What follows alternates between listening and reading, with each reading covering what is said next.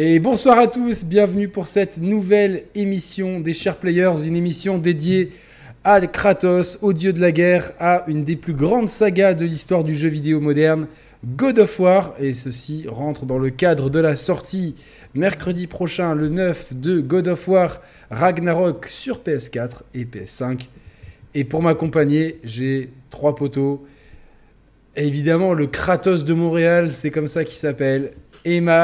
Comment vas-tu, Emar ça va, on était à deux doigts de me voir à moitié à poil en plus, donc c'est parfait. On a vu que tu avais un tatouage rouge en plus, donc. Euh, j'ai des tatous. donc ouais, ça va super bien. J'ai une question très personnelle. Est-ce que ton, est-ce que Kratos a inspiré ton look ou c'est complètement euh, fortuit? Écoute, non, je suis, je, suis, je suis trop vieux pour ça. Le, Kratos d'avant, il avait l'espèce de, de, barbichette qui servait à rien. Puis, ouais, ouais, ouais, il était totalement imberbe. Et euh, non, moi c'était plus dans le délire pendant longtemps. Euh, ça a plus été Max Payne, hein, euh, avec mon look de daron, tête rasée. d'accord, d'accord, d'accord. Mais, mais, ouais, maintenant je suis très content d'être. Alors c'est peut-être Kratos qui a pris inspiration sur toi. C'est possible, on sait pas. C'est possible. c'est ça. Euh, je suis avec, euh, bah, je descends dans l'ordre des aiguilles du montre, avec Mathieu, qui, alors qui, est en Grèce, mais qui est habillé comme au pôle Nord. On comprend pas trop ce qui se passe. Comment ça va, Mathieu? Ça va, écoute, euh, je suis très content d'être là ce soir. Salut Emar, salut Mehdi, salut Yannick, salut le chat. Voilà, donc je suis habillé comme ça parce qu'il fait très froid chez moi. Il pleut dehors, il fait pas beau, il n'y a pas encore le chauffage dans ma résidence, donc j'ai un peu froid. Voilà, et puis comme le Ragnarok se passe dans la neige et que ben, moi je j'ai une petite préférence pour les premiers God of War. Ben, je me suis dit que le décor de l'Olympe, ça, ça marchait bien et j'ai voulu mettre un, petit contraste euh, entre le passé et le présent. Ben voilà, c'est très très bien. Et je suis avec euh, Mehdi. Euh, doit-on t'appeler maintenant Mehdi Critics ou l'homme qui se cache derrière Barbelé? On ne sait plus trop. Comment ça va, Mehdi? Ça va très bien, tu m'appelles comme tu veux. bonsoir à tous, bonjour à Emar avec le, décalage horaire. Euh, bonsoir au chat. Euh, ça va très bien, bah, j'espère que vous aussi. Mais écoutez, euh, oui, tout, le monde va bien. alors, bah, je, vais, je profiter qu'on ait cette tribune, etc., pour bah, justement remettre le trailer de Barbelé, puisque vous avez le lien.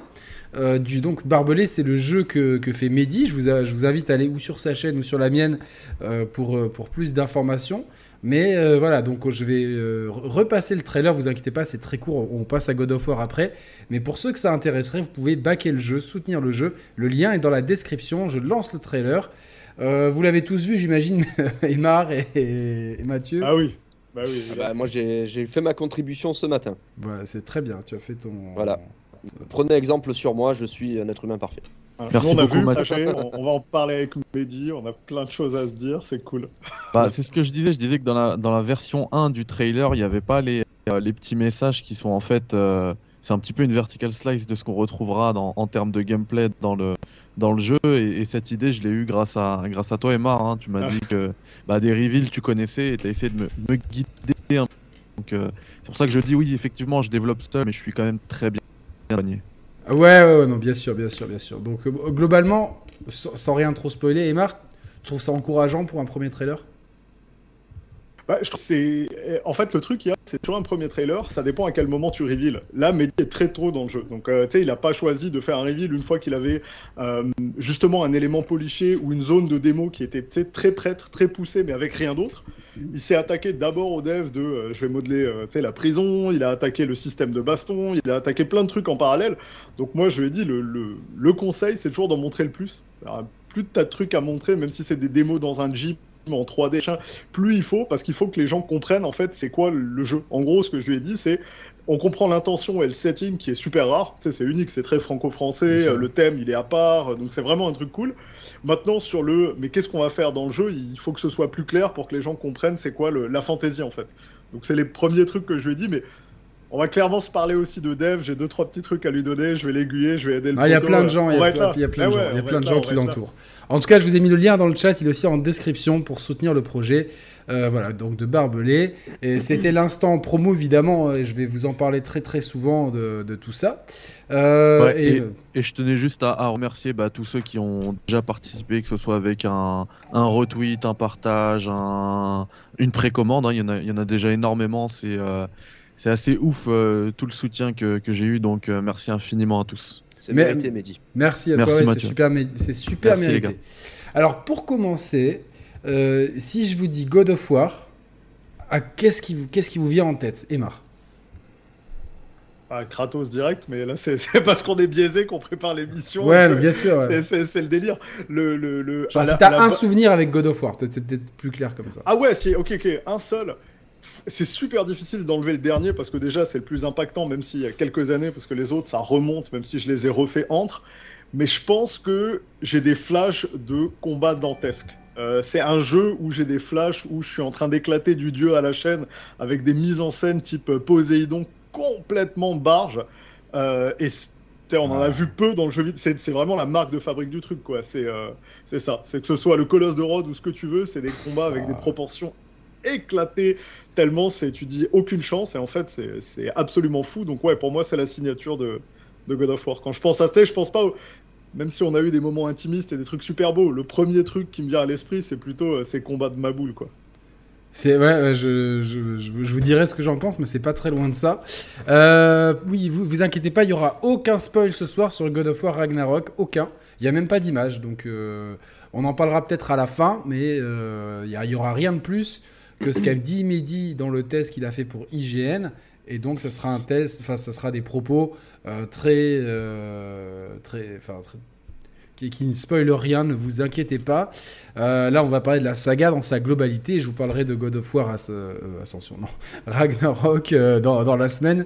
Mathieu, toi, si je t'évoque God of War, c'est quoi le souvenir qui te vient en tête comme ça la- la Le saga souvenir, ça va être compliqué, j'en ai vraiment beaucoup. Ah ouais, non, mais il faut choisir. J'en ai vraiment beaucoup, mais je pense que ce qui m'a le plus plu dans cette licence, enfin en tout cas un truc qui m'a vraiment marqué, c'est le fait que euh, bah, j'ai dû faire du latin et du grec euh, quand j'étais au collège, malgré moi, puisque c'était plus pour faire plaisir à ma mère. Et du coup, je suis passé du latin au grec pour arrêter de faire du latin.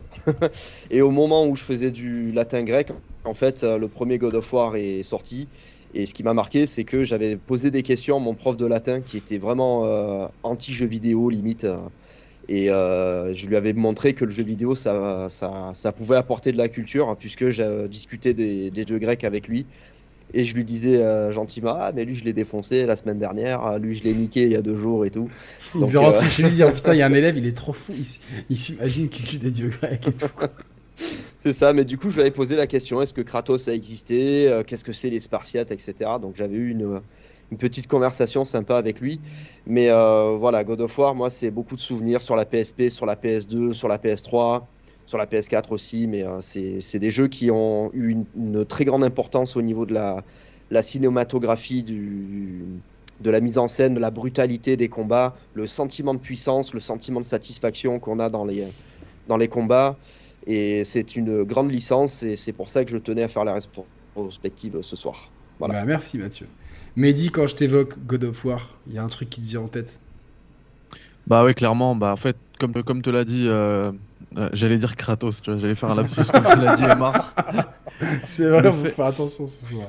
Ouais, le fait de, euh, bah, le, le fait d'avoir préparé un petit peu cette émission, moi aussi c'est Kratos direct, tu vois, parce que j'étais déjà dans dans le euh, dans le mood. Après, ouais, effectivement aussi le fait d'avoir préparé l'émission, c'est aussi euh, pour moi, bah, God of War, c'est David Jaff aussi, c'est un c'est quelqu'un qui a été euh, extrêmement marqué, bah, comme le disait Mathieu, par la cinématographie aussi, par le cinéma, par bah, toute, toute cette mise en scène des combats dantesques qu'on a eu. Quand je pense à God of War, je pense forcément moi. Alors ça veut pas dire que c'est le meilleur, mais c'est l'épisode qui m'a le plus marqué moi. C'est God of War 3 euh, sur PS3. Et, euh, et voilà quoi. Combat la brutalité, c'est la bagarre. Bah écoutez, moi, euh, pour répondre à ma propre question, c'est vrai que euh, ça m'évoque beaucoup de choses. Merci euh, Christophe euh, pour ton don. Euh, c'est super gentil. Alors, euh, pour, pour aider la chaîne, il y a un lien dans la description. Je vais vous le mettre en commentaire épinglé. Vous voyez, ça, remplit la cagnotte pour changer le matériel. C'est un projet participatif là aussi, tous ensemble, pour changer le matériel. Euh, des chers players, un On va matériel faire qui- une chanson tous ensemble. pour Changer, changer le matériel. C'est Très. Bah, je te laisse le choix de le faire. Regardez, il y a, y a le lien dans la description, dans le, dans le chat. euh, le lien, c'est Streamlabs qui l'a mis. Euh, et donc, moi, je, franchement, ça m'évoque la, la PlayStation 2. Je suis dans ma chambre sur un écran cathodique, bah, forcément, Ah, vu l'époque. Et, et je me prends ça et je me dis, mais c'est pas possible, ça, va trop loin. Je me, genre, ça va trop loin dans le bon sens. C'est-à-dire que euh, je retrouve la nervosité des combats de Devil May Cry, mais dans un setting euh, de Grèce antique que j'adore parce que moi je suis d'une génération qui s'est fait euh, matrixer par le Club Dorothée et par un manga qui s'appelle Saint Seiya, les Chevaliers du Zodiaque, et ça m'a rendu fou de mythologie grecque. Quand j'étais petit, j'avais plein de bouquins. Donc j'ai toujours un affect particulier pour ce setting-là. Et donc de, voir une œuvre qui revisite la mythologie grecque avec une telle mise en scène, un tel spectacle, un gameplay qui est, génial et qui en plus euh, euh, s'appuie sur un genre que j'adore, qui est celui du beat'em all. Moi, j'étais comme un fou euh, sur, le, premier épisode. Je n'arrivais même pas à croire à ce que j'étais en train de faire. Et c'est vrai que la fin de la PS2 entre MGS3 et ça, euh, plus ICO, euh, waouh, quand même les gars. franchement, quand on voit le matos que c'est, c'était quand même ouf. Donc, et, immédiatement, ce personnage de Kratos et, et cet univers, c'est. Ah, ça m'a transporté. J'ai fait le jeu je sais pas combien de fois, j'ai attendu la suite je comptais les jours et tout. Donc euh, c'est clairement, euh, je, pense qu'on est d'accord ici pour dire que même si c'est euh, pas aussi ancien que Mario ou Zelda, God of War est une licence mythique du jeu vidéo, bah, comme, comme Assassin's Creed peut l'être, sans vouloir faire de, de bisous sur le cucu à, quiconque, mais c'est des, des licences qui aujourd'hui, dans le monde du jeu vidéo, ben, on le voit bien que la planète s'arrête de tourner pour God of War Ragnarok depuis que les premiers tests sont arrivés. Donc ça, ça veut bien dire quelque chose. Euh. Et Marc, es d'accord sur ce principe que God of War, c'est une, licence qui est dans le panthéon, c'est sans le mauvais jeu de mots du jeu vidéo Non, ça tombe plutôt bien. Non, oui, oui, clairement, clairement. Bah écoute, c'est, il euh, y, y, a des petits trucs, c'est marrant, c'est des marqueurs un peu, un peu débiles, mais quand tu regardes les, que ce soit les magazines, euh, les covers, les sites de jeux vidéo qui font des rétrospectives sur les plus grandes sagas du jeu et machin, et qu'à chaque fois dans les illustrations, tu retrouves un Altair ou un Ezio dans un coin avec un Kratos, et puis à côté, tu vois, tu vas avoir, euh, tu vas avoir ton Snake et machin. Tu te dis, bah voilà, c'est une licence qui effectivement, elle est finalement, elle est tardive relativement. Elle est née sur la, fin de la PS2, euh, autour de 2005, mais elle a, elle, a marqué l'industrie du jeu vidéo et et elle l'a marqué à bon escient parce que finalement, avec très peu d'épisodes, il y a quasiment aucun d'entre eux qui, quand il sortait sur sa plateforme d'origine, ne se plaçait pas dans le top 15 des meilleures ventes. Euh, ever de la plateforme. Donc je veux dire, c'est un truc qui, euh, même si les chiffres sont bien moins importants, hein, si tu regardes le premier God of War, il n'a même, pas, il a même pas dû atteindre officiellement la barre des 5 millions d'unités, mais à l'époque, ça le plaçait, avec le parc installé, ça le plaçait direct dans le top 15 des meilleurs jeux euh, ever quoi. Et puis c'est une nouvelle licence, c'est toujours plus dur d'installer une nouvelle licence. Évidemment, ah, ça c'est un coup monstrueux. On, avait la chance, c'était l'époque où elle naissait toutes, tu vois, où, où elle réexplosait sous d'autres formes. Euh, mais c'était, euh, ça a été, euh, ça a été un truc dingue. Ça a été, on en parlera pour la suite de la saga, mais ça a été, ça s'est vérifié à chaque fois. Chaque fois qu'il y a eu un épisode qui sortait, ça a été un carton monstrueux à son, à l'échelle de ce qui pouvait se faire à l'époque. Donc c'est clair que c'est une des séries les plus marquantes, quoi. Et en qualité, ils ont, ils ont toujours livré. Tu as des grandes sagas sur lesquelles euh, c'est difficile d'exister et de durer dans le temps, de se réinventer. On va en parler, c'est ce qu'ils ont fait. Mais alors en termes de qualité, euh, ils livrent. Hein. Non, après, bah, c'est vrai que bah, tu parles de Metal Gear, tu as cité Metal Gear ou Assassin's Creed. C'est aussi des, séries qui ont su euh, quasiment ne jamais décevoir. Enfin, moi, je suis fan des deux sagas que je viens de citer. Assassin's Creed, euh, sur la pléthore d'épisodes, il y a peut-être Unity et Valhalla qui m'ont qui m'ont qui m'ont déçu, mais ça reste ça restait quand même des jeux avec de, avec des qualités. Et après, tout le reste, c'est que des jeux où j'ai kiffé. Je sais que bah, Mehdi va, va, va, vouloir me jeter son mug, mais voilà, le jeu sur la Grèce antique, le, le Odyssée. Non, mais c'est. Bah, le, le, truc qu'il y a, c'est. Alors là, juste pour être sur cette saga, deux secondes, mais c'est fatalement avec une saga qui prend des virages aussi euh, importants et des épisodes aussi différents, menés à chaque fois par des équipes aussi différentes, t'as toutes les chances quand tu vois les millions de joueurs que tu vas en avoir qui vont décrocher parce que c'est pas comme les anciens épisodes où c'est pas la direction qu'ils aiment et au contraire t'en as d'autres qui vont accrocher. Euh, Valhalla c'est un exemple typique. Je, si tu te balades sur Twitter ou sur les forums, euh, chaque fois que moi je vois quelqu'un demander qu'est-ce que vous en pensez, t'as l'impression que c'est un des pires jeux de la terre. Tu, sais, tu regardes, on a pété la barre des 20 millions. Euh, on ouais, a, parce que c'est pas représentatif. Qui sont voilà, on a des critiques qui sont, euh, qui sont quand même au-delà des 80 sur Metacritic. Tu sais, c'est pas comme si le jeu qu'on est sorti, c'était une insulte à ton intelligence de joueur. Donc, euh, non, non, bien sûr. C'est très divisif. Euh, là où c'est intéressant, en parallèle à God of War et Metal Gear, c'est que c'est des sagas qui de temps en temps prennent des sacrés virages. Quoi. MGS avec MGS 5 a fait un, c'est un départ dans autre chose. et Ah, MGS4 divisé aussi, ils sont partis dans, oui, dans le MGS4 no game. aussi. Et ça, et ça la manette. fois. C'est, t'as des gens qui, qui vont ad- adhérer à la nouvelle proposition, puis t'en as à qui ça va juste pas être possible, quoi. Regarde, il y a Barbeau qui dit Valhalla, c'est ce- ce- celui auquel j'ai le plus accroché depuis le 2. Et il y a Hades Angel 21, Noir euh, Quadfell, qui nous dit Emma aurait dû venir en cosplay de Kratos. Bah écoutez, si vous auriez dû le voir torse nu en pré-show, donc euh, tant pis. Mais on a voulu éviter tout strike possible, et donc. euh, Ouais, voilà, c'était, pas possible. C'était, plus euh, 18, et non. Tu vois, par rapport à ce que tu dis, je pense que c'est pour ça que le God of War de 2018 ça s'appelle de nouveau God of War et pas God of War 4. Parce que tu n'avais pas envie de perdre les gens qui se disent. euh, Moi, tu, tu sais, je fais une parenthèse, j'ai plein de potes au moment où euh, où il y a Last of Us 2 qui sortent. Ils hésitent entre Last of Us 2 et, euh, et Ghost of Tsushima. On est en post-Covid et les gens, Mhm. tu vois, ils ont joué pas mal à la Play. Il y a beaucoup de gens qui se sont remis à jouer et des joueurs, gros- gros- grosso modo, le profil FIFA Call of, tu vois. Donc, euh, et puis, Ouais. j'ai. Et en fait, il y en a plein. euh, tous ceux que je connais, ils sont partis vers Ghost of Tsushima parce qu'ils n'avaient pas fait Last of Us 1. Donc, de- Mm. tu vois, le 2 derrière et le 3, Ouais. ça peut Ah, être. Alors euh, ça, ça c'est un truc rigolo sur God of War, t'as raison. Et le, le- le- on l'a fait sur Assassin. Euh, en fait, on voulait à un moment donné éviter euh, le- la Final Fantasysation. Euh, tu sais, salut, euh, je fais Final Fantasy XVI. Putain, est-ce que je peux jouer si j'ai pas fait les 15 premiers Et tu sais, c'est là que tu dois réexpliquer avec ton speech. Oui, en fait, ça n'a rien à voir. Euh, À chaque fois, c'est différent. Ils reprennent des thématiques, etc. Et c'est pour ça que nous, après euh, Assassin 4, où d'ailleurs tu sens qu'il y a eu une hésitation, Ouais, parce parce que qu'il c'est est Assassin sous-titré. 4. Black Flag. Ouais, c'est c'est 4 Black Flag. C'est le seul qui a un nom et un chiffre. Tous les autres, c'est soit un chiffre, soit un nom. Mais celui-là, on était vraiment à l'entre-deux. Puis finalement, ça a été de dire. euh, on Et Assassin's. Creed 3, Libération. Oui, mais celui-là, c'était un spin-off. C'est un spin-off. Mais c'était juste pour faire euh, genre. Ah ouais. Je Le Non, mec, mais- il s'y connaît. ouais. Non, non, en fait, c'est c'est vraiment un spin-off. Ah, alors que dans le les relou. numéros canoniques. Il y a aussi grand. Assassin's Creed 3 euh, Remastered. Ah bah, et pour le coup, t'en avais, t'en avais d'autres, puisque t'avais Assassin Discovery, qui était le jeu DS. Donc, euh, et euh, il y avait, euh, il y avait euh, le Pico, c'est les- Bloodlines, le PSP ou un truc comme ça. Ça doit être Donc, sur PSP, ouais, tout à fait. Mais, mais dans les numéros canoniques, tu vois, c'est celui où on avait arrêté. Et c'est vrai qu'il y a beaucoup de sagas qui se posent la question. Et quand tu les vois arrêter d'avoir des chiffres, c'est qu'à un moment donné, elles se rendent compte qu'elles ont peur de faire une barrière à l'entrée. Que les gens osent plus venir prendre le jeu parce qu'ils ont l'impression qu'ils s'attaquent à un truc euh, complètement dingue dans lequel tu peux pas rentrer. Et c'est vrai que finalement, d'avoir viré le numéro pour dire on part sur quelque chose de frais, ça va être un peu différent. C'est c'est le même personnage, mais on a un autre traitement. C'était, euh, bah, pour moi, c'était assez malin, quoi.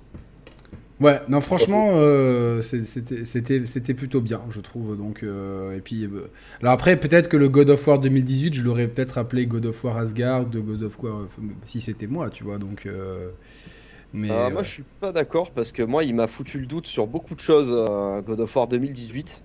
Entre est-ce que c'est une suite ou est-ce que c'est un reboot Et j'ai eu la réponse à la moitié du jeu. On reviendra dessus tout à l'heure. Mais c'est un jeu qui m'a vraiment foutu le doute sur les- le lien qu'il avait avec la saga principale. Ah bah écoute, euh, c'est c'est bien, c'est bien d'avoir le doute. Donc, euh, Le doute m'habite. exactement. Donc, euh, alors, on va poursuivre. Je vais prendre le Alors attends, attends, code. attends, parce Ah que ouais. t'as posé la question KMR, on a envie de répondre aussi Ah bah vas-y, la, la de la licence God of War. En, en fait, moi je voulais juste rajouter, euh, et tout à l'heure Emar l'a un petit peu effleuré en parlant de- du métacritique de, de Valhalla, que God of War c'est une des rares, si ce n'est la seule licence, à placer quasiment tous ses épisodes, c'est même pas quasiment, tous ses épisodes canoniques dans le 90 méta, c'est tous, tous, tous, tous, tous.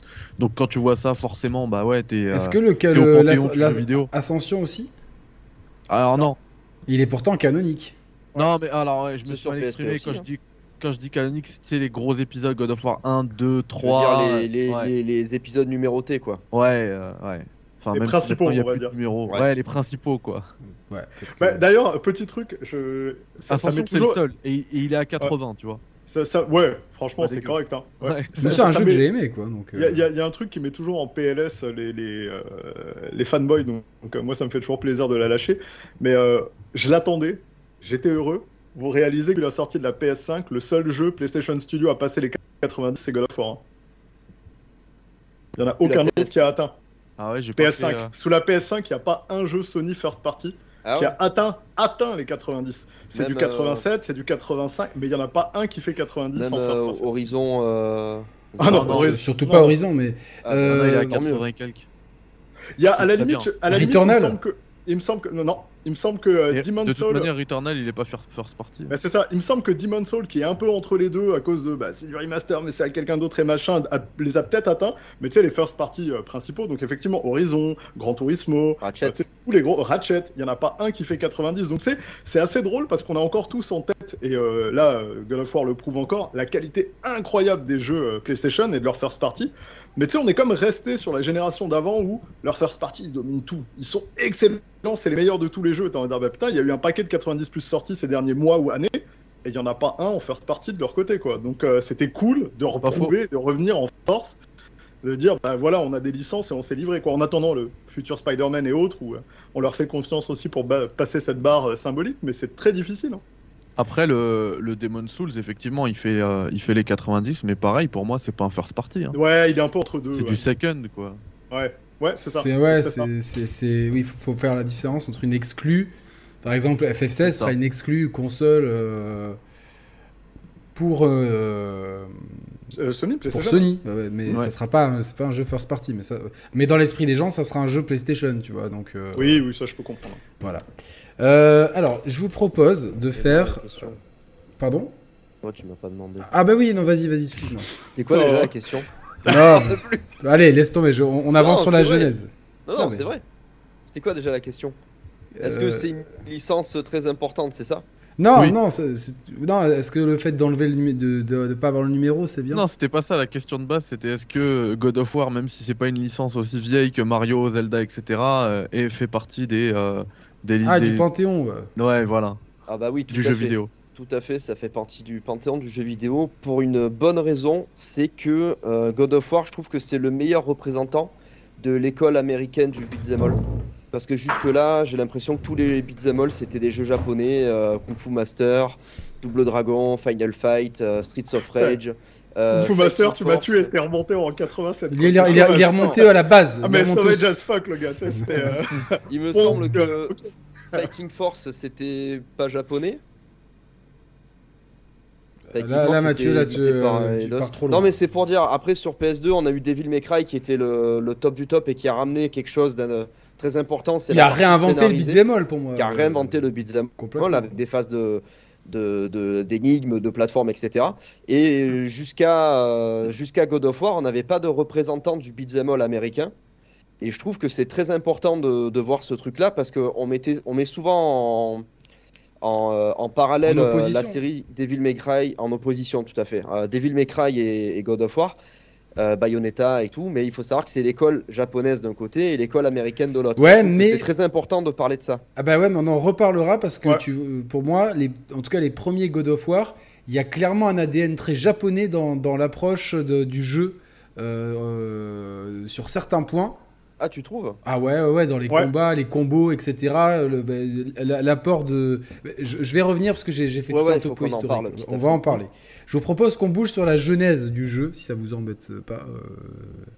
euh, vu que j'ai révisé et que j'ai j'ai fait mes, mes devoirs comme un grand. Donc, euh, euh, donc tout- vous, vous avez euh, parlé de David Jaff. Je sais pas comment, comment il faut prononcer ça, mais dis-toi le prof d'anglais.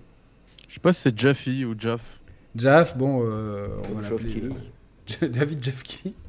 David Jeff, c'est un, c'est un mec qui commence en tant que euh, testeur debug euh, chez Sony et qui va s'illustrer avec la série Twisted Metal, qui, qui, qui, qui- qui aujourd'hui, quand tu dis ce nom, les gens, ils ont, le- ça- c'est un nom qui a de la street cred, mais à l'époque, c'est pas une série qui a marché de fou. Quoi. Au contraire, euh, il Ah. y a pas mal de gens qui, qui ont trouvé que c'était. Elle a cartonné aux US Ah, la et elle a pas du aux tout. Elle a C'est pas du tout marché en Europe, mais elle a cartonné aux US. Aux US, elle est culte de ouf. Ah ouais, elle a cartonné aux States et elle a pas chez nous, ni même au Japon. Elle a pas réussi Non, à s'exporter en fait. C'était vraiment US, euh, mais US c'est énorme quoi.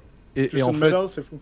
pour euh, petite anecdote, David Jaff, il a eu l'idée de faire Twisted Metal une- un jour où il revenait de, je crois qu'il revenait de Salt Lake City, il allait vers Los Angeles, il y avait deux studios et, euh, et il était en plein dans les bouchons et il s'est dit purée là qu'est-ce que je ferais avec un, un lance-roquette euh, dans toutes ces bagnoles et tout. Un, vrai à l'américaine et du coup euh, juste après il fait Twisted Metal. Non, mais c'est littéralement c'est un car PS quoi. C'est un first person car shooter. euh, ouais, c'est complètement débile, mais c'est génial. En tout cas, les deux jeux sortent en 95 et 96. Euh, ils reçoivent donc un bon accueil aux États-Unis, mais euh, déjà le personnage a une réputation un peu de d'être, euh, on, va, on va être poli, d'être un peu chiant sur les bords. Et, euh, et du coup, euh, il se fait quand même bien remarquer. Et Sony monte, euh, Sony monte plusieurs studios et ce qui ce qui sera. Alors je sais pas si Santa Monica existe déjà à ce moment-là ou si le, le- studio prendra ce nom au fur et à mesure. En tout cas, cette structure-là est en train de de, de, de- de travailler sur trois jeux. Et euh, euh, merci AB, ABB de rentrer dans le programme Brioche. Ces trois jeux, il y en a un qui s'appelle Dark Odyssey. Et c'est ce projet-là qui va être retenu, parce qu'il y en a un qui est. euh, Enfin, les deux autres sont, sont moins bankable, etc. Et pour pitcher le jeu, David Jeff dit qu'il veut faire un Omniwusha Warlords à la, avec une sauce mythologie grecque. Donc c'est comme ça qu'il pitch son jeu. Et euh, donc ce, projet qui s'appelle Dark Odyssey, au début il est en vue subjective, et puis après ça passe à la troisième personne mais en monde ouvert. Et puis finalement il y a un troisième prototype qui sera le prototype définitif euh, qui, va, euh, qui va arriver, donc à la troisième personne. Il faut savoir qu'à ce moment-là il y a deux designs qui, qui sont un petit peu en opposition. Le design violent, mature, adulte que l'on connaît, et un design très cartoon à la Mario. Et finalement, bah, c'est le design, euh, Ouais. de- le design euh, définitif qui a été retenu. Je, je précise que je tiens une grande partie de mes sources de ce bouquin. Donc, c'est l'histoire de God of War de Alexandre Serrel aux éditions Pixel Love. J'ai beaucoup regardé sur, euh, évidemment, sur Wikipédia, Internet, euh, le web, la toile, ce que vous voulez. YouTube aussi. Mais ce bouquin-là, vraiment, euh, euh, a toutes les infos et c'est su- c'est suffisamment détaillé, mais c'est synthétique. Mehdi va le sortir aussi, je le sens gros Ouais, comme une maison. Il est excellent. Excellent. Voilà, donc, euh, donc voilà, je, je précise. euh, et toi, tu as une Mega Drive Mini dans la main. mais Ouais, je l'avais pas, mais du coup, je voulais, fallait que je montre un truc. tu- Ouais, voilà, bah, c'est- dans ce cas-là. j'ai aussi une clé USB par ici. Dans ce cas-là, on, la- café. on la sort tous, la Mega Drive Une Mini. souris. On va changer le. Allez, Aymar, sors ta Mega Drive aussi. Qu'est-ce que c'est On La connaissait Ouya. les livres que Ah, la Ouya. jamais. Maintenant, il y, a les- il y a les consoles. y a Alors les bon, euh, chacun son par- parler, de parler de collector. euh, Donc euh, David Jaff est un passionné de mythologie depuis l'enfance. Et en fait, lui, il s'est pris une grande blague, une, une grande claque avec le film Le Choc des Titans. Alors le, le film original, hein, pas, pas celui qui est sorti il y a, Ouais, une ouais. quinzaine Ouais, d'années, avec ce fameux, cette fameuse phrase Release the Kraken qui, qui était devenu un mème sur Internet. Et euh, en fait, son idée de base, c'est de dire et si Paul Verhoeven, donc le mec qui a fait Robocop ou euh, Starship Starship Troopers, Troopers. Euh, avait réalisé le choc des titans. Le problème, c'est qu'en interne, il y a beaucoup de gens qui connaissent pas Paul Verhoeven, bonjour la culture, et euh, du coup, euh, il a dit bon, imaginez si Ridley Scott avait fait, avait fait, euh, avait fait le choc des titans. Donc, il a déjà une idée très cinématographique de ce qu'il veut faire. Il veut faire un jeu, un beat'em all dans la, à la Omnimusha, dans la mythologie grecque, avec un côté spectaculaire. Donc, vraiment. David Jaff, dans sa tête, il a toutes les bases du jeu. Vraiment, il, a tout déjà. Il a tout. Euh, en fait, et ce qui est bien, c'est que le jeu, ils ont, euh, ils ont, il y a un jeu qui s'appelle Kinetica, et ils vont utiliser beaucoup de, de ressources qui, pour, euh, de- qui étaient utilisées pour ce jeu pour faire God of War. Aujourd'hui, on parlerait de moteur. À l'époque, c'est plus des, on appelle plus ça des outils de développement. Et donc là, C'était clairement un moteur hein, qu'ils avaient. Qu'ils ils avaient un moteur, ouais, pour ça. ouais, ok, d'accord. Bon, c'est ça. c'est le moteur de Ki- Kinetica qui est retravaillé légèrement, mais la base est là. C'est un moteur qui tourne très bien sur PS2, donc ils sont suffisamment confiants pour pouvoir euh, faire euh, ce qu'ils veulent. Euh, le but, c'est quand même que le jeu puisse tourner à 60 images par seconde. Voilà. Mais, Ouais. euh, alors, j'ai- pas rejoué au jeu euh, et j'ai toutes les images de jeu, mais il me semble pas que le jeu est tourné en 60 images par seconde sur PS2. Sur cathodique, euh, si.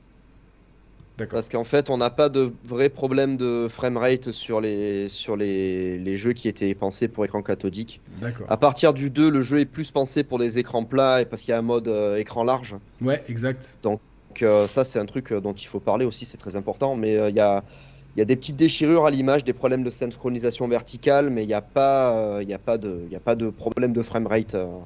C'est c'est 60 ou euh, 55 si ça chute un peu. Voilà, mais c'est déjà pour de les 30 FPS. En fait. Pour l'époque, c'est quand même assez, assez gros. Et donc, euh, c'est ce que veut absolument Tim euh, Moss, qui est le pro- principal programmeur du jeu. Et en fait, avec son équipe, c'est des gros fans de jeux de d'arcade, de plateforme, etc.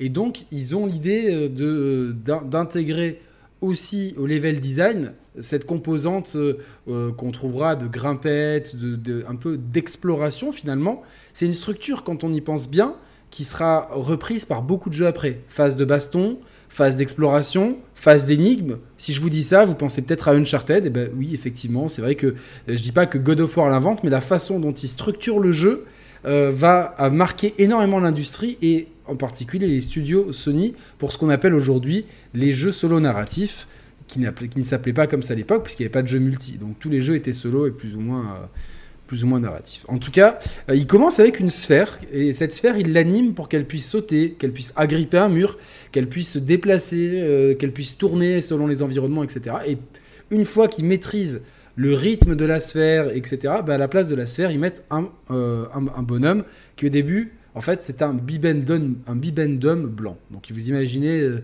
imaginez si on avait eu un skin euh, bibendum euh, Michelin pour, pour God of War, ça aurait été assez drôle. Ça me rappelle Tofu pour la bêta de RE2. Exactement, ouais, ouais, c'est, oui, c'est vrai, c'est vrai. bah, c'est, c'est, c'est Ça assez servait marrant. à faire les masques de collision. euh. Ouais, mais c'est souvent, enfin à l'époque, c'était très utilisé, etc. Ouais, bien sûr. hein. Bah, Faut savoir que, par- ça n'a pas, ça a pas changé. Quand tu Ah oui, commences c'est à dev un jeu, Ça tu sais, tu commences toujours avec euh, ce qu'on appelle en général maintenant le wireframe, c'est-à-dire les fils de fer, les persos et les textures en fil de fer, et tu développes dans ce qu'on appelle un gym. Donc le gym, c'est juste l'espace dans lequel tu peux tester les différents mouvements. Tu vas avoir de l'inclinaison, des portes, des, des, des IA, etc. Et tu testes ton jeu comme ça. Et euh, contrairement à ce que certains glandus pensaient au moment des leaks de euh, GTA 6, euh, non, un jeu c'est pas beau dès le début, c'est beau à la toute fin quand tu commences à faire tes passes de euh, lightning, texture, optimisation, VFX, environnement, nanana. Mais alors au début, t'as rien de tout ça parce que c'est pas nécessaire. Pour savoir si un jeu c'est un bon jeu, tu y joues comme ça. Et il y avait plein d'anecdotes rigolotes de l'époque, la même époque, même un peu avant parfois, euh, de développeurs par exemple chez Blizzard, qui souvent développaient des jeux et commençaient à les tester avec des Lego. Mm. Et en gros, si c'est marrant avec des Lego et que le concept fonctionne, c'est que ça devrait fonctionner en plus joli. Et c'est en que- fait tout ce- toute cette philosophie qu'il y a derrière tous les jeux. Tu sais, tu Kojima commences en a- fait. Il a Ouais. designé les niveaux de Metal Gear Solid avec des Lego ou des Playmobil. Oui, on lui et il en avait pas assez. Et les ouais, équipes ouais. sont allées en acheter. Mais tu sais, c'est un truc qui est vraiment classique. Tu prends des maquettes ou des trucs euh, physiques comme ça, tu peux expliquer aux devs ce que tu comprends. Tu sais, ça, ça va 20 fois plus vite que de, de- surtout à l'époque, que de mapper un truc. Aujourd'hui, avec les tools qu'on a, c'est plus la même. Mais le délire est toujours le même. C'est-à-dire, il faut que ça doit, ça doit être fun avant d'être beau. Faut que tu commences d'abord à Mhm. travailler avec des trucs comme ça. Du coup, tu sais, la sphère ou le bibonhomme. euh, faut pas que vous voyez certains des jeux euh, AAA qui vous font pleurer euh, au début de leur dev, les gars, parce que euh, Ah, Le- ça, ça, ça a pas changé. Hein. c'est comme les plus grandes œuvres d'art quand on voit les, ce qu'on appelle les sketchs, les, euh, les brouillons de dessin. C'est pareil, au début on fait des trucs qui ont des formes et puis ensuite on les habille et puis voilà. peu à peu, exactement. Il y a quelqu'un sur le chat qui nous dit avoir travaillé avec Paul Verhoeven, c'est Julien Duverger. J'ai bossé Sur avec quel film?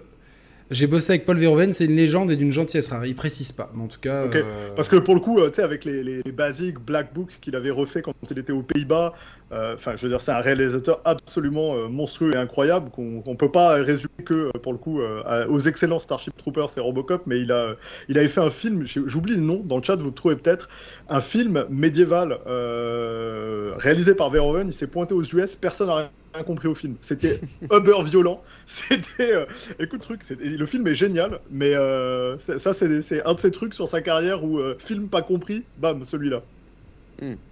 D'accord, d'accord. Moi, je. C'est- intéressant ce que tu disais euh, parce que c'est vrai que même effectivement Kojima il faisait il faisait ses, ses niveaux comme ça pour expliquer et tout et justement pour expliquer aux devs et justement c'était une un des gros défauts du, du vrai papa de God of War de Kratos donc David Jaff puisque euh, lui il arrivait beaucoup de mal à se faire comprendre par ses équipes euh, de dev et, euh, et ça a créé beaucoup beaucoup de tensions euh, dans le développement bah, du premier God of War. C'est pour ça qu'il est tendu Kratos comme ça tout le temps. Pète la gueule à tout le monde. Bah, Alors, c'est super difficile quand t'as un créatif qui a une idée ultra précise de ce qu'il veut dans sa tête, mais qui n'arrive Ouais. pas à la communiquer, c'est frustrant pour tout le monde. Hein. Il a, il bossé que lui, sur, il Be- était- sur Benedetta. Surtout que lui il était game dev dedans, euh, dans, dans le projet God of War, alors que, euh, Alors qu'à la base, comme l'a dit tout à l'heure Yannick, c'était un, c'était un testeur quoi. Et, euh, et à l'époque, dans le jeu vidéo, enfin, c'était, c'était tellement un secteur qui avait, euh, qui avait encore aucun code, aucune structure que tu pouvais passer de Bah, j'ai- à- une anecdote à ce sujet justement. Donc, sur euh, la caméra? Exactement, on voit qu'on a les mêmes. On a les mêmes rêves. On- Je vais juste continuer sur, euh, sur ce. Tim Moss, en fait, qui va être le lead développeur du jeu, aura énormément de problèmes avec euh, David Jaff. Et David Jaff va euh, crisper énormément toute l'équipe avec des demandes. Et à tel point que euh, Tim, euh, au bout d'un moment, ne prend en compte les demandes de, David Jaff que s'il les formule trois fois. C'est-à-dire que il demande tellement de trucs tout le temps différemment que tant qu'il n'a pas formulé vraiment trois fois avec insistance une idée, Tim ne la programme plus. Mais il la programme pas. C'est-à-dire ce que pour être sûr que cette idée est vraiment importante à ses yeux. En tout cas, donc là, on a la base du jeu, l'idée, et on a un bibendum, il faut un personnage, et c'est Charlie Je fais Wen. exactement pareil avec ma femme. c'est peut-être une bonne technique. Euh, non, c'est effectivement dans les Bah, c'est relations. ce qui fait écho au titre du film de Verhoeven que les gens ont trouvé dans le chat. Merci, euh, la chair et le sang. Voilà, c'est- on est complètement dans le thème. là. Donc Charlie Wen va créer Kratos et au départ en fait il a plein de concepts. Un de ses concepts c'est même une femme. Un autre c'est une punk et un autre encore c'est un Africain qui attaquait avec ses dreadlocks et ce, ce, ce personnage-là va être pendant longtemps un petit peu euh, retenu. Et euh, il s'appelle Dominus. Oui, c'est pas terrible comme nom. Et euh, il y a même, enfin au début il, il pense même à le faire protéger un bébé. Puis au final, ils disent que c'est trop violent, donc le bébé disparaît, puis c'est un chiot qui l'accompagne et qui peut l'aider, puis au final, ils vont se dire finalement non. À Shadow Dancer. Voilà. Et puis en fait, David Jaff que, Death arrive avec une Death Stranding avant l'heure, euh, ou Oro et sa tortue pour euh, ceux qui ont- auront la ref. Vous n'en pas beaucoup. Euh, David, hein Street Fighter. 5 dans le 5. Ouais. Euh, David Jaff alors euh, suggère de s'inspirer de Edward Norton dans American Historics, donc euh, un film qui, qui nous a tous marqué quand on l'a vu la première fois. Voilà. Et Les gars, vous connaissez ce film de nazi Ok. alors je pense pas que j'es- j'espère pas qu'il qu'il demande de s'inspirer des idées de d'Edward Norton, mais en tout cas euh, il veut s'inspirer de la scène où il se fait arrêter par la police où il dégage un sentiment de puissance, de virilité et d'agressivité. Il dit c'est ça que je veux. Et en fait, Dominus devient chauve à ce moment-là. Donc euh, on a, on a, il y, a des- il y a des calvities dont on n'a pas d'explication. Euh, et, et celle de Kratos donc a une explication. Ça vient d'American History X. Euh, voilà, donc voilà. Et, euh, et en fait, on a- ils n'arrivent pas à trouver un, un design définitif. Et c'est en allant dans, une, dans un fast-food avec l'équipe que Charlie, sur un coin de nappe, littéralement, dessine un croquis d'un personnage avec deux chaînes attachées au bras qui sont prolongées par des lames. Et l'idée, elle, commence, elle plaît à David Jaff, elle commence à séduire. Il faut maintenant convaincre les programmeurs qui, en testant ça et en te- testant le potentiel, disent Ah, mais en fait, c'est génial cette idée parce que ça permet euh, de, spatialiser beaucoup plus euh, logiquement les coups. Si tu as une épée, tu, peux, tu ne peux tirer qu'avec un rayon limité. Donc, c'est un peu le principe euh, bah, d'une chaîne, en fait, dire que tu peux soit faire des, coups dans un rayon qui est court autour du personnage, soit dans un rayon plus long, et c'est de là que commence à, euh, que, commence à naître un petit peu l'idée euh, de, du- des combats dans le jeu. Voilà. Donc, euh, et donc, Alors, le- juste un truc pour le look aussi, le, le petit bonus prog. Je suis certain que tu vas voir n'importe quel prog du monde, n'importe quel modeleur de l'univers aujourd'hui, et tu lui dis ton perso, il a pas besoin d'avoir des cheveux. Ah, bah, garantis, il est content. Surtout à l'époque PS2, il est content. non, mais même aujourd'hui, c'est- hein. c'est toujours Bah un, ouais. ca- un calvé. Tu C'est toujours difficile. Il y a des jeux qui arrivent pas encore à le rendre. C'est pas, pas évident. ouais. c'est vraiment difficile, euh, enfin même dans un FIFA ou, ou- ou- enfin, euh, ou dans beaucoup de jeux, ça a souvent des, des problèmes avec les cheveux. Euh, C'est ce qui vieillit le plus mal en plus dans les graphismes, les cheveux. Bah, il faut, il faut que tu aies des sacrés. etc. Ouais, faut, faut que tu des sacrées simulations. Il y a un comportement physique qui est particulier, une réflexion de la lumière qui est particulière. les- Il y a des jeux qui commencent à. NBA qui 2K le rendent fait, bien. le fait très bien depuis très longtemps. Bah, Il y, y a plein de jeux qui sont, euh, tu sais, genre la Plague Tale, euh, qui, euh, sur le plan graphique, les, les cheveux sont, sont incroyables, super bien faits. Les, les- les jeux de Naughty Dog, en général, il n'y a aucun problème. Il y en a plein sur lesquels c'est c'est pas mal, mais c'est vrai qu'il y en a d'autres, tu souffres. hein. C'est vraiment les blocs 3D. euh. Ah ouais, Pour le, comme- pour le reboot Oh, de Tomb Raider, pour le reboot de Tomb Raider, il y a Nvidia qui avait sorti une carte graphique avec spécialement une option Ouais. qui s'appelait euh, euh, réalisme capillaire, un truc comme ça. Je sais plus si. Non, mais ça, mais ça ça, existe s'appelait encore euh, le Jean-Louis Nvidia David. Airworks. Ouais, c'était ça, mais je crois que c'est Tomb Raider euh, 2013 qui a, Il me semble aussi que c'était ça. qui a, qui a, qui a, qui a commencé ce, ce truc-là, quoi. Maintenant, tu le retrouves partout. ouais. Voilà. Alors, donc l'idée des lames, elle séduit tout le monde, vraiment, le studio, tout le monde est enthousiaste. Et le prototype euh, in-game marche bien. Donc là, vraiment, c'est une, grande vague d'euphorie pour le, studio. Et Dominus, vraiment, il, commence à prendre sa forme finale. Il est chauve, musclé, viril, agressif. Il a un énorme tatouage bleu, une toche déchirée et ses fameuses lames du chaos. Donc on est quasiment proche du design final. Alors, on n'a pas de, prototype qui est officiel, mais il y a un rendu, donc je vous le mets à l'écran. Il y a un rendu qui a été fait par des fans, donc euh, voilà. Je...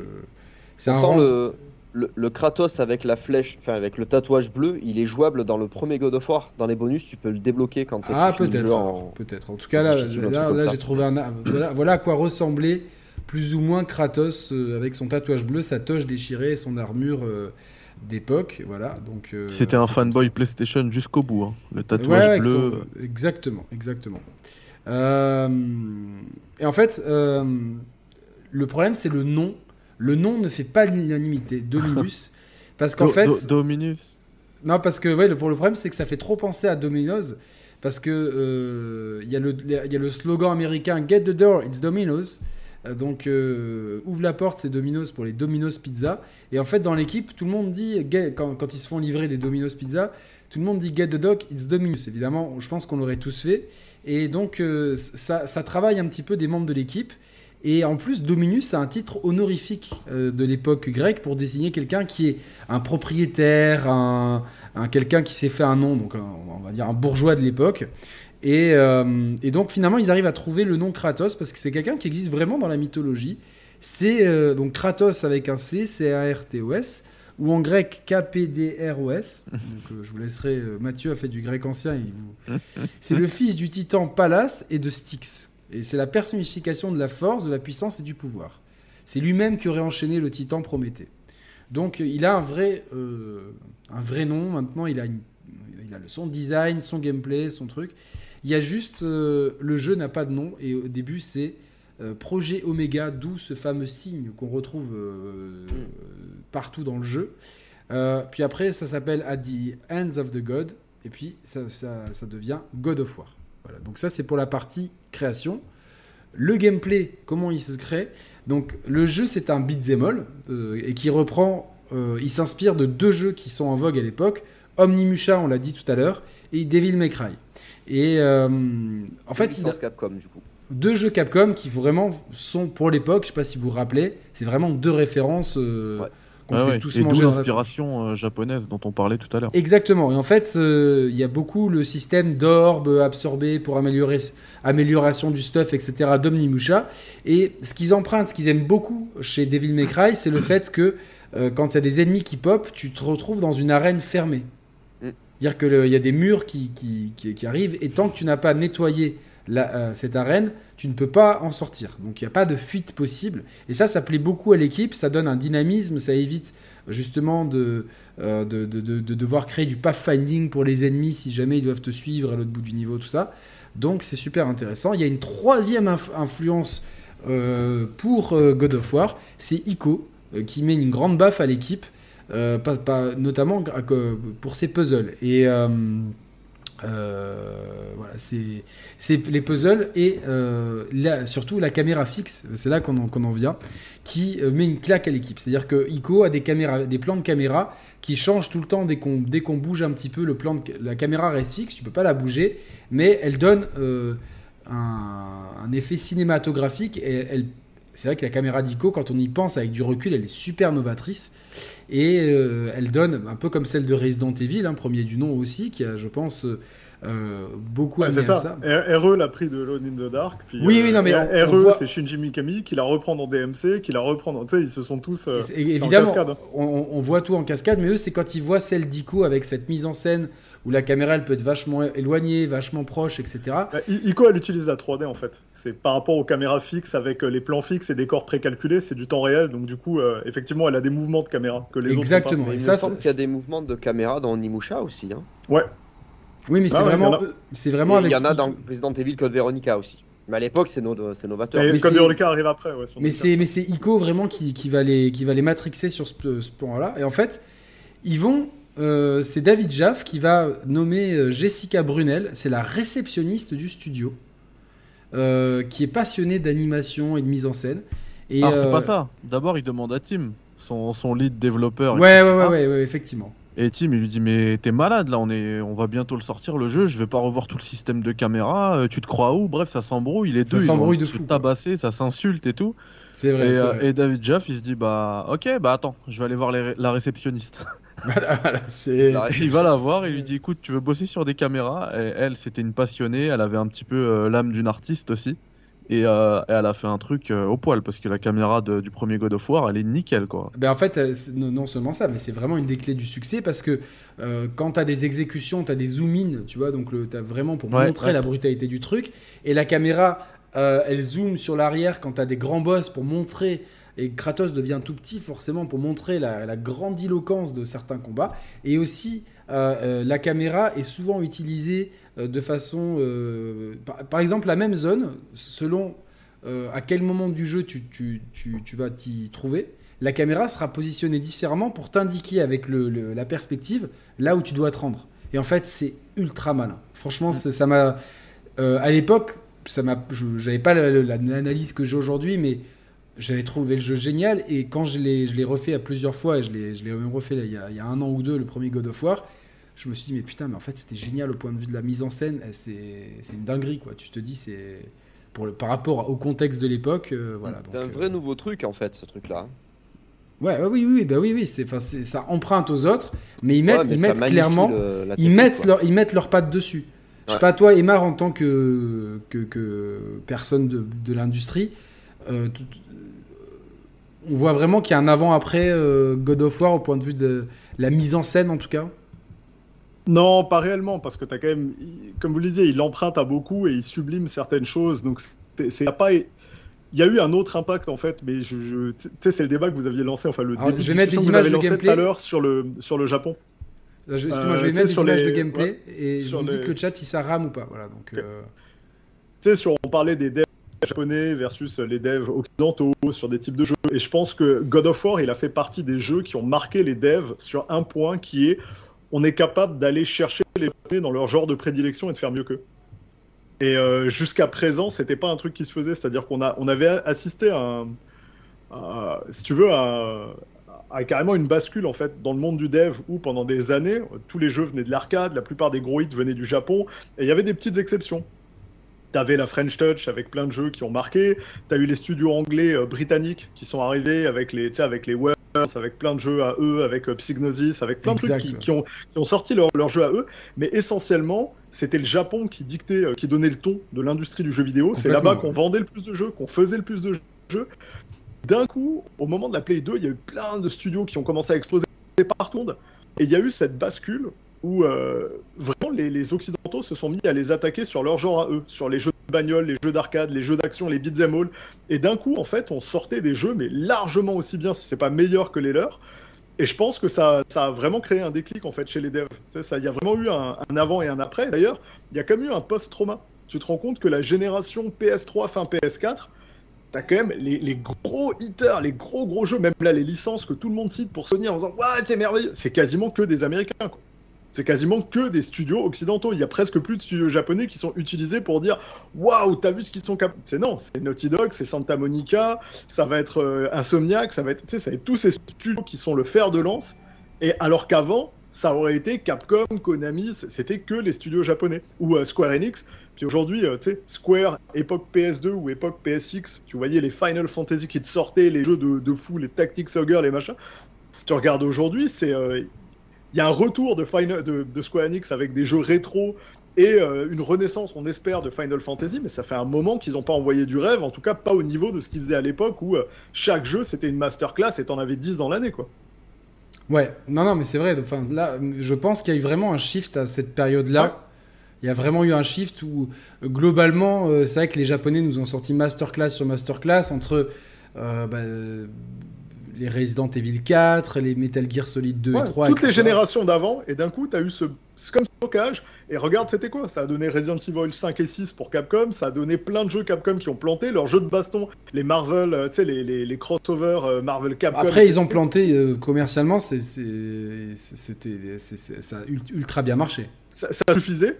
Ça suffisait pour que ça, ça marche bien Ouais, et ça ouais, ouais. continue, etc. Mais par exemple, les jeux de baston, ça a été très compliqué. Ils en ont sorti trop les uns sur les autres et ils ont fait Ah, des fonds, euh, mais, mais à la chaîne.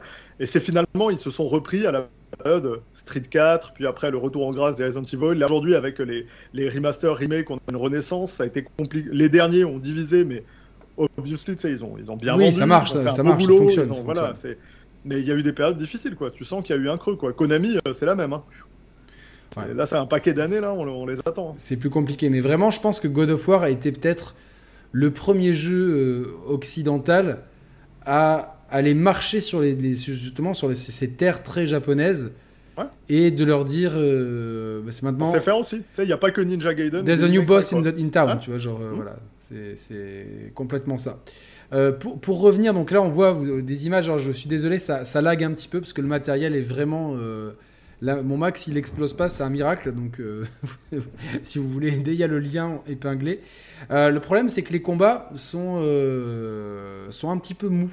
Et à ce moment-là, il y a un animateur 3D passionné de jeux de combat qui s'appelle Cory Barlog, hein, un nom que vous connaissez forcément Ah, aujourd'hui oui.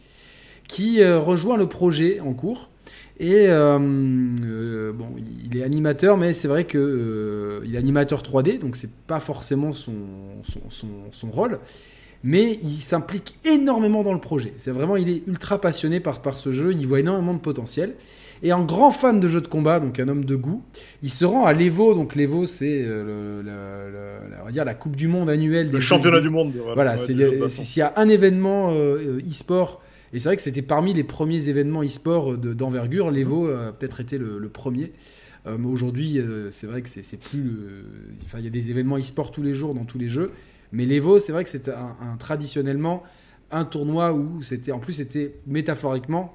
euh, on, se rendra compte plus tard que c'était vraiment les affrontements euh, américano-japonais. quoi. Donc, euh, cristallisé par cette fameuse finale de Street 3 entre Justin Wong et Daigo Umehara, voilà, qui, est rentré dans les mémoires, le fameux Evo Moment 37. Toujours est-il qu'il se rend là-bas et il, il- croise deux collègues, Williams et Daniels. Euh, et en fait, il les embarque dans le projet. Au début, ils sont pas très chauds à cause de la réputation de David Jaff. Puis c'est pas, de- c'est deux mecs qui ont pas trop apprécié Twisted Metal. Puis en fait, ils y voient le potentiel. Et euh, quand, quand ils se mettent à vraiment euh, les mains dans le cambouis dans le jeu, quand ils regardent les prototypes, ils se rendent compte qu'il n'y a pas de système de combo et que du coup le, jeu finalement n'a pas le- n'a pas le même côté jouissif qu'un Devil May Cry. Et en fait, pour, pour le rendre jouissif, ils implémentent une euh, feature très en vogue dans les jeux de combat qui est le cancel. Qu'est-ce que c'est le, cancel? C'est-à-dire que euh, c'est quand le joueur, euh, par exemple, si tu, si tu fais plusieurs inputs sur le bouton, le, Kratos, imaginons que, que le cancel n'existe pas, Kratos va continuer à faire son action jusqu'à ce que la séquence de boutons ait été rentrée par, euh, par le, le personnage à l'écran. Or, avec le cancel, tu peux annuler n'importe quel coup à n'importe quel moment. Ce qui fait que, euh, par exemple, tu, tu commences une séquence de, de coups, tu vois que tu vas te faire attaquer, tu peux l'annuler par soit un autre mouvement, euh, soit une autre attaque qui va être plus adaptée à la situation, soit par un contre, soit par une roulade. Et en fait, ça, ça met énormément de dynamisme. Et ils ont l'idée aussi de reprendre le système de comptage qu'on voit à l'écran ici, 4 hits, etc. Ça, c'est quelque chose qu'on trouve dans les jeux de combat de l'époque. Euh, vraiment, on est dans une époque dans le jeu de combat où le, où le combo est prédominant. Et donc, euh, ils ont cette idée-là. Et cette idée-là, en fait, ça marche énormément. Ça, donne le, ça rend le jeu ultra dynamique. Donc, en- grâce à l'implémentation, ils ont fait le forcing et final, euh, l'équipe de team va se rendre compte que bah, eux, c'est des passionnés, ils ont l'habitude et que finalement, ça marche beaucoup mieux. Ça rend le jeu beaucoup plus dynamique. Ça permet aussi, euh, en même temps, euh, c'est une double vocation aux joueurs qui n'ont pas trop l'habitude de ne pas se retrouver prisonniers d'une séquence de combos qui serait pas annulable et qui les rendrait vulnérables. Et ça laisse aussi de grandes possibilités aux, aux, mecs qui tryhard de faire des, euh, des, des énormes combos. Il y a même des défis. Je sais plus si c'est dans le premier, dans le deuxième ou dans, ou dans les deux, où tu as carrément des arènes de défis euh, Il y spécialisées. en a pour- dès le 1. Dès le 1, voilà. Donc c'est vraiment Ouais. qu'ils y pensent dès le 1 à faire des arènes de défis spécialisées dans le combo pour, euh, pour vraiment montrer que sans atteindre le degré de- d'exigence d'un Devil May Cry, eux, ils peuvent aussi rivaliser avec un système de combo qui est accessible et profond à la fois. Et euh, je pense que là, on a tous les ingrédients de, du a- succès de God of War. Quoi. Il y a une feature aussi qu'on a vu à l'écran quand euh, Kratos se transforme pour être un petit peu plus puissant que ce qu'il est. euh, Je Ouais. crois qu'il est invincible à ce moment-là aussi, on l'a vu tout à l'heure dans les images. Ça, c'est directement inspiré de Devil May Cry avec la transformation en démon. Ah oui, bien, bien sûr, il y a les inspirations, tu les vois à l'écran, on les voit Ouais. de, de partout, quoi. Donc euh, Et euh, der- dernier truc, donc Kratos dans les prototypes a un tatouage euh, bleu.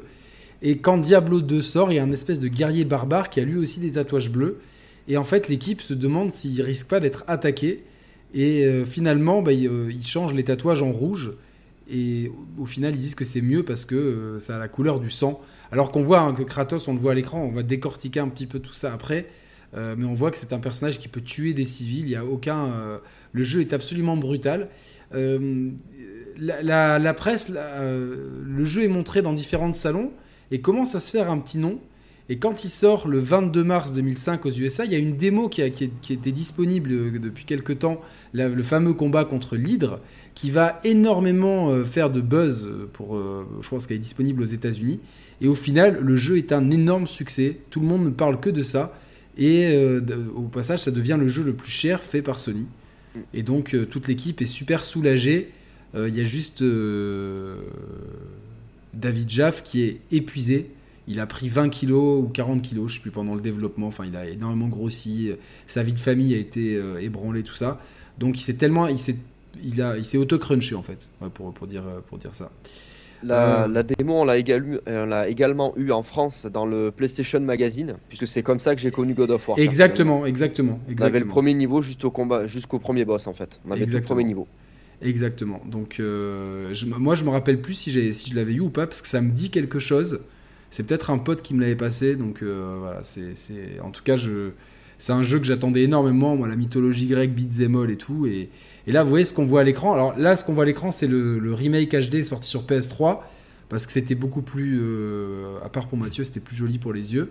Non, non, je Euh, confirme que c'est plus beau que sur cathodique. hein. Non, c'est plus beau que sur pas Juste euh, une, une dernière précision sur la conception, après on passera à nos ressentis sur, sur ce jeu, ce qu'on en a pensé. C'est Marianne euh, Krau... alors Krauksik, excusez-moi Marianne si j'écorche votre prénom, mais les- le polonais et moi ça fait deux, qui a écrit le scénario. Et en fait, ils ont toute l'équipe a toujours voulu faire une espèce de best-of de la mythologie grecque, et ça tombe bien. Parce que la mythologie grecque, elle ne manque pas d'histoire. Donc, c'est-à-dire qu'ils arrivent à rapidement implémenter tout ce qu'ils veulent dans le jeu. Euh, ils sont même obligés de, cut- de, cutter certains passages. Par exemple, euh, au début, le, enfin dans le jeu, dans le jeu, il y a pas mal de trucs. euh, on devait faire l'ascension d'un titan qui se fera par cinématique. Il y avait les ailes d'Icar qui seront dans le deuxième épisode. Et euh, voilà. Donc, le thème de base, c'est la rédemption.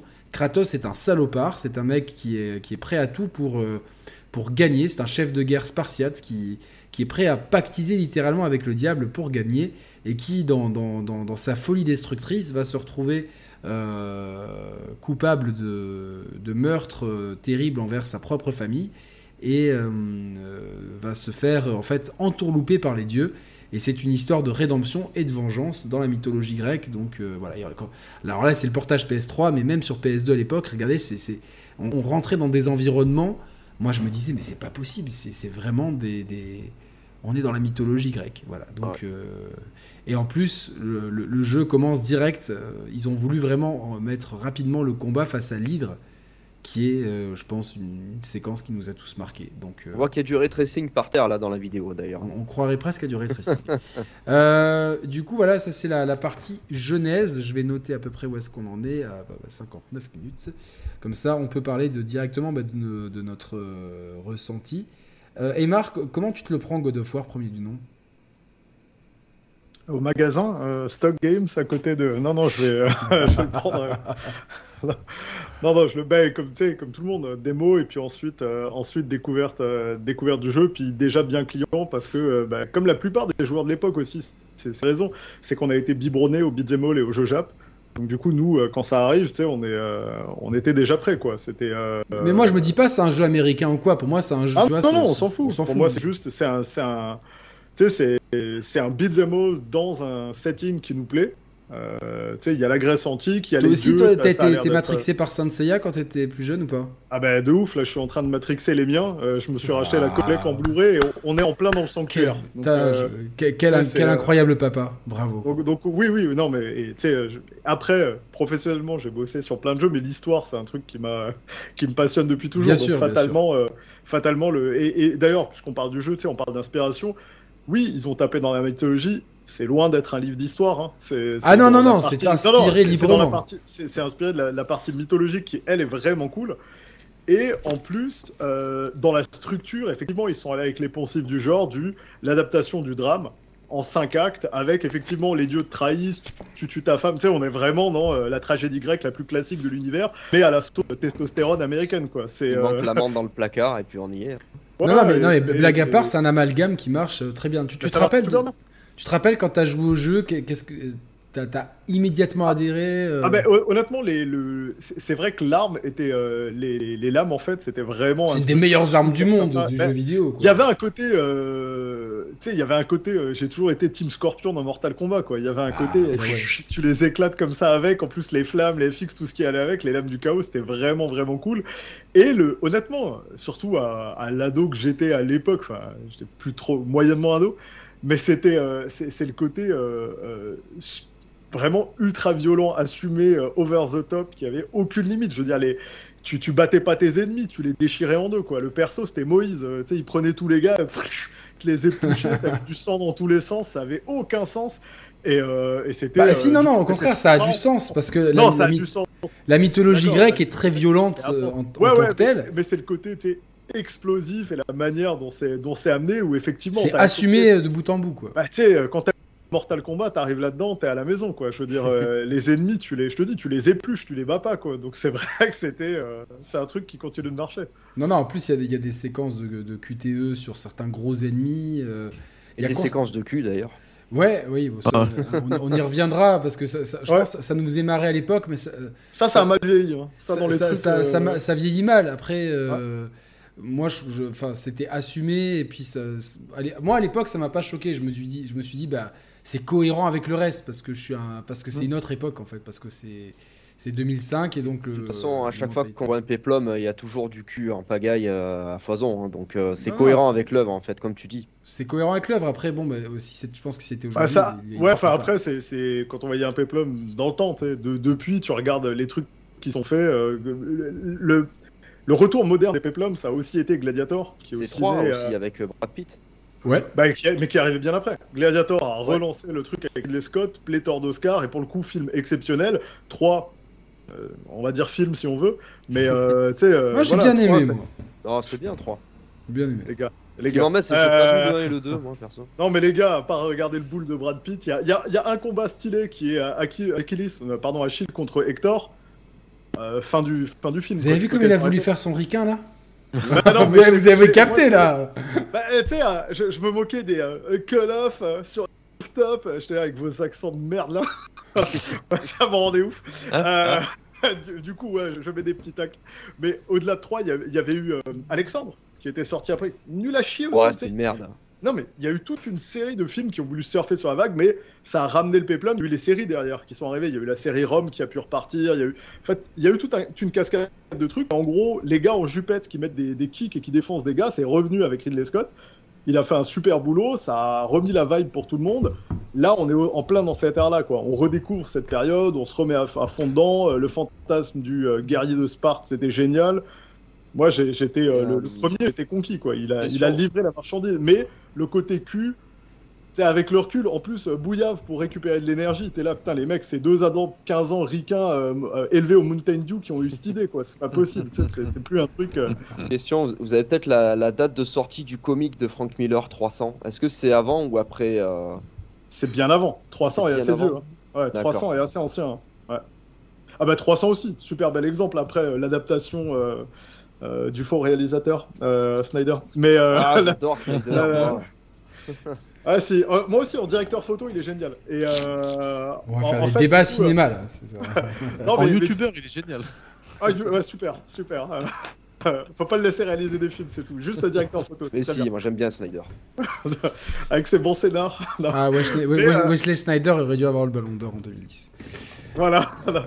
Mais, mais du coup, non, écoute, euh, premier God of War, euh, bah, voilà, pour moi c'était super cool. C'était l'époque de façon bénie de la Play 2 où euh, les, les- les gros titres enchaînés les uns après les autres, euh, on était gâtés toutes les semaines, on se rendait pas compte de la chance qu'on avait, et voilà. Et comme dit, euh, euh, top 15 des, des meilleures ventes quand il est arrivé sur la console, donc euh, gros succès. Gros succès. Euh, t'as, t'as instantanément, t'as eu un crush pour God of War? Non, honnêtement, non. C'est, euh, je pense que moi, l'histoire d'amour, elle s'est construite. Le second, j'ai beaucoup aimé. Et je pense le 3, c'est, là, c'était bon, quoi. Là, le 3, j'ai fait OK. euh. le, le 3, j'ai niqué Poséidon. J'ai dit, d'accord, c'est bon, je, je Ouais, signe à village. euh. Ouais. Ah bon, on va, on, Ouais, on va en débattre parce Ah, que qui m'a qui m'a qui m'a mis un bon crochet dans la mâchoire et euh, on va en même, débattre. euh, enfin comment? On va en débattre quand on arrivera au 3. Ne, ne, ne- ne Ouais. partez Ouais, pas mais trop voilà, vite. le, mais le premier, j'ai beaucoup aimé. C'était pas encore le coup de cœur euh, complètement assumé de je vais aimer cette saga toute ma vie, tu vois. Mais c'était. euh, et justement, parce que j'avais aussi les codes qu'ils citaient. Moi, j'étais un dingue de Onimusha. euh, tu sais, j'adore. J'avais les, les- j'avais les codes, je, je retrouvais plein de jeux, je les trouvais génial. Et euh, mais, mais il m'a pas soufflé à l'époque, quoi. D'accord, bah, euh, ok, c'est bon à savoir. Mathieu, toi, tu te le prends quand God of War Quand il Moi, sort je direct? Je suis tombé dingue de la démo en fait. Euh, je crois que c'est une des démos jouables que j'ai fait le plus de fois dans ma vie. Euh, de retrouver les QTE que j'avais connus avec RE4, parce que moi je connaissais pas les QTE avant. Je trouvais ça génial d'avoir ça dans un beat'em up. Euh, de voir la brutalité des combats. euh, quand tu fais L1 carré, que le perso il tourne sur lui-même et qui donne des coups d'épée comme ça avec ses, avec ses chaînes, je trouvais ça génial. Et pareil, bah, comme je disais au- en début d'émission, moi je faisais du latin et du grec quand j'étais au, collège et ça tombait au moment où le film 300 sortait en plus, donc j'étais à fond dans la mythologie grecque. Et euh, alors le jeu, je l'ai pas pu l'acheter tout de suite, tout de suite parce que bah, j'étais adolescent et que j'étais au collège et que j'avais pas d'argent, donc euh, il fallait que j'attende que les jeux sortent d'occasion. Et par chance, je crois que le jeu, je l'ai eu deux mois après sa sortie parce que dans le Cash Express euh, où j'allais avec mon père très régulièrement, ils avaient le jeu à 35 euros. Donc je me suis pas privé, je l'ai pris et je l'ai, je l'ai retourné dans tous les sens. Je l'ai fait une fois ou deux d'affilée et j'étais, j'étais trop content de l'avoir. Je trouvais qu'il y avait beaucoup de refs qui me rappelaient mes, mes cours de latin et de grec justement. Euh, je m'amusais à revoir les, les designs des persos, à tester les, les pouvoirs de, de Kratos en me disant ah putain oui mais ça c'est le truc qu'on avait vu dans la leçon euh, la semaine dernière et tout ça donc euh, ça a été un gros kiff le premier God of War et euh, j'adore j'adore le premier. Mehdi, toi, tu l'as, tu l'as découvert quand le premier God of War? Est-ce que tu l'as fait à sa sortie ou c'est plus tard? Non, je l'ai pas fait. euh, je l'ai pas fait à sa sortie. Je l'ai fait plus tard, bah, pour les mêmes raisons que Mathieu. J'avais pas. Bah, j'étais pas indépendant financièrement. J'étais gamin, du coup, je pouvais pas m'acheter des jeux. Et, euh, et je me connaissais pas le swipe? Ah si si, mais justement, je l'ai fait comme ça, mais euh, mais euh, mais sur le tard, euh, quand j'ai quand justement j'ai pu pucer ma ma PS2. Euh, mais je vous rassure, je l'ai racheté ensuite après euh, Ouais, dans sa version remastered. Je crois que euh, après God of War 3, comme c'est un, un énorme succès, ils avaient refait un- une compilation remasterisée où on Alors pouvait euh, rejouer. je vais te corriger, God of War c'est les deux premiers jeux qui ont été portés en HD sur PS3 et c'est bien avant euh, God of War 4 du coup. Euh, God of War 3. Ouais, bon, bah, c'est pareil sur PS3 Et quoi. C'était aussi les premiers jeux qui étaient jouables, les premiers jeux PS3 qui étaient jouables en remote play sur la PSP. Ah oui, exact, exact. C'était Bien joué. à, à God of War. Bien joué. Et euh, du coup, donc toi, tu l'as fait euh, plus tard, mais, euh, Un peu plus tard, ouais, je sais pas, je saurais pas te dire. euh, mais qu'est-ce que t'en as pensé après. du jeu? Et qu'est-ce- bah en fait comme euh, comme Emar j'ai euh, j'ai kiffé parce que il y avait euh, bah forcément le feeling du, du jeu il est bien tu vois tu ressens tout de suite le fun euh, t'en parlais tout à l'heure en termes de, game design alors j'avais pas cette euh, pas cette euh, comment dire cette réflexion là mais tu le ressens de toute manière en, quand tu jouais t'es habitué à donner des coups bah, des coups droits avec une épée ou quoi et là d'avoir des coups un peu stylisés qui qui partent dans les côtés et tout tu vois ça te ça te prend tout de suite ça te happe tout de suite. Par contre, effectivement, moi j'étais à fond. tu vois, moi j'étais déjà un gros joueur de solo narratif. Euh, tu vois, dans ma, dans ma tête, c'était Metal Gear, euh, c'était euh, c'est ce genre de jeu-là, et, et du coup, j'ai pas été, j'ai pas été fan directement. C'est vraiment avec, c'est c'est vraiment plus tard avec God of War 3 que que là, là, ça a réussi à me toucher. Mais en termes de gameplay, par contre, j'avais j'avais adoré, ouais. Ouais. Bah écoutez, moi. Et, et tu vois, même, je, je disais, euh, euh, au niveau de, de l'histoire, effectivement, bah, ça m'avait pas du tout marqué. Hein, je, je saurais même pas te dire euh, l'histoire du premier God of War. Euh, enfin, il y a quelques semaines, j'aurais pas pu te le dire, parce que je me suis replongé dedans. Parce que justement, en fait, il y a quand même une belle histoire dans ce premier God of War. Ah oui, bien sûr, bien sûr. Ouais, quand tu veux aller la chercher. Et, et en plus, alors sans spoil aucun, ne vous inquiétez pas, mais elle prend aussi une autre dimension avec God of War Ragnarok. Et du coup, euh, du coup le fait de, de- de se rafraîchir un petit peu tout ce qui se passe. Donc je pense que cette émission, avant la sortie de, Ragnarok, elle est euh, d'utilité euh, publique. Oh putain. Mais quel, bah quel non, bon, ouf. quel bon advertiser alors. non, mais vraiment, vraiment, parce qu'il y a, il y, a, il y a des trucs. Enfin, je, je vais pas spoiler. Je vais Non, mais ils oublient pas, ils oublient pas leurs racines, c'est ça que. Clairement, clairement. Qui, est- qui est intéressant. L'héritage grec de Kratos, il est là, il est bien là, et, et voilà. Tant mieux. Euh, bah écoutez, moi je vous l'ai dit tout à l'heure, hein, moi je me. Enfin, j'adore la mythologie grecque depuis Saint Seiya. Euh, j'adore le genre du beat'em all, donc pour moi, quand le jeu est annoncé, même si c'est une période où je suis à peut-être. C'est là la période où je recommence un peu à jouer, euh, début de 2005, tout ça. Euh, j'attends grave le jeu et j'économise parce que je me dis celui-là, je veux pas le louper. Et euh, je l'achète et je me prends une baffe. Et en fait, il y a tout ce que j'aime dans le jeu vidéo de cette époque-là. En fait, c'est-à-dire il y a une narration, un côté cinématographique et un gameplay euh, euh, qui, est, qui est super. Franchement, je, je, je, je vis ça comme un film en fait. Et je me dis, tu vois, c'est il y a des jeux qui te marquent comme ça où tu te dis, je trouve que c'est un game changer. Et celui-là, je le trouve qu'il a il a quelque chose qui, pour moi, qui est un game changer. Au même titre, un peu que comme Shenmue, en fait, quand j'ai fait Shenmue, j'étais, je me rappelle avec mon petit frère, on était scotché devant la console, on se demandait, mais euh, on peut ouvrir un tiroir dans un jeu vidéo, quoi. C'est, ça, ça nous a rendu fous. Et là- regardez l'enveloppe qui est dedans. Comme ça. Ouais, mais c'est ça qui était fou. Et, et là, en fait, dans God of War, on est, on est, euh, franchement, t'as l'impression, tu vois, que tous ces décors, t'as l'impression que tu peux y aller, alors qu'en fait, c'est un, un immense couloir euh, euh, bien, bien tortueux qui, qui, est, qui est très, très bien designé. Mais t'as vraiment une impression de liberté et surtout une impression de force. Tu joues un mec qui est, qui est fort, quoi. C'est, Et qui est impitoyable, surtout. qui est, qui est impitoyable. sadique, limite. Ouais, mais moi, ça, limite, euh, moi, je, je, je, je l'ai un peu roleplay le truc. Tu te dis, il y a une guerre en fait.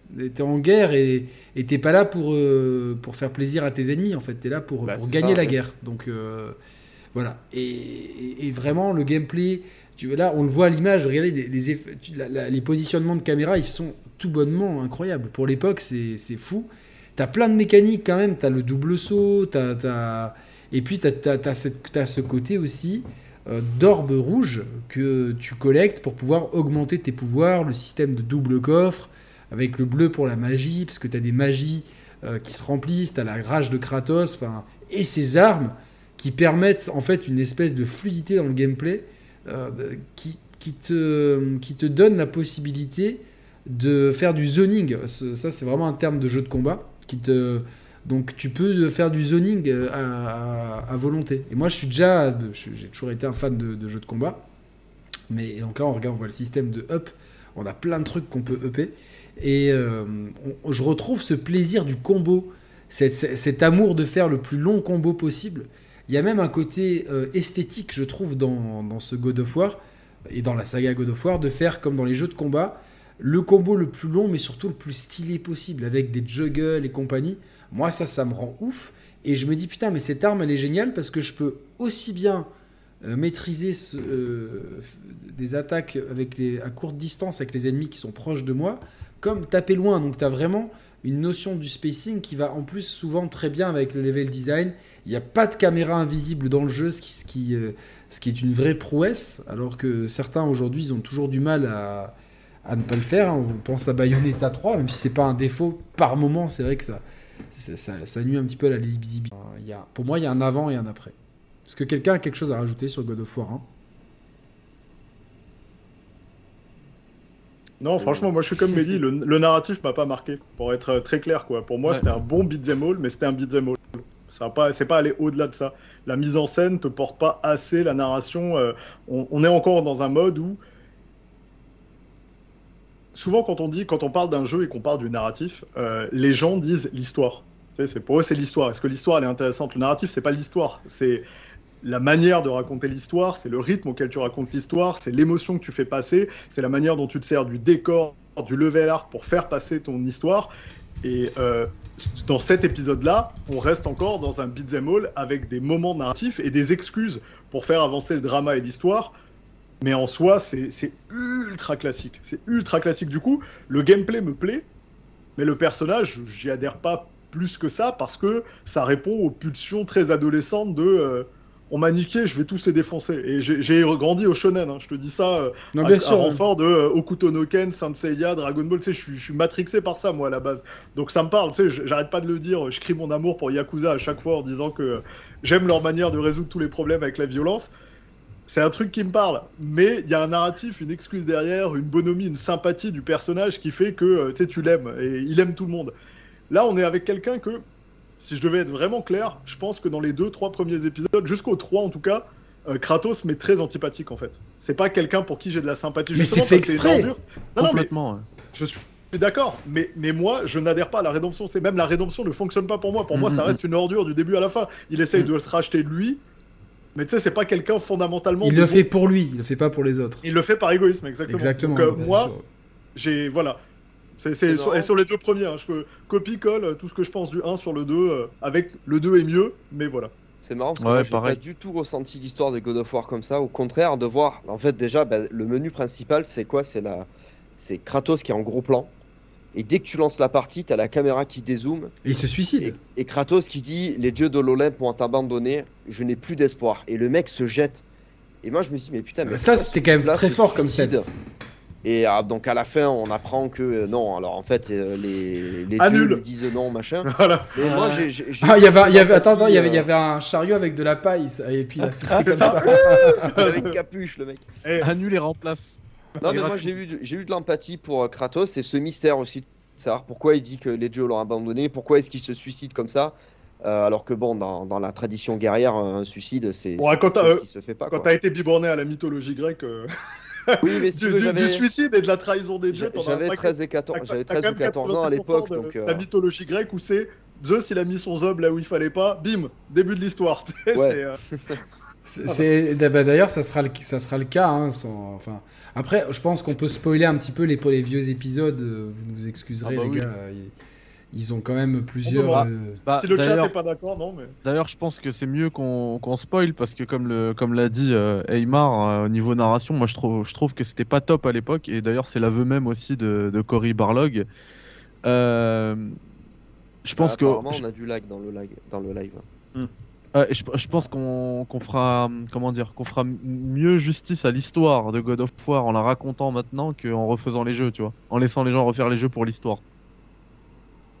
D'accord. Moi, j'ai pas- j'ai pas de lag euh, sur, sur mon panneau. Excusez-moi. Pour moi, tout va très bien. Comme moi, Mehdi, je t'ai écouté et je suis d'accord avec toi. Ah, mais c'est clairement le cas. Et, et d'ailleurs, ça, tu le ressens même. euh, c'est une envie aussi, je pense, de Santa Monica euh, aujourd'hui, là, en 2022, parce que tu le ressens aussi dans Ragnarok et même déjà dans God of War 2018, où ils essayent de donner un peu de, un peu de profondeur et de structure à, à Kratos. euh, Ah bah, énormément. Voilà. C'est- alors- le jour et la nuit, quoi. Ah oui. Euh, euh, Dans l'histoire, on a quand même des- du mystère parce que l'histoire de Kratos, elle nous est narrée petit à petit dans le jeu. C'est pas, euh, on sait Oui, pas mais c'est tout un tout classique. suite, en fait. C'est un classique. Oui, c'est là, là, justement, mais, quand, on, quand on parle de, de véhicules narratifs ou d'histoire, euh, quand tu commences avec Cloud, tu sais pas toute son histoire, on te la révèle. Quand tu commences avec Snake, tu sais pas toute son histoire, on se la Oui, révèle. bien sûr. quand tu commences avec euh, Dante, tu connais pas toute son histoire. on se la- Tu sais, c'est littéralement la manière de faire, et surtout dans ces années-là, c'était la classique de comment on expose une histoire. Le, le côté mystère, quand il est réussi, tu finis avec Bioshock. Euh, Ouais. Tu sais, t'as un truc où d'un coup, t'es là, ouais, putain, tu te laisses emporter, puis t'as ton twist, etc. Là, avec Kratos, on sait exact. Enfin, je veux dire, euh, c'est peut-être moi, hein, mais moi, je savais exactement où je m'en allais, quoi. Euh, Moi, le, jeu, il petit, s'appelle, alors. le jeu, il s'appelle God of War. Ah oui, enfin, moi, j'avais 25 piges, c'est vrai aussi. Voilà, j'avais le- le- j'avais 10 ans de moins, donc. euh, Ah bah voilà, le jeu, un il peu plus s'appelle- naïf que. Le jeu, c'est Dieu de la guerre, les dieux m'ont trahi, nanana, t'as lu un peu de, de, de drama, tu sais exactement où tu vas aller et ce qui va se passer. Tu Ouais. sais qu'à un moment donné, il va mettre un coup de tête à Ares, il va prendre sa tête, il va fumer tout le En monde l'histoire, c'est que euh, l'histoire du premier, en tout cas, c'est que Go- euh, Kratos est un guerrier spartiate ultra reconnu qui, euh, malgré de nombreuses victoires, va se retrouver dans un espèce de traquenard contre des... euh, ils sont une cinquantaine contre des milliers de barbares. Et donc, euh, il appelle Arès à l'aide, Arès le dieu de la guerre. Et donc, Arès détruit les barbares, offre à Kratos les lames du chaos. euh, et en échange, Kratos devient le chien de guerre d'Arès, tout simplement. Et donc, grâce à, Kratos, les, Spartiates vont conquérir énormément de batailles, etc. Le problème, c'est que euh, Kratos est empli depuis déjà, c'est de base guer- un guerrier extrêmement violent et assoiffé de sang, mais ce- ce- cette victoire et d'avoir euh, d'être le servant d'Hadès va le sang appelle le sang comme on appelle et en, dé- en- en détruisant un village, il va euh, détruire en fait, il va il va tuer sa femme et sa fille et donc euh, Sans faire exprès. c'est- c'est- sans- sans- il s'en rend pas, pas vraiment compte. Il a été piégé par Arès pour tester le Le mec. Ah, putain, Pour voir, qui, pour, voir s'il restait encore de l'humanité dans Kratos. Je crois que c'était une galinette cendrée. Et euh, à ce moment-là, l'oracle de ce village euh, maudit Kratos. euh, et elle lui met, elle lui colle les cendres de sa famille parce qu'il a mis le feu et tout sur sa peau. Donc c'est pour ça que Kratos a ce teint très très très blafard, qui lui donne le surnom de Ghost of Sparta, le fantôme de Sparte, et euh, qui euh, le fait qu'il a, euh, il est craint dans toute la Grèce, dans toute la Grèce. Euh, et donc, euh, il va servir les dieux de l'Olympe pendant euh, une dizaine d'années. Euh, et ensuite, euh, euh, au bout d'un moment, euh, je sais plus comment ça commence en fait? De quoi? God of War? Ça commence Ouais. sur le bateau en fait. Le, Hein? le niveau de la démo, c'est le premier niveau. Ouais, mais après, t'as les, euh, t'as ce- t'as des épisodes après qui sont des préquels. Hein. Ouais. Ce sont des préquels, ouais, ouais. Donc on en apprend plus que. En fait, C'est ça. globalement, Kratos est le fils, est le, le fils de Zeus. Il a Ouais, un demi-frère ça, qui c'est un- s'appelle Ça, c'est un twist. Ouais, c'est ça, ça c'est un twist en fait. Que À la fin de God of War 2, de on Zeus. apprend ça, ouais. Ouais, t'es pas euh, censé le savoir dès le début. Non, mais là, on va, on va résumer frère qui l'histoire en s'appelle, gros, quoi. Non, non, bien sûr. Ah, T'as un frère ouais, qui s'appelle Demos et Zeus, il, a, il, il entend une prophétie, encore, encore une, où euh, on lui dit tu vas te faire tuer par, euh, euh, par euh, ton fils qui a, un, qui a une marque rouge sur, sa, sur son visage. Et du coup, il envoie lui euh, ses fils légitimes, ses enfants légitimes, euh, tuer cet enfant avec euh, une marque rouge sur le visage. Et c'était pas Kratos qui avait cette marque rouge. Jean-Luc c'était. Reichmann. Elle était bonne celle-là. Non, c'était Demos son frère et justement euh, Kratos après euh, s'est tatoué, euh, s'est fait tatouer justement euh, en hommage à son à son frère. Et pour la petite euh, la petite euh, petite anecdote de qui va faire plaisir à à Mathieu qui a fait du grec, euh, Kratos Demos qui veut dire pouvoir et peuple. Mhm. Et euh, en fait ça sort de Wow. ça vient de là le- la démocratie. Le pouvoir est, de, Ah oui, est sûr, au oui. peuple. Oh là là, putain, mais que- là, je, je me sens vraiment Étymologie. édition- mon Ouais. émission, mon émission gagne en intellect de fou, quoi. Merci, Mehdi. D'ailleurs, est-ce que, est que vous savez ce que ça veut dire niquer quelqu'un?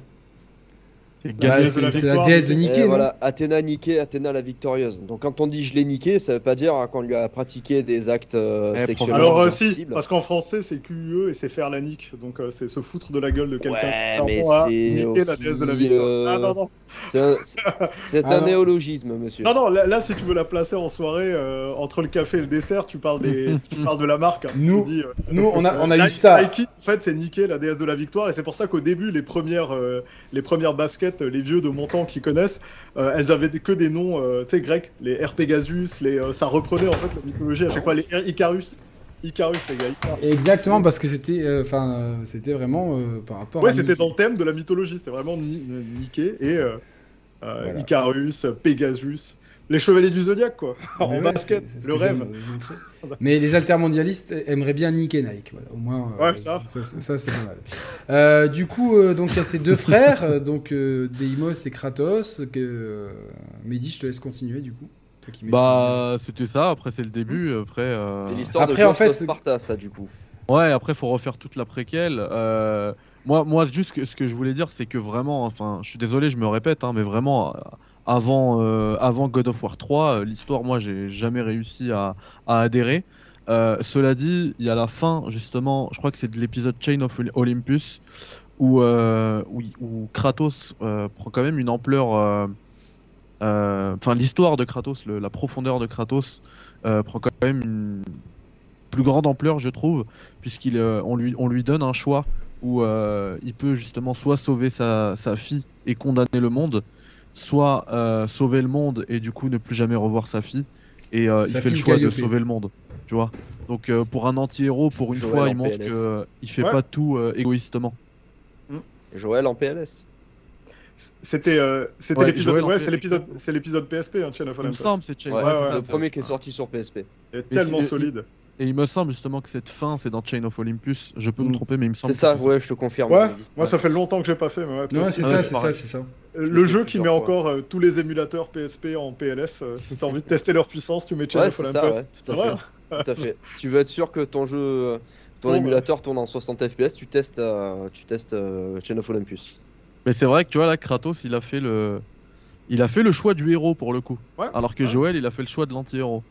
Après, il est né quand même, enfin, c'est pas pour excuser, parce que je pense que c'était pas leur intention au début, mais quand même, il est né dans la tradition spartiate, des enfants qui sont euh, euh, tout de suite mis dans les soldats, etc. Et il faut savoir, petit, euh, petit, euh, petit trivia, que dans son, Ouais. que quand il était capitaine, il avait un soldat qui était toujours optimiste, même quand ça n'allait pas, ce soldat était toujours optimiste et euh, il, se sacrifiait pour les autres sans hésitation. Et c'est vraiment le soldat le plus exemplaire qu'il ait eu. Et ce soldat se nommait Atreus. Voilà, un, un nom. Ah. Voilà, c'est euh, comme ça qu'il va nommer son, son, son deuxième enfant, donc euh, celui qu'on connaît avec la mythologie grecque.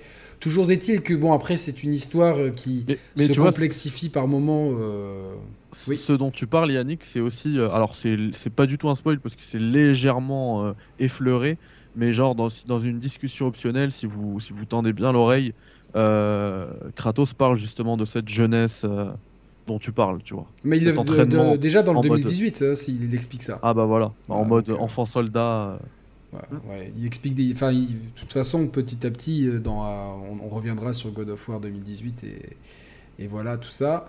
En tout cas, euh, bon, le fait est, c'est que euh, il, est prêt à détruire Athènes pour Arès et c'est Athéna qui va l'en empêcher et qui lui demande de. euh, de, de, de- de- de combattre pour elle Arès. Et lui, en échange, il lui demande de, euh, de un moyen de- d'effacer ses cauchemars parce qu'il a en boucle le cauchemar d'avoir tué euh, sa, sa femme et sa fille.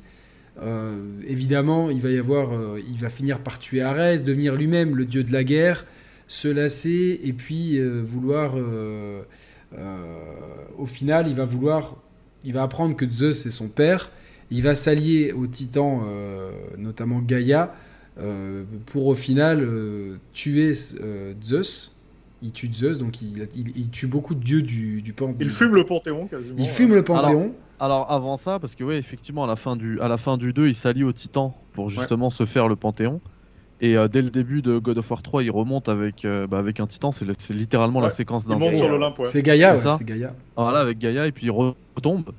Et, euh, et les Titans lui disent euh, qu'ils l'aideront plus, qu'ils vont le tuer et tout. Il lui dit bon bah dans ce cas-là, je vais, je vais, il y aura pas de jaloux, je vais tuer Titan et Dieu, ouais, c'est clair. je vais fumer tout le monde. Et euh, du coup, Et, et- et c'est- là qu'il répète à peu près, je pense, 450 000 fois en moyenne dans le jeu I'll get my revenge. Tu sais, Ouais, c'est, euh, ouais, J'aurai ma vengeance. Et c'est son leitmotiv, quoi. God of War 3, I'll get my revenge, quoi. alors, merci Hades Angel 21. Mon neveu Kratos nous a tués. Vengeance. Euh, nous a tous tués. Ah bah oui, parce que Hades, Angel, etc. Donc, euh, bon, pour, pour le lore, on va, euh, on va juste avancer un petit peu. Il y a beaucoup de gens qui n'ont pas compris la fin du 3. En fait, à la fin du 3, euh, moi, je- il se fait tuer, en fait. Il est laissé pour mort par Athéna, Euh, semble-t-il. Non, ce qui se passe, c'est que en Il se- fait, il a détruit tous les dieux, donc euh, la Terre, elle est... parce qu'en fait, les dieux, euh, c'est eux qui gardent le, le climat, etc. Donc, quand on tue Poséidon, la mer, ça devient n'importe quoi. Ouais. Étant donné qu'il tue Gaïa, la Terre, ça devient n'importe quoi. Et en fait, comme il tue tout le monde, Ah, c'est le euh, capitalisme d'aujourd'hui, en fait. Voilà, C'est un fin du espèce d'apocalypse. En fait, il n'y a, il y a plus aucun équilibre dans le monde. Et comme il voit qu'il reste plus rien, il prend la lame de l'Olympe et il s'empale avec. Il et se moi, je pensais voilà. que euh, Kratos allait mourir. Mais après, il y a une scène post-générique où on voit une trace de sang. C'est ça, C'était le MCU avant le MCU, il je faut rester après le scène, que générique. Je l'ai fait plein de fois. Ah non, non, elle est liée cette scène, Non, vraiment. non, si, si, euh, elle est je Il faut rester, c'est après le générique. C'est vraiment le MCU avant le MCU. C'est ça. c'est vraiment après le générique, effectivement, tu vois les traces de sang. Et du coup, tu comprends que Kratos a survécu. Il a survécu et qu'il est parti Ah. et que euh, donc euh, voilà. Donc Et visiblement, il est parti vers le nord. il est parti vers le nord. Donc bon, je, je Quoique, pense qu'on quoique, a parce qu'en fait, alors ça, c'est le, c'est le sujet de plein de théories et tout. Euh, on comprend pas en fait comment il a fait pour terminer dans le nord, parce que, enfin, c'est vraiment vraiment complexe. Et du coup, euh, c'est pour ça que je me suis, euh, je me suis mis à lire le roman de God of War 2018, puisque tu as, plus d'informations, tu as des détails sur euh, son arrivée dans le nord à Kratos. Ouais, et tu as plein d'interviews aussi de Cory euh, Barlog Barlog. qui sont, euh, qui sont euh, comment dire, euh, analysées et tout J'espère par les qu'il a en fans. Kindle ce roman parce que je vais me le lire euh, direct. quoi. Ouais, t'as as plein de trucs qui sont analysés par, par, par les fans et tout pour comprendre ces termes. Lui, il parle de, il parle de monde. Visiblement, il y, y en a, c'est la théorie de certains, c'est que c'est- différentes planètes parce que comme l'a expliqué tout à l'heure euh, Mathieu, normalement le monde qui est dans God of War euh, 3 là et dans les dans, et dans les précédents, euh, il est c'est l'apocalypse quoi et c'est pas juste euh, la Grèce, hein, c'est le c'est le monde entier quoi. Et Voilà, parce que euh, les, les Grecs sont des polythéistes, donc en fait ils croient à plusieurs dieux et chaque dieu euh, est un élément. de C'est celui-là, mais Mehdi, le, le roman? Euh, non, ça c'est le C'est le comic, comic book. Ouais, c'est ça. Le roman, il a vraiment la même, euh, la même Il a la même cover, exactement que le jeu de 2018. C'est ça, exactement. Et mais par contre, tu as beaucoup plus de détails. Et moi, c'est vrai que je m'étais pas posé la question dans God of War 2018. De, je me suis jamais demandé comment Kratos a atterri dans le Nord, en fait.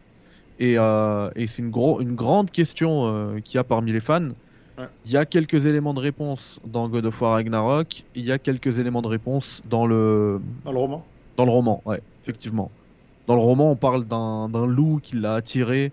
Euh, Bah, enfin, c'est voilà. vrai, que- c'est vrai que ça parle beaucoup en anglais de mémoire de realm, de royaume. Ouais, et, c'est ça. euh, et, et voilà, et c'est vrai que chez eux, bah, le, pour les Grecs, quand tu, quand tu suis juste la tradition mythologique, je parle pas de l'histoire, euh, la vraie histoire, la tradition mythologique, euh, il n'y a pas grand chose en dehors de la Méditerranée. Il y a le bassin méditerranéen, les dieux, le mont Olympe, et ça s'arrête là. Le monde n'existe pas en dehors de ça. Donc Ouais. que ce soit un royaume conscrit, sachant qu'en plus, dans God of War 2018, on voyage déjà à travers les mondes, euh, mais les mondes de la mythologie norse, ce serait pas surprenant que ce soit des mondes un peu séparés. Et que bon, comment lui s'est retrouvé là, je sais pas, mais en tout cas, euh, ok, bah c'est cool comme nouvelle pour le roman, ça c'est intéressant. Et en plus, euh, alors moi je, le lis sur euh, comment il s- euh, Audible sur Amazon Ah, bah ouais, ça c'est cool. et c'est la voix de Mimir, Non, Alastair Ah. Duncan. Ouais, ah, c'est tout le roman. défonce. C'est Ah, incroyable. défonce. Ah, ok. Bon, là, il n'y a pas voix les gars. de- de Pendant que vous bossez, que Lannister. vous faites un truc en fond, euh, audible, Ah mais le truc c'est que c'est en anglais, tu vois. Ah ouais. Merci Benjamin pour ton don. Apprenez l'anglais. que je vous Ah ouais ça. Et donc voilà, une, merde.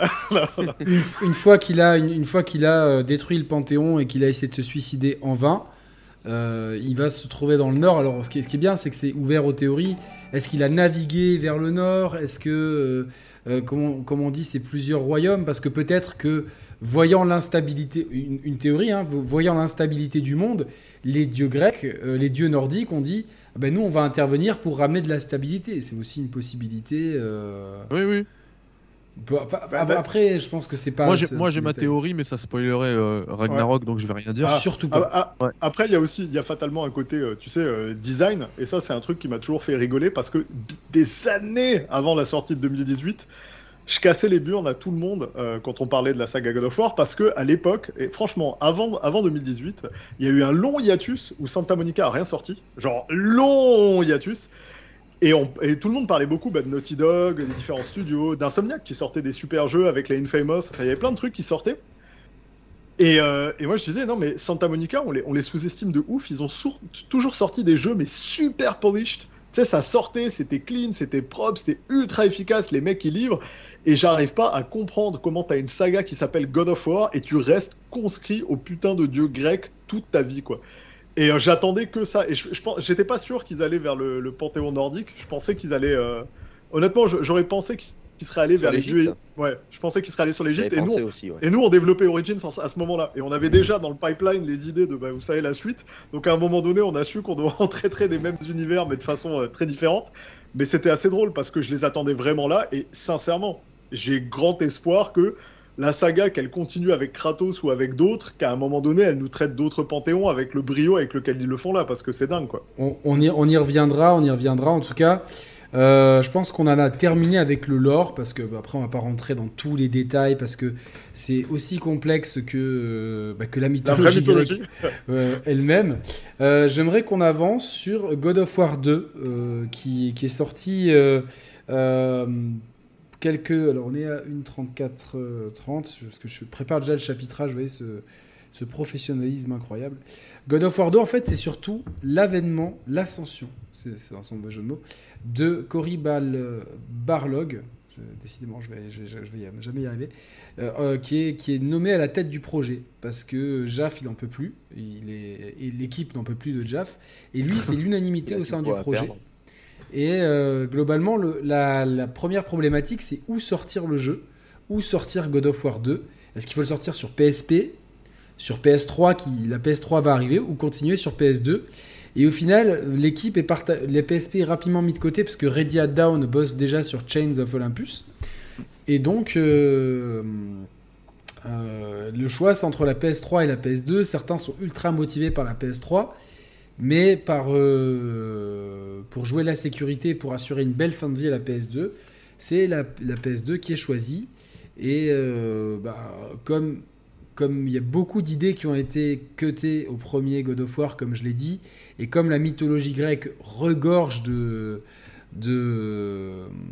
d'histoires, etc., ils ont absolument aucun mal à raconter une histoire. Le jeu est dans la continuité du premier, avec une mise en... Enfin, graphiquement, c'est un step, je trouve, un peu plus beau. Complètement. C'est un step plus beau, vraiment. euh, on voit qu'ils ils maîtrisent leur jeu, leur rythme. Pour moi, c'est mon épisode préféré. hein, je vais être honnête, c'est l'épisode que je préfère de, de la saga. Avec le 2018, ça se tape, mais euh, si je devais en choisir qu'un, ça serait celui-là. Pour ce qui, par rapport à, à la façon dont il m'a marqué, parce que autant le combat de l'hydre était impressionnant, autant le colosse de Rhodes, direct, ça commence, tu te dis waouh. Je trouve qu'en termes de rythme, en termes de variété, quand on est sur les, les, les, euh, les, fils du destin, enfin, c'est- trop, c'est trop, trop bien. Je trouve que l'histoire, elle prend vraiment, euh, elle prend de l'ampleur en fait. Il y a ce côté euh, Star Wars-esque, patricide. Je suis ton père. euh, il y a vraiment ce parallèle. Je suis Luke et puis le Tragédie grecque. Odin et Zeus, oui, bien sûr. Zeus Zeus Bouillave, faut le tuer. Hercule, Non, non, vraiment, on est, on est dans le. toute la gang. On est dans la trilogie grecque, mais c'est vrai que euh, du haut de mes 20, euh, 22, 23 ans, je sais pas quelle, quelle année il sort, elle est, euh, c'est 2006, j'ai 24 ans, euh, tu vois, t'as pas la même analyse que- qu'aujourd'hui à 40. Ouais, c'est sûr.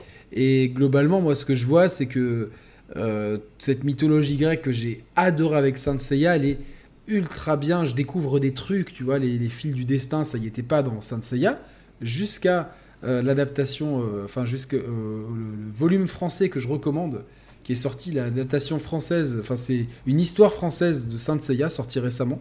Je sais pas si tu es au courant et marre de ça. Non Alors, je vais te trouver ça parce que c'est Vraiment. trouvez-moi ça, les gars, c'est clair. Non, non, mais c'est attends, attends, mais c'est je l'ai je l'ai acheté récemment euh, et euh, Mais manga papier ou euh, animé? Non, c'est un- une bande dessinée. Et c'est cool. validé, c'est validé par euh, Ok, un peu comme le délire qu'ils ont eu sur Gal- Goldorak récemment, où euh, on fait une BD franco, euh, franco-belge Exactement, en termes de format, exactement, mais avec euh, adoubé par le créateur. ouais. exactement. Donc euh, une bande dessinée française non, non, qui c'est est- une pièce et de c'est- théâtre. et c'est intégré au lore en fait. Il- C'est intégré au lore, donc euh, voilà. Ok, Donc, cool. euh, Ah, je vais chercher ça. voilà, je te, j'ai pas le. Non, non, mais très cool. t'embête pas. On va pas bloquer les Time tout le monde. Ouais, ouais, ouais. Je crois que c'est Time Odyssey, mais euh, il faut que je, je retrouve ça. Euh, donc le 2, t'as adoré. Donc le 2 j'ai adoré vraiment euh, la mise en scène incroyable, le combat contre le colosse de Rhodes, Ouais. euh, tout ce délire là, et puis la- le côté vengeance. On sait maintenant pourquoi vraiment. il y a- là où dans le premier c'est un peu plus flou, là on a vraiment au fil des révélations on a vraiment quelque chose.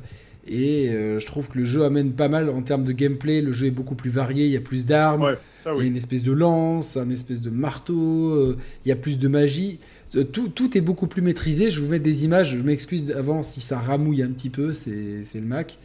Mais euh, alors bon, là vous verrez peut-être moins la différence parce que c'est pareil, c'est le portage HD sur euh, PlayStation 3. Ah ouais. Il y a tout un délire aussi avec le temps. On peut ralentir le temps, accélérer le temps. euh, Il y a un pouvoir comme ça qui va vous permettre des fois de, de, de- de résoudre certaines énigmes de façon assez. euh, Le, le fameux pouvoir de pop, ouais. Et euh, non, fr- franchement, moi ce jeu il est.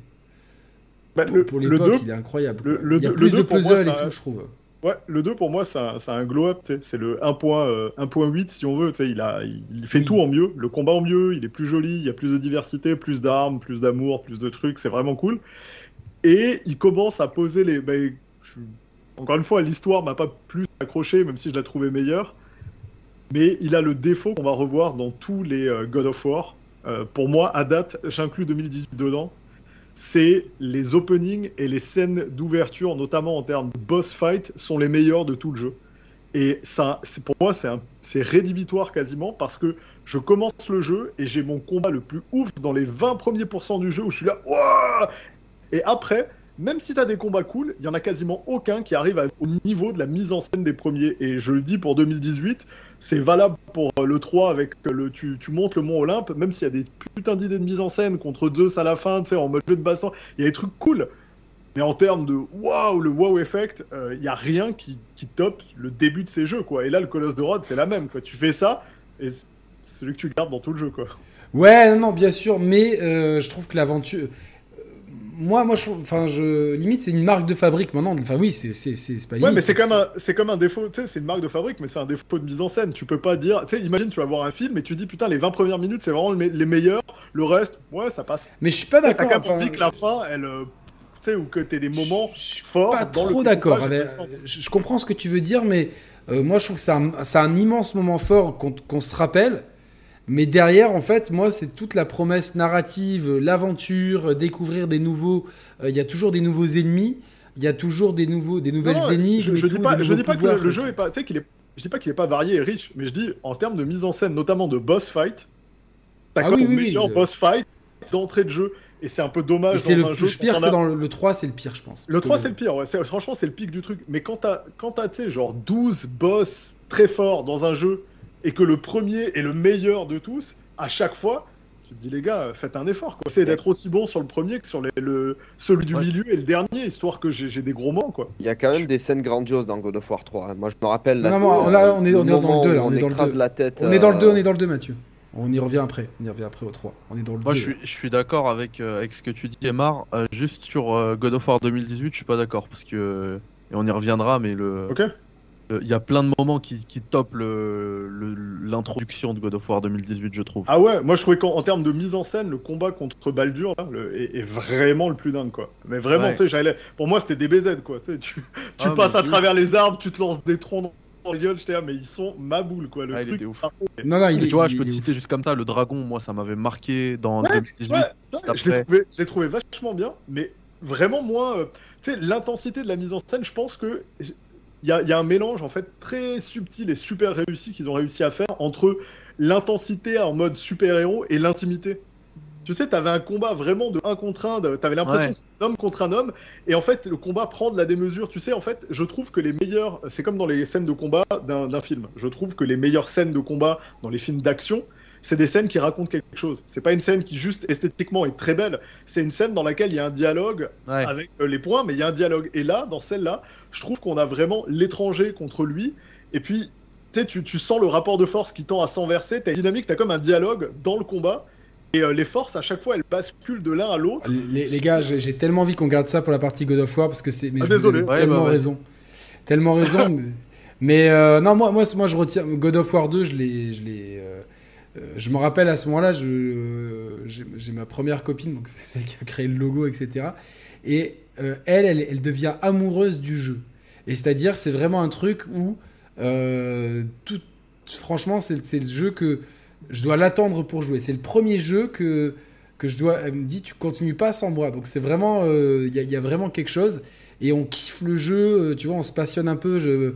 on achète des bouquins sur la mythologie grecque, ça nous, ça nous, ça nous matrix complètement. Euh, moi, ce que je trouve vraiment énorme, c'est pour l'époque la variété des décors, du bestiaire, des énigmes. Il y a vraiment euh, quelque chose où, là, pour moi, le God of War 2 dépasse ses maîtres en fait. Pour moi, je sais que ça va peut-être faire euh, enrager Mathieu, mais il dépasse Devil May Cry 3 en fait. Ouais, ouais, je sais, je sais, je prends de gros risques en disant ça. Alors, peut-être pas en termes de, de, gameplay pur, quoique je le trouve extrêmement varié avec tous les l'ajout des nouveaux pouvoirs, des magies. De... Il, y a, vraiment une possibilité de combo. Tu peux switcher d'armes à la volée, c'est ultra dynamique. Mais pour moi, le, le, trip, en fait, c'est un trip. C'est un trip avec se remonter les fils du destin, machin truc. Enfin, c'est, c'est complètement ouf, en fait. On voit, et puis, t'as toutes les Mais figures de la mythologie que, que C'est c'est t'as. un tout, c'est un tout, t'as raison. Si, si toi ça te parle parce qu'il y a eu le moment, il y a l'émotion qui t'a marqué, mais que l'histoire, t'es pris dedans. Ah, l'histoire, le- bah, forcément, dedans. ouais, voilà, forcément, le jeu il est bonifié. Tu sais, c'est, je pense, et on va en parler, mais il y a, il y a le fameux, il y a, il y a un schisme, hein, on va y venir tout à l'heure, mais tu sais, il y a la séparation entre God of War 1, 2, 3 et 2018, le virage, et t'as des gens qui détestent 2018, et en général, ils attachent vachement d'importance au gameplay, à avoir un truc beaucoup justement plus euh, Devil May Cry, Bayonetta, etc. Et le virage qu'a pris 2018 les a fait décrocher, alors que d'autres comme moi, je l'ai embrassé parce que justement, j'étais là. Enfin, le, l'épisode de la maturité, c'est le, le truc on, on- galvaudé, on- mais on- on y, on y reviendra. mais Moi, je trouve voilà que c'est- cette. euh, disons que pour moi, le 1, c'est un, un excellent brouillon et le 2, c'est pour moi l'apogée d'une formule parce que le 3, pour moi, est, clairement des trois premiers le moins bon. Je vous, dis, je vous expliquerai pourquoi dans le, quand on arrivera au 3. Le 2, c'est vraiment, on maîtrise absolument euh, l'équilibre parfait entre la science du combat, euh, le level design, la variété des décors, l'histoire, les énigmes, euh, la mise en scène. Pour moi, c'est c'est parfait. Et puis il y a, tous ces trucs-là, euh, que plein d'éléments qu'on connaissait de la mythologie grecque. Pour moi, par Saint Seiya, puis après par euh, par, par ma, ma culture euh, personnelle. Et là, c'est je trouve leur euh, la façon dont ils, dont, ils le, dont ils le mettent en image génial, l'utilisation des ailes d'Icar, enfin, pour moi c'est génial, ce jeu il est, il est génial, absolument génial, euh, il y, a, y, a vraiment, y a vraiment tout. Oh là là, merci, merci, on a eu un don de 50 euros, merci beaucoup Ah. Bice 6-1. Merci beaucoup, euh, ça valorise énormément le travail. Heureusement que j'ai enlevé l'image, sinon je serais passé à côté. Euh, merci énormément, c'est euh, une aide extrêmement précieuse. Ben merci, ben ça, va beaucoup aider pour le changement de matériel. Vous aurez moins de lag sur les images. Comment vous... sauf si vous avez d'autres choses à dire. Eymar, toi, ce deuxième épisode, c'est... Par rapport au premier, est-ce que tu es dans la même lignée? Tu tombes pas tout de suite, t'es amoureux euh, non, je suis dans la continuité. C'est comme je disais tout à l'heure, comme Mehdi et tout. C'est, il est mieux. Par contre, euh, globalement, c'est, un épisode encore meilleur que le premier. Je te rejoins sur tous les trucs. Ils ont amélioré euh, bah, tout, le combat, la variété, la narration. Il a, il a vraiment progressé. Mais pour moi, il reste sur la même lignée, qui est un beat'em all auquel, dans un univers que j'aime bien, mais je, je, je le détache pas. À ce moment-là, dans mon cœur, c'est toujours, si on me dit, tes beat'em all préférés, je vais rester sur du Ninja Gaiden, je vais rester sur, euh, sur du Devil May Cry, je vais rester sur mes classiques en disant, ils ont réussi à faire aussi bien, c'est super, l'univers me parle, mais c'est, c'est- ça m'a pas foudroyé, quoi. Ça m'a Putain, pas moi, la mise en scène, moi, je- je- moi, je- les, les images que je vois là, je me dis, mais putain, pour l'époque, cette mise en scène, elle est incroyable, quoi. Hein Les- les- la- franchement, la- le, le travail qui est, qui est fait sur les caméras, il est. euh, Ouais, mais en même temps, tu sais, nous, on a aussi l'habitude de beaucoup de jeux. euh, Enfin, j'en Ouais, consommais déjà beaucoup du JRPG et autres. Et tu sais, il y avait déjà le travail de mise en scène quand la 3D est arrivée Oui, sur oui, les oui, c'est JRPG. On a, on a quand même pris des gifles, euh, tu sais, pas à peu près, quoi. Mais dans ce genre-là, c'était. euh, Dans ce genre-là, c'est, je suis d'accord. C'était complètement inédit, quoi. Puis, Mais puis il y avait le. peu le- Non, je, pardon, j'allais dire, c'est un peu la marque de certains grands studios et Blizzard était comme ça. Tu sais, où ils réussissent à faire le, un amalgame de trucs qu'on n'avait pas fait avant et d'en faire un, un truc meilleur et qu'ils subliment dans tous les sens. Donc, ouais, ils ont réussi à faire un truc génial là-dessus, ouais. Mais à ce moment-là, pour moi, c'est toujours, euh, c'est très bien, mais sans plus, quoi. Je suis pas, suis pas dedans. Je vais, je vais quand même demander un son. Je remercie Benjamin pour son don de 5,99. Merci beaucoup, t'es grave un bon. Je vais vous faire un sondage. Quel est votre God of War préféré entre le 1, le 2, le 3 et le 2018 Euh, euh, Toi, Mathieu, t'en penses quoi du, du 2 Moi, pour moi, c'est le meilleur God of War en- encore aujourd'hui. Alors, j'ai pas testé Ragnarok, mais c'est mon God of War préféré. Donc, t'es un peu comme moi, quoi. Ouais, ouais, ouais, je suis complètement d'accord avec tout ce que tu as dit, sauf euh, par rapport à DMC3. Euh, Parce que pour moi, Devil May Cry, ça sera toujours au-dessus de tout. Euh, on, quoi on- on qu'on- te connaît, on te connaît. Quoi qu'il arrive et quoi qu'on fasse, euh, j'ai trop d'attachement à Devil May Cry. Mais euh, pour moi, c'est un sérieux concurrent à DMC3. Euh, tout, est, tout est mieux dans, dans ce God of War. Le jeu est beaucoup plus beau, il y a beaucoup plus de, de combos, l'histoire est mieux racontée, les plans de caméra sont incroyables. J'ai refait la, l'intro du jeu tout à l'heure euh, pour réviser un petit peu mes, mes, mes, mes cours. euh, et il y a une scène où Kratos monte à la corde et t'as toute la, t'as la caméra qui tourne autour de lui. Ah, c'est- génial, incroyable ça, c'est incroyable ça, putain. C'est de la PlayStation 2 qui est complètement maîtrisée. Je crois qu'il n'y a pas un jeu qui est plus beau que God of War 2 sur PS2. Alors, on va peut-être euh, titiller si. entre euh, Final Fantasy 12 et Metal Gear Solid 3. mais Ouais, je voire même qu'en- MGS2. Ouais, mais euh, Le 3 est bah, quand même plus beau que le 2. je MGS2, trouve. il y, a- il y a une certaine, euh, une certaine pauvreté dans les décors, même si j'aime Ouais. beaucoup MGS2. Euh, dans le 3, il y a beaucoup plus de variété, mais je, je sais pas. Je, Je, sais pas. je sens que je suis Team Mehdi, moi aussi, hein, de, de manière globale, parce que pareil, MGS2, euh, première fois que je l'ai lancé sur PS2, tu vois, on parle de caméra, de glow-up et tout. Ouais. Ah, mais Putain, c'est- mais MGS2, Mec, c'est un de mes jeux préférés de tous les temps, hein, c'est je en- précise. hein, il est dans mon le top tra- 5. le hein. travail de mise en scène, d'ailleurs, Kojima, s'il y a un truc sur lequel il est solide, c'est le travail de mise en scène. Et euh, tu sais, la pluie qui coulait Alors sur l'écran, je crois que j'ai pleuré. Hein. J'étais Ah, comme un dingue. J'étais là, le futur, quoi. J'étais moi, D'ailleurs, je- comme- je- je- les gars, je vous, je vous coupe, je regarde là, quand on libère le phénix, la mise en scène, j'ai des frissons quoi. C'est Ouais, pas possible d'avoir fait ça en 2006. c'est- c'est- avec la- on avait une, une profondeur de champ qui est putain. Mais Moi, ouais, moi, c'est- je, vais, c'est- je vais même aller encore plus loin par rapport à MGS2. J'ai rétrospectivement, quand je rejoue au 2, je, trouve Roman. que MGS2 est même plus beau qu'MGS3, tu vois. Ah ouais, moi je suis Bon, pas on n'a d'accord. pas une utilisation des ressources de la console de- qui sont les mêmes, parce que tu as beaucoup de décors dans MGS3, alors que dans le 2, tu es souvent dans, des... dans le tanker et dans le... sur le plan, ce qu'ils appellent, ben, c'est souvent des ponts avec euh, de la mer, etc. Donc tu as moins Non mais de les gars, on- je, vous, je vous propose qu'on fasse refasse une rétrospective Metal Gear parce que la toute première était Ouais. au début de la chaîne et, et je pense que là j'ai trop d'amoureux de Metal Gear pour euh, ne pour ne pas en refaire Oui, une. mais je, je peux pas laisser passer de Je sais, War 2 je sais, je sais. sur PS2. Non, j'ai pas dit que c'était le plus beau, j'ai dit je trouve que c'est mais- un des plus beaux jeux, On- avec... euh, on- Ouais, on- là, on là, est la liste, elle est, ouais, la liste, elle Ouais, est. ouais, ouais, il y a- FF10, il est solide dessus aussi. FF10, il y a- euh, Ico, Ouais. euh, même si Shadow- Shadow of the Colossus. Shadow of the Colossus, c'est le la problème c'est que c'est un première fois cas. que j'ai vu un jeu PlayStation qui me faisait penser à un jeu PC. Voilà. Après, à l'époque, j'étais plus jeune et tout. Mais euh, franchement, quand j'ai vu God of War 2, je me suis dit, je sais pas si sur PS2 on pourra faire mieux en fait. Moi, moi clairement, ce- clairement, moi, c'est. Non, je pourrais, je, je pourrais- je pourrais trouver, je pourrais, je pourrais te faire, euh, je pourrais faire une liste, mais Non, les Covenant, les, je euh, pense qu'il y a un quand même un jeu qui est magnifique. un- Il est sublime. Non, non, mais alors, Black, euh, sur je le sais pas point. si vous connaissez Black, mais c'était une claque. Ah, oui, beau, oui, bien mais sûr, il fait pas partie- Ouais. pas- il fait pas partie du, du- de, de- C'est qui qui l'a fait Black?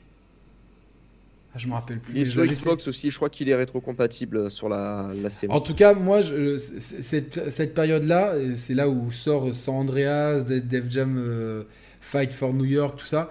C'est la période où je me remets à jouer de façon intensive. C'est-à-dire que vraiment, c'est cette période-là qui fait que les share players existent aujourd'hui, elle, est fondamentale. C'est-à-dire que c'est une période où, euh, bah, euh, bah, quand tu rencontres quelqu'un qui aime le jeu vidéo, ça aide forcément, euh, c'est sûr. Mais tous ces jeux-là me remettent complètement dans le truc, où je me dis putain, mais cet, art, est en train de... je- pour moi, il se passe quelque chose dans cette période-là, au début des années 2000, où le jeu vidéo est en train de prendre une ampleur incroyable. Et pour moi, ça se cristallise avec ce God of War 2.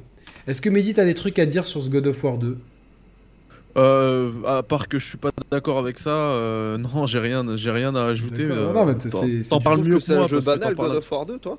Comment? Tu trouves que c'est un jeu banal God of War 2 Pas du tout. Pas Ah, du bah, tout. Je sais pas. Non, non. Euh, je suis pas d'accord dans le sens où, euh, enfin, quand vous dites que c'est le meilleur God of War et tout, pour moi, God of War 3, il le, il le, tabasse, mais dans tous les sens, enfin, violemment, brutalement. Euh, et puis c'est pareil aussi pour God of War 2018. Mais, euh, mais effectivement, God of War 2, c'est c'est aussi un. C'est aussi une claque, c'est meilleur que le premier God of War qui était déjà une, une supra claque. Euh, Là-dessus, j'ai rien à dire, mais, euh, mais je pense que ouais, effectivement, c'est pas avec God of War 2 que qu'ils ont réussi à asseoir la licence euh, pour ce qu'elle est devenue aujourd'hui. Je trouve que ça manque encore effectivement bah, en termes de narration et tout, c'est pas encore au point. Et moi même en termes de gameplay, God of War 3 m'a beaucoup plus euh, m'a beaucoup plus marqué que God of War 2. Bah, moi, Encore une vois, fois, c'est pour moi, c'est c'était un que- bon, un bon jeu, un bon, euh, très bon divertissement. Tu vois, c'était fun et tout. Mais, euh, mais God of War 3, après, là, là en fait, euh, on entre dans une autre dimension pour moi. Moi, ça m'était dit quand le 3 est sorti, et pendant un an ou deux, j'ai pensé ça. Mais avec du recul, après, tu sais, en digérant le truc de ouais, c'est une nouvelle console, la PS3, les graphismes sont plus beaux, il y a plus de budget, il y a plus de ci, plus de ça. Avec du recul, j'ai toujours une préférence pour God of War 2. Ouais, bah, ça s'entend complètement. Après, Après, euh, l'avoir digéré, après avoir digéré le, la hype de la nouveauté, etc. Quoi. Ben moi, moi, en fait, après avoir tout digéré, parce que moi j'ai même, j'ai même eu le temps de digérer Ragnarok, Ouais. je, je pense que là où, là où en fait ça correspond le plus à mon profil de joueur, là où j'ai pris la, la vraie baffe pour moi dans cette licence, c'est euh, c'est God of War 2018. Vraiment. En termes de narration, enfin, il y a des passages où j'ai encore les frissons, tu vois, j'ai eu- la chance de pouvoir le refaire sur PC il y a pas longtemps. Euh, le moment en fait où tu reviens, euh, où tu récupères les lames du chaos là, et que tu as le son derrière là, le, thème de God of War qui se lance. C'est ça, c'est pour ça que je joue aux jeux vidéo et c'est pour, c'est c'est pour ces moments forts là et je pense que Ah bah, je c'est mon préféré. Après en deuxième, ça va être God of War 3 parce que euh, je Ah pense bah. qu'on va pouvoir en parler. Bah, on, on peut direct en- en- enchaîner sur God of War euh, 3, hein, je- ce que je vous propose hein, directement. Euh, je vais vous laisser parler, comme ça je, je terminerai ensuite. Emar, toi, toi c'est t'es comme Mehdi, c'est avec God of War 3 que la. la- Même, même classement que Mehdi euh, dans tous les temps. Euh, 2018 préféré, God of War 3 est juste derrière. God of War 3 parce qu'il a fait pareil, il y a eu euh, une progression dans la mise en scène qui est assez incroyable. Il y a eu des idées. euh, la première fois que t'enfonces les yeux d'un gars euh, en appuyant sur tes sticks analogiques pour les lui crever, tu vois, tout le monde fait le mouvement. Tu t'en rappelles des années Ah ouais. après. C'est dire sûr. à quel point le jeu Ouais, il a des séquences dégueulasses et marquantes. Et pour moi, c'était un peu la. la... Tu sais, il est dans la continuité. C'est euh, le 1 et 2 sous testostérone, quoi. Ils ont tout boosté. La mise en scène, elle est encore plus outrancière et complètement démesurée. L'opening est dingue. Euh, là, cette fois-ci, c'est pas tu commences avec euh, le colosse où on va te mettre euh, une merdouille dans un bateau avec des tentacules. Non, non, c'est tu commences Nick Poséidon, Anki sur les autres dieux, mais à la chaîne. Tu ressors des enfers. Les armes, elles sont, sais, elles sont démentes. Euh, le combat de fin est épique. Euh, Tout, honnêtement, j'ai- kiffé. En fait, pour moi, c'est dans la formule classique God of War, c'est le dernier de la formule standard. Et euh, je compte les. euh, J'avais fait hein, les Chain of Olympus, God of Sparta, je les avais fait aussi, j'avais beaucoup aimé. Bah, pour moi, de tout ça, là, c'est tu prenais un concentré, tu le rendais plus beau, meilleur et tout. Et là encore, aujourd'hui. euh, Putain, tu te le relances, il est, euh, il est magnifique ce jeu, quoi. Il est absolument dingue, il a bien vieilli, et euh, voilà, pour moi, c'était. Tu vois, il est, il est pas euh, nouveau, Ah bah, je suis bête, j'ai des images. tout ce qu'il fait, tout ce qu'il fait, c'est ce que euh, ce que faisait le 1 et le 2. Mais pour moi, il le fait en mieux sur tous les plans. Donc euh, c'est la continuité. Et c'est le premier où je me suis dit, ouais, ouais, quand même quoi. C'est euh, là, ça envoie du lourd. euh, Kratos, il est, il est motivé. Il commence à changer. La pilosité pousse. C'est cool. J'avais bien aimé le système de, euh, de puzzle game qui avait repris euh, justement un jeu PSP euh, Dédale où tu jouais, euh, enfin tu sais les, les pièges de Dédale du coup, où tu joues avec les perspectives. Echochrome. Echochrome. ah, Merci, t'es vraiment cool. Et euh, bah, du coup, j'avais ouais, j'avais vraiment trippé. J'avais vraiment trouvé que sur tous les plans, il avait livré mieux que les prédécesseurs. Quoi. Ouais, et même en termes de. Tellement de pas d'accord, mais je vais vous expliquer pourquoi après, quoi. Mais, euh, en termes de gameplay, enfin moi je me rappelle, t'avais euh, le nombre d'armes qui étaient, enfin à chaque fois ça se renouvelait et tout. C'était euh, c'était dingue. hein. T'avais l'impression qu'à chaque chapitre, chaque acte, te- tu, tu jouais à un nouveau jeu parce je que je- montre à l'écran la fameuse séquence d'ouverture avec euh, le qui est titan. qui, est- qui est incroyable. ouais. Et tu Euh. fais même un moment un boss fight dans le titan. Vous Oui, oui, c'est ça, deux. c'est c'est contre Poséidon, justement. C'est Ouais. c'est le boss fight de Poséidon. Euh, Mathieu, toi, t'en penses quoi, quoi de God of War 3 Bah, je préfère quand même le 2 avec du recul, mais c'est euh, un jeu incroyable. C'est un jeu incroyable. Euh, c'est le premier God of War que j'ai pu avoir euh, Day One, puisque enfin je commençais à avoir euh, un peu plus de, de ressources financières qu'avant. Et bah, j'ai toujours mon édition collector que j'avais acheté Day One pour, pour PS3. Je l'avais acheté à Micromania à l'époque où j'étais naïf. Ouais, c'est un jeu incroyable avec un gameplay qui va, qui va encore plus loin. Euh, la PS3, elle permet des choses vraiment dingues en termes de graphisme, puisque maintenant, quand euh, Kratos donne un coup de lame, bah, il y, a des- il y a des lumières qui accompagnent les, les coups, parce que c'est les, les lames. Les effets de qui, euh, particules et tout. ouais, ouais, ouais. Franchement, c'est dingue. Il y a un effet très, très comics aussi, puisque tu as des personnages qui peuvent te, te sauter dessus et Kratos va devoir se libérer en donnant des gros coups d'épaule à, à tout le monde. C'est c'est- pas mon God of War préféré, mais je trouve que c'est quand même un, un jeu exceptionnel. Ouais. Mais t'avais aussi justement ces nouvelles armes, elles se, elles se, euh, comment dire, elles se aussi au gameplay parfaitement. À chaque fois, en fait, t'avais euh, des, des nouveaux Mais ça, c'est déjà dans le, déjà dans le 2. Hein. T'avais les bots là pour pouvoir, euh, tu sais, tu pouvais en termes de, de level design, tu pouvais monter, tu pouvais Ouais, tu marcher peux sur les murs avec, euh, tu pouvais dasher en plein combat avec, Mm. tu fonçais sur les ennemis. T'avais le, le, le moment où tu récupères les points là, je sais plus comment ils Les s'appellent. points d'Hercule. Ouais, les points d'Hercule. Ouais. tu C'est- Tu pètes la gueule, tu ah ouais, pètes tu les fais, en, tu fais en mode boxeur. Là, tu le fais en mode balrog et pas barlog. Ouais, ouais. Euh, le Bah, jeu- les, les, les lames d'Hadès, euh, casser Ouais, la non. gueule à les mecs, Ça se Ouais, des renouvelait trucs ultra violents dans le jeu, quand tu arraches la tête euh, d'Elios par exemple. Ouais, oui, c'est dur.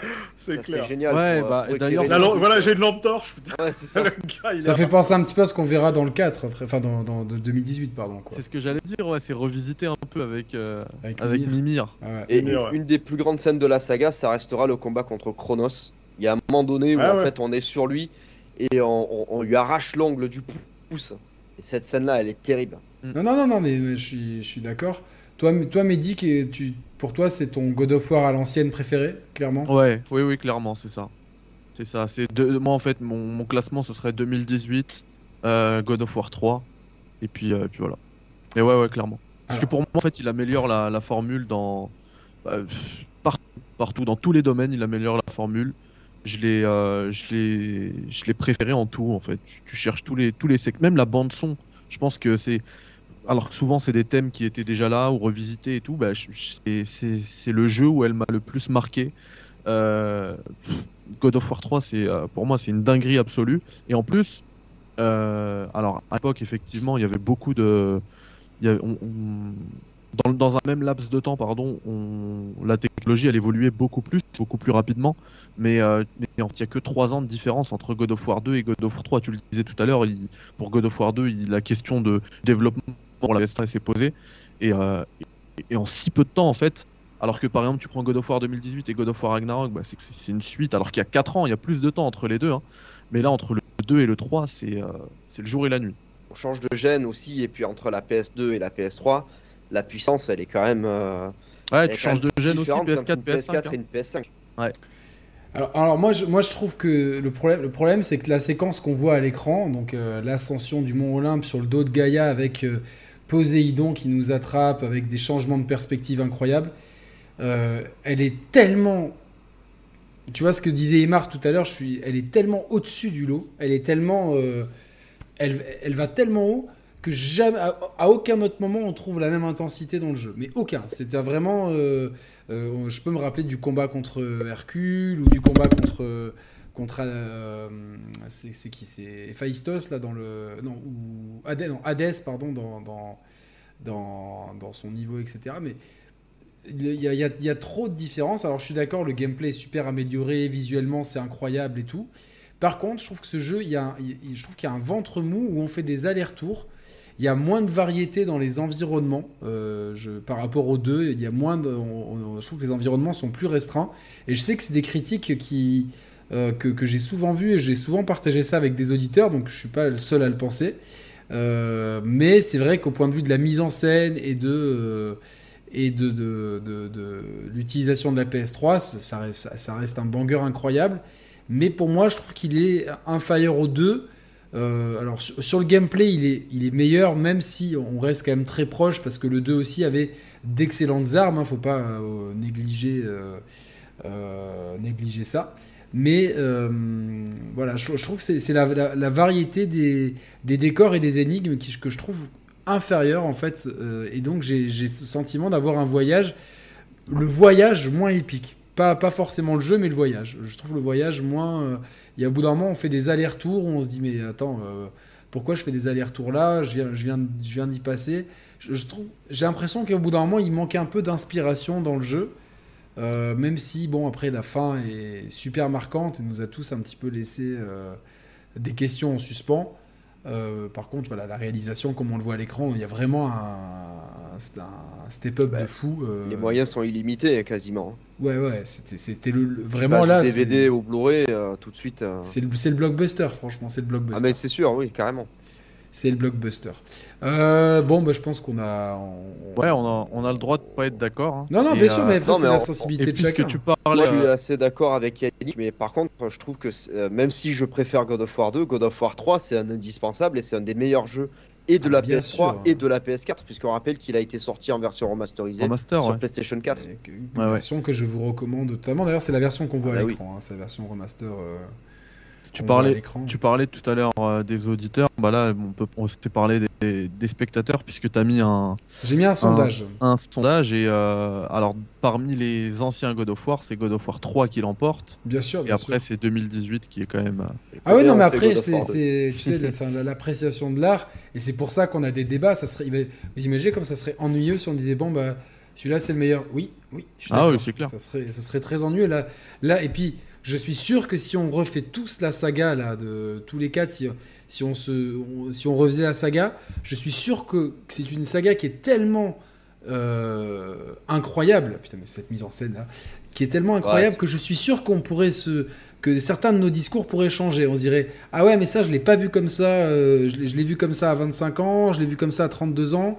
Là, Oui, j'en ai vrai 40. Tu vois, je. Ah, mais. Ah, j'avais pas vu ça comme ça. Tu sais, surtout maintenant. Mais moi, je suis Euh, désolé Yannick, mais euh, en fait le, le risque c'est que ton God of War 2 il, il sorte carrément du podium parce que je pense que Chain of Olympus euh, il est, il a de sérieux arguments aussi.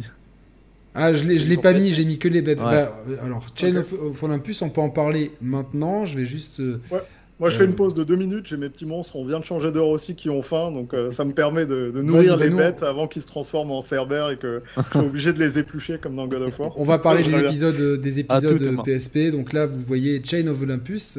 Euh, alors, c'est quoi le timecode? C'est 205. Comme ça, l'émission sera bien chapitrée. Euh, incroyable sur la PSP.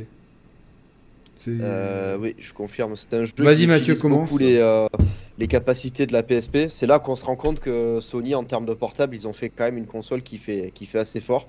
Alors, il manque bien sûr un deuxième stick et, euh, et deux gâchettes, mais euh, le gameplay n'est pas entaché pour autant, puisque non, on, peut ça faire, reste super. on peut faire les esquives en appuyant sur les deux gâchettes en même temps. Euh, L2 et R2 ne manquent pas, puisque tout a été bien adapté. Euh, c'est un jeu qui, euh, qui, qui est très adapté au format portable, puisqu'on a beaucoup plus de points de sauvegarde que, que ce qu'on avait sur les jeux PS2. Donc euh, voilà, console portable dit pas trop le temps de jouer ou jouer sur des trajets assez courts. Mais voilà, c'est une belle aventure sur, sur PSP qui est ensuite sortie sur PlayStation 3 en version remasterisée HD que je conseille à, tout le monde est- Euh, quoi dire d'autre sinon bah, Est-ce que, est-ce que euh, Mehdi, Mehdi, je crois qu'il a beaucoup aimé. C'est un excellent épisode, euh, Chain of Olympus.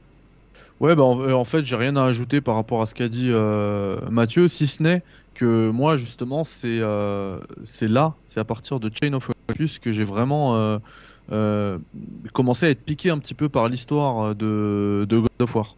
Euh, comme je le disais, je trouve que les deux premiers épisodes, ils, euh, enfin, leur défaut, c'est aussi, enfin, là où ça pêche, pardon, c'est au niveau de la narration.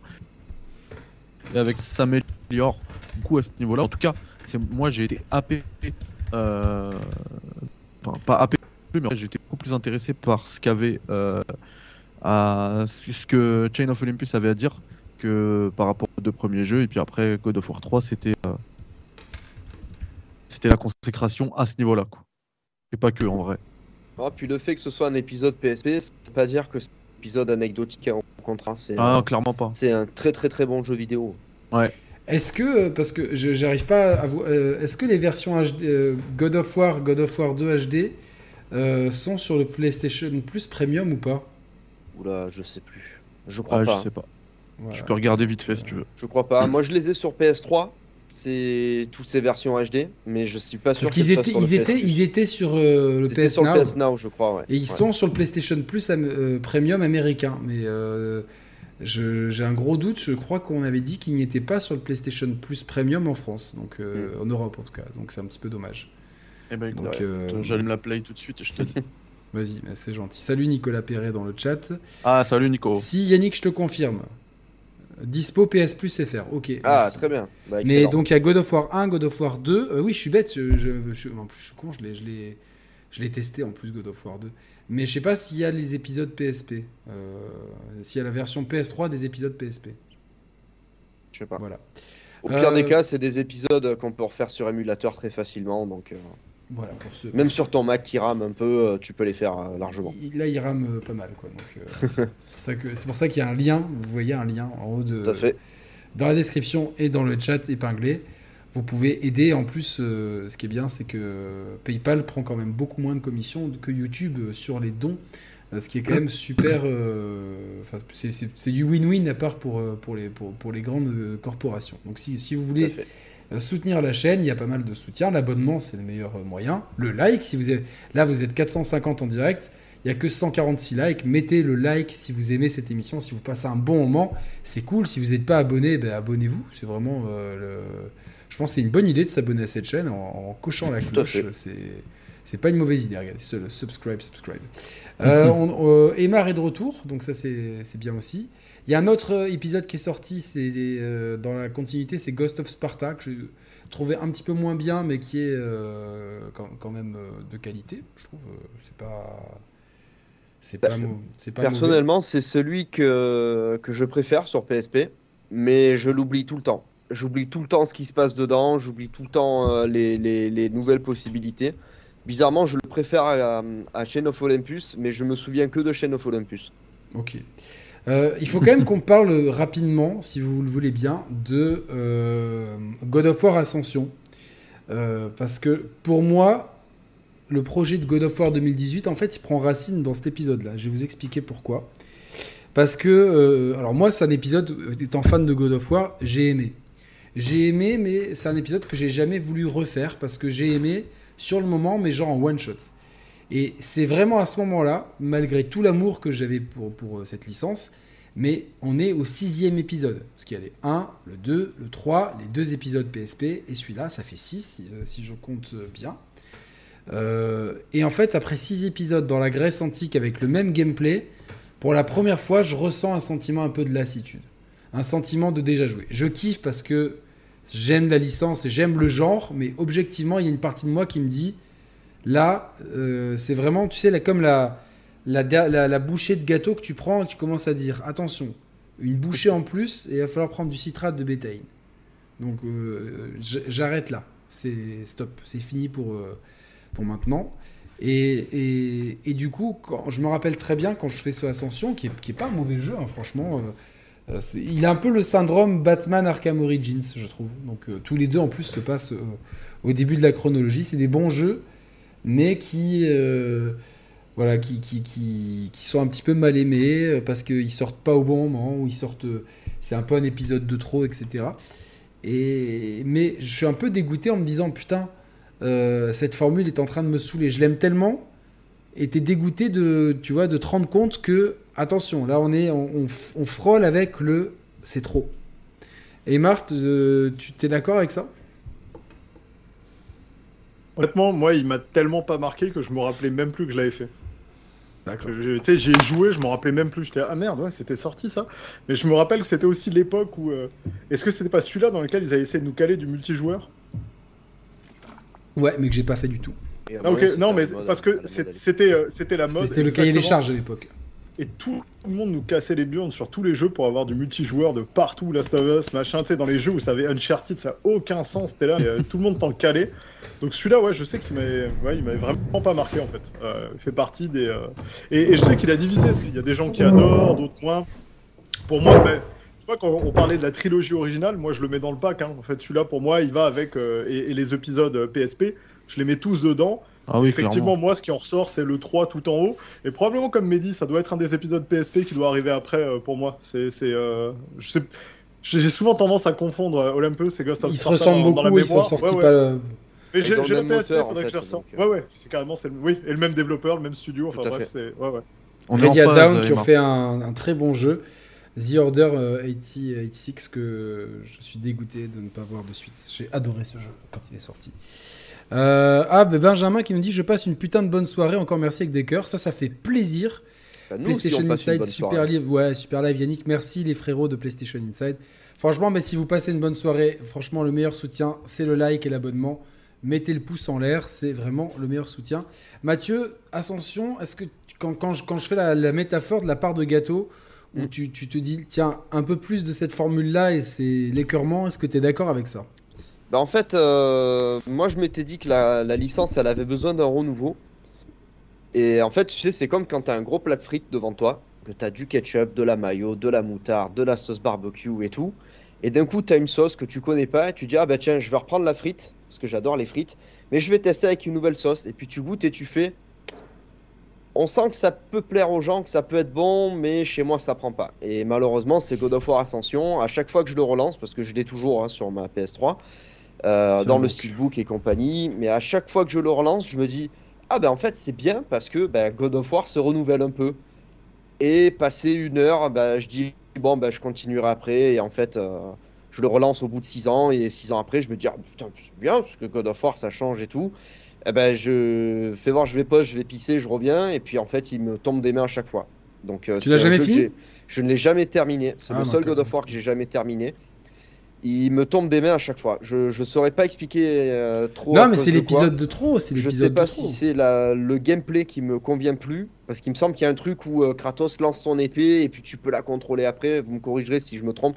Je l'ai fait qu'une fois. c'est C'est le- ça. c'est c'est l'épisode que j'ai pas eu envie de. Nikita. C'est c'est vraiment bizarre. hein. Je, je saurais pas expliquer, mais alors pour moi, Batman Arkham Origins c'est un meilleur Batman que ce que euh, God of War Ascension est un bon God of War. Je suis d'accord. Mais euh, je saurais pas expliquer. C'est le seul God of War que j'ai que j'ai vraiment pas que j'ai pas Est-ce que terminé. en Mehdi, fait. t'as une explication?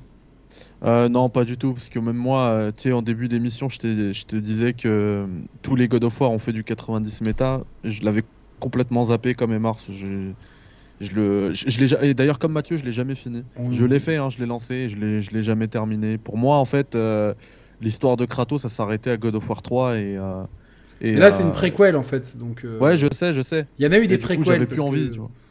C'est le troisième préquel en plus du coup. Ouais, en plus. c'est- Bon, je sais pas. Enfin, c'est un, un mystère parce que globalement, il est dans la même formule que les autres.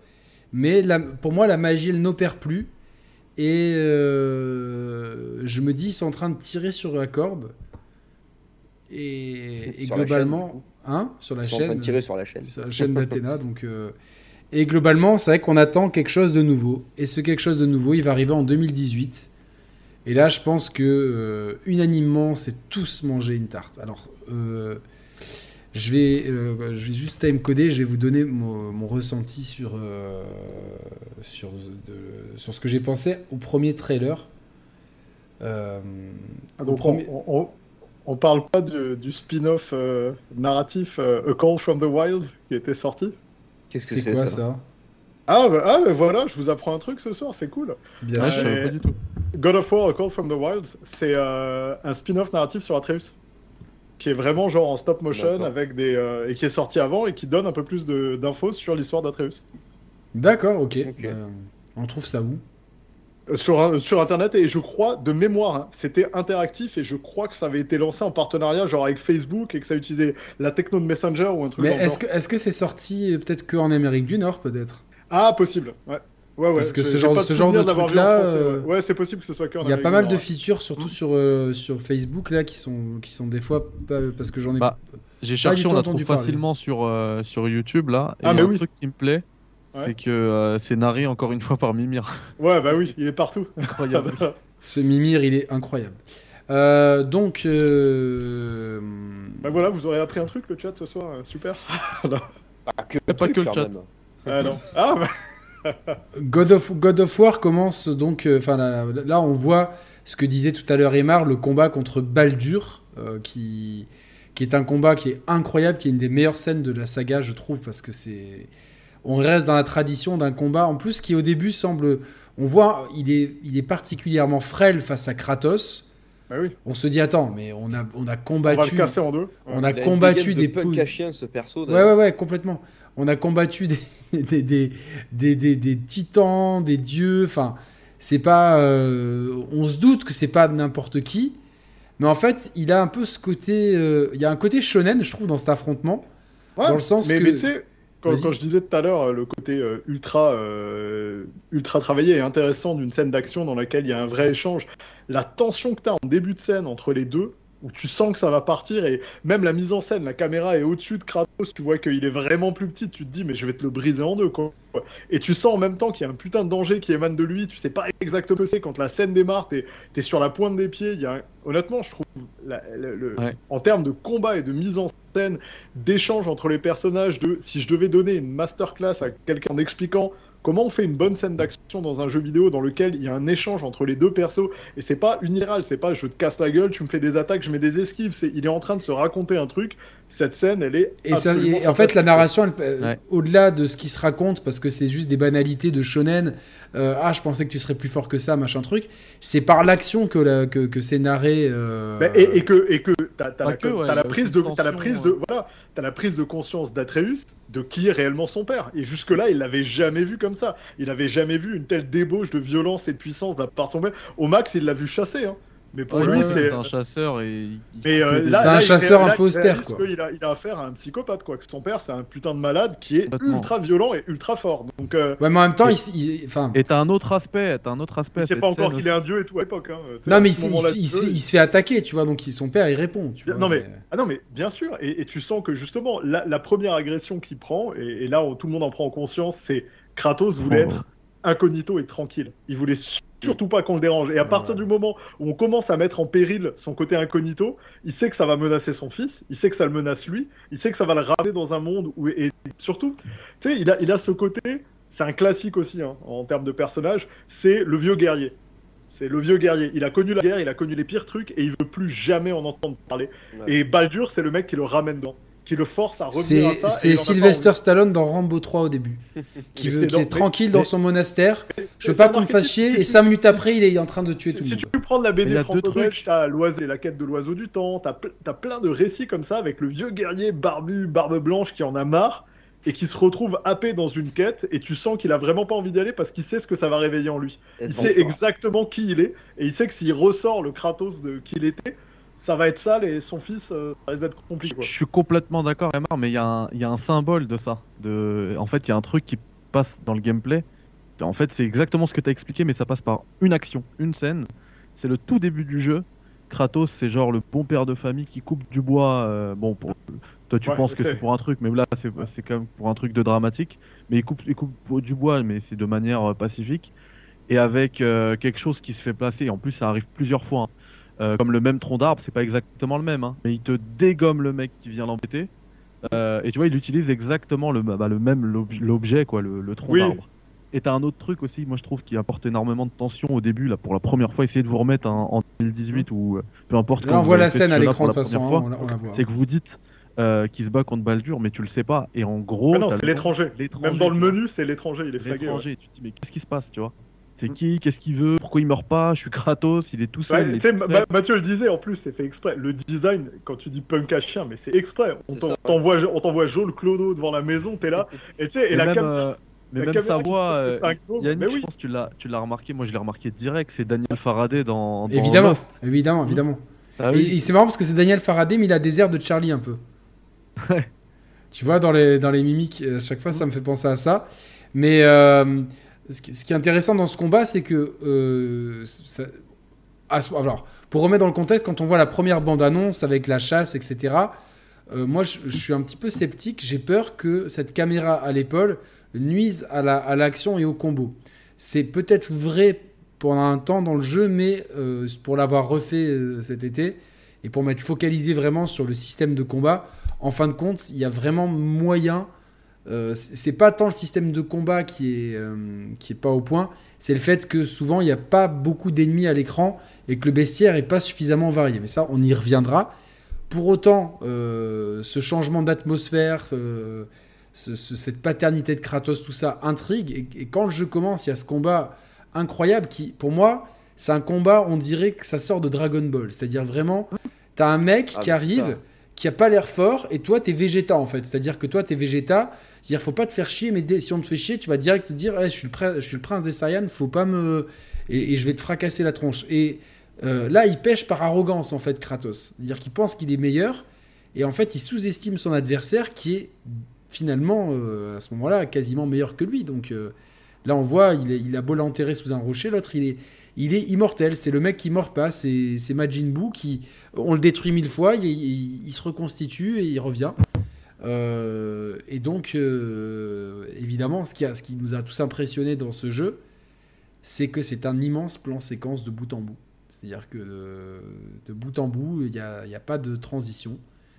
Et on a une mise en scène incroyable et euh, on a un changement total de ton avec un héros qui, euh, je pense, euh, après être mort plusieurs fois, euh, blablabla, a trouvé la paix dans le nord, dans les montagnes, euh, a trouvé l'amour une nouvelle fois, euh, a un fils et euh, cette fois-ci, comme pour le premier God of War où on est finalement très proche de la mort de, sa femme et de sa fille.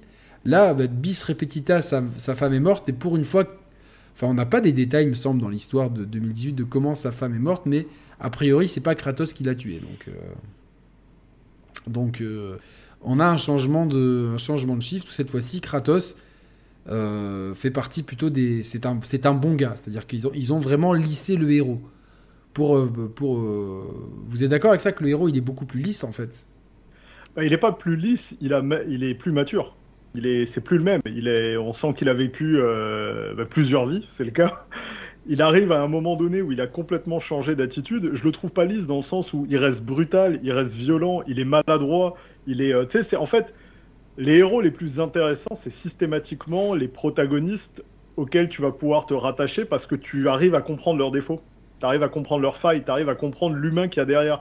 Et je trouve, et c'est pour ça que c'est un épisode que j'aime beaucoup en termes de narration et d'écriture, que c'est un épisode où ils sont arrivés à une telle maturité qu'ils arrivent à enlever le côté dieu de Kratos. Là où tu étais une machine implacable de destruction qui n'était animée que par la vengeance avant, aujourd'hui tu as un personnage bien plus complexe qui essaye d'être un bon père, mais qui, a clairement, qui est clairement pas équipé pour, et qui euh, essaye de faire du mieux qu'il peut. Moi, je trouve, et, je le dis euh, très sincèrement, je pense que sur les 4-5 dernières années, avec parfois certaines cinématiques silencieuses où euh, Kratos il dit pas un mot, je trouve qu'il met la misère en termes de narration Je suis à tout ce qui se fait en jeu vidéo, à tout ce qui se fait en termes de jeux vidéo. Je pense que le moment de la chasse, bah, très symbolique avec son, c'est bourré de symboles et d'images, mais le moment de la chasse avec son fils où euh, il décoche sa flèche et puis il réussit pas et euh, tu sais il lui dit euh, euh, j'ai essayé de faire de mon mieux, sois meilleur, tu sais t'as un truc où tu dis la vache c'est dur, mais juste après quand son fils, quand réussit et que t'as une scène où tu vois Atreus qui est penché et Kratos lève la main et tu sens que comme père il veut la mettre sur son épaule, il veut le féliciter et puis d'un coup il la recule Il ouais. et il refuse de la mettre comme si c'était un signe de faiblesse, de, de faire preuve de tendresse envers son fils parce qu'il essaye de le préparer et il sait ce qui va arriver, il essaye de le préparer. Mais parce que lui-même, par rapport à son histoire, n'a bah, pas. il est passé pas de par père. là. Mais, mais au-delà de ça, c'est qu'il est passé, par- il est passé par ça. Il sait ce que c'est que de se retrouver avec les dieux qu'il pourchasse. Il sait qui est la mère, lui très bien, et il sait qu'il est un dieu. Il sait qu'il va passer ses pouvoirs à son fils, et il sait qu'il ça, ça lui, il lui a mis une énorme cible sur le dos. Et il essaye d'en faire quelqu'un qu'il sait capable de vraiment, à est-ce ça. qu'il sait vraiment qui est la mère euh, Ah bah oui, il sait qui est la mère. Je veux dire, il sait, il est, je veux dire, Kratos est clairement au courant de qui elle est. hein. D'accord, Euh, et, d'accord. et il est au courant que ça va donner un enfant. euh, de toute façon, rien qu'avec son sang à lui, les chances que, tu sais, si on suit euh, l'hérédité mythologique grecque, euh, t'as toutes les chances que euh, un enfant de Dieu, tu aies des pouvoirs. Euh, D'ailleurs, on sait c'est pas lesquels, on sait pas comment, mais c'est- tu vas en avoir. C'est comme les chanteurs et les acteurs, hein, ça se mélange pas avec le reste de la populace. hein, donc les dieux ne font des enfants qu'avec les dieux. Et, et du Bah. coup, en fait, tu sais, tu, tu vas avoir ce côté, et à partir du moment où tu sais dans quel piège t'envoie ton enfant, bah, lui, il a ce côté où il pense que pour l'aider à devenir euh, plus fort et meilleur, il faut qu'il l'aide à sortir, et c'est pas en faisant preuve de tendresse qu'il y arrivera. Et du coup, tu vois, dans ces failles, t'as les, les errements d'un père qui essaye d'être le meilleur père possible pour son fils. Et ça, je pense que tout le monde peut le comprendre, et c'est plus du tout le personnage de euh, I'll get my revenge. Tu te dis putain, mais qu'est-ce qui s'est passé en un épisode tellement, euh, tellement Kratos a changé en fait? Non, bah, bah oui, mais en fait, ce qui, ce qui s'est passé, c'est a, je pense qu'il y a un. pour moi, la fin de God of War 3, avec cette symbolique de traînée de sang, j'ai l'impression qu'il se traîne euh, blessé comme ça jusqu'à l'autre bout du monde. Et Bah, que c'est- moi, c'est comme ça que je le vois, tu vois. Je le vois que. Ouais, cette espèce il- de renaissance, tu veux dire C'est-à-dire que tu vois, il doit, euh, il doit agoniser pour, euh, pour renaître. Et là, dans, dans, dans, dans un monde qui est très différent du sien, euh, je ne sais pas, on, on va pas spoiler Ragnarok, mais j'espère qu'un jour on aura des explications sur sa rencontre avec sa femme et, et qu'on qu'on comprendra mieux un petit peu le contexte de leur relation, parce que je trouve que c'est quelque chose qui mériterait d'être évoqué.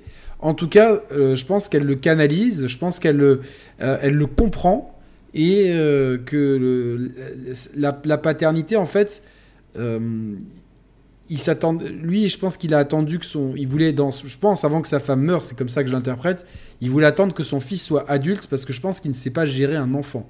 Parce que lui-même n'a pas été enfant. Lui-même était directement, comme dans la tradition spartiate, un soldat, et que, que, que il ne connaît que ce langage, le langage-là, et que le langage de l'amour, pour lui, il est très complexe. Et, toutes ces questions-là, la difficulté d'être père, et euh, pour euh, vous êtes deux ici à être, à être père, je pense que, que c'est extrêmement bien. Alors même si c'est poussé, le curseur est poussé à l'extrême, je pense que c'est extrêmement bien amené.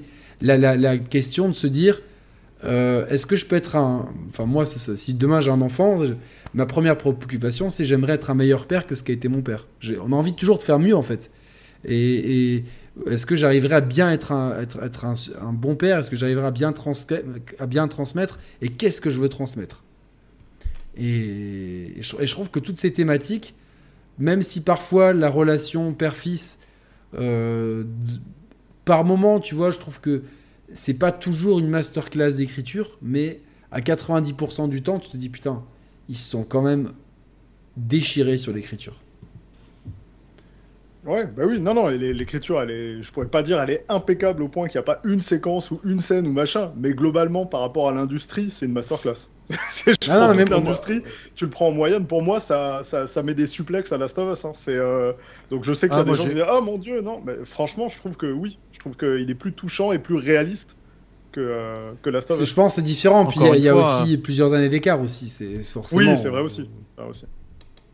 Encore une fois, ouais, je suis pas, je, vais être encore d'accord avec euh, avec Emar parce que euh, moi, C'est je, pas parlé avant. hein. ouais, moi, je, moi, je le, je le, je le Voilà, dis est clairement le d'accord terme de de, toute façon.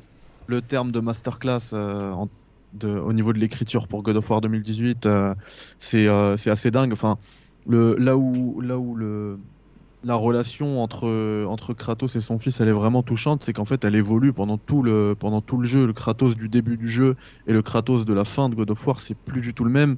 Au début, il accepte pas du tout, en fait, le, le fait d'être d'être père. C'est pour ça qu'il l'appelle garçon. Boy. Je sais pas comment il le dit en français. Boy. Je sais pas comment c'est traduit. Non, il l'appelle Atreus dans la VF. Ouais, mais bah, c'est Oh, dommage. merde. tu perds. Ah ouais, tu perds la distance. tu ouais. perds la distance, Boy versus, Quel est l'équivalent euh, français de boy? Tu peux pas appeler ton fils garçon. Non, non, non, ça Tu va Mais si, pas non, ton dis- si, tu vois, mon-. Non, tu dis mon garçon. Ouais, mon non. garçon. Fiston, c'est un peu trop. euh, Mon c'est pas assez dur. Tu Ah vois. bah non, justement, fiston, tu peux pas dire fiston. Non, non.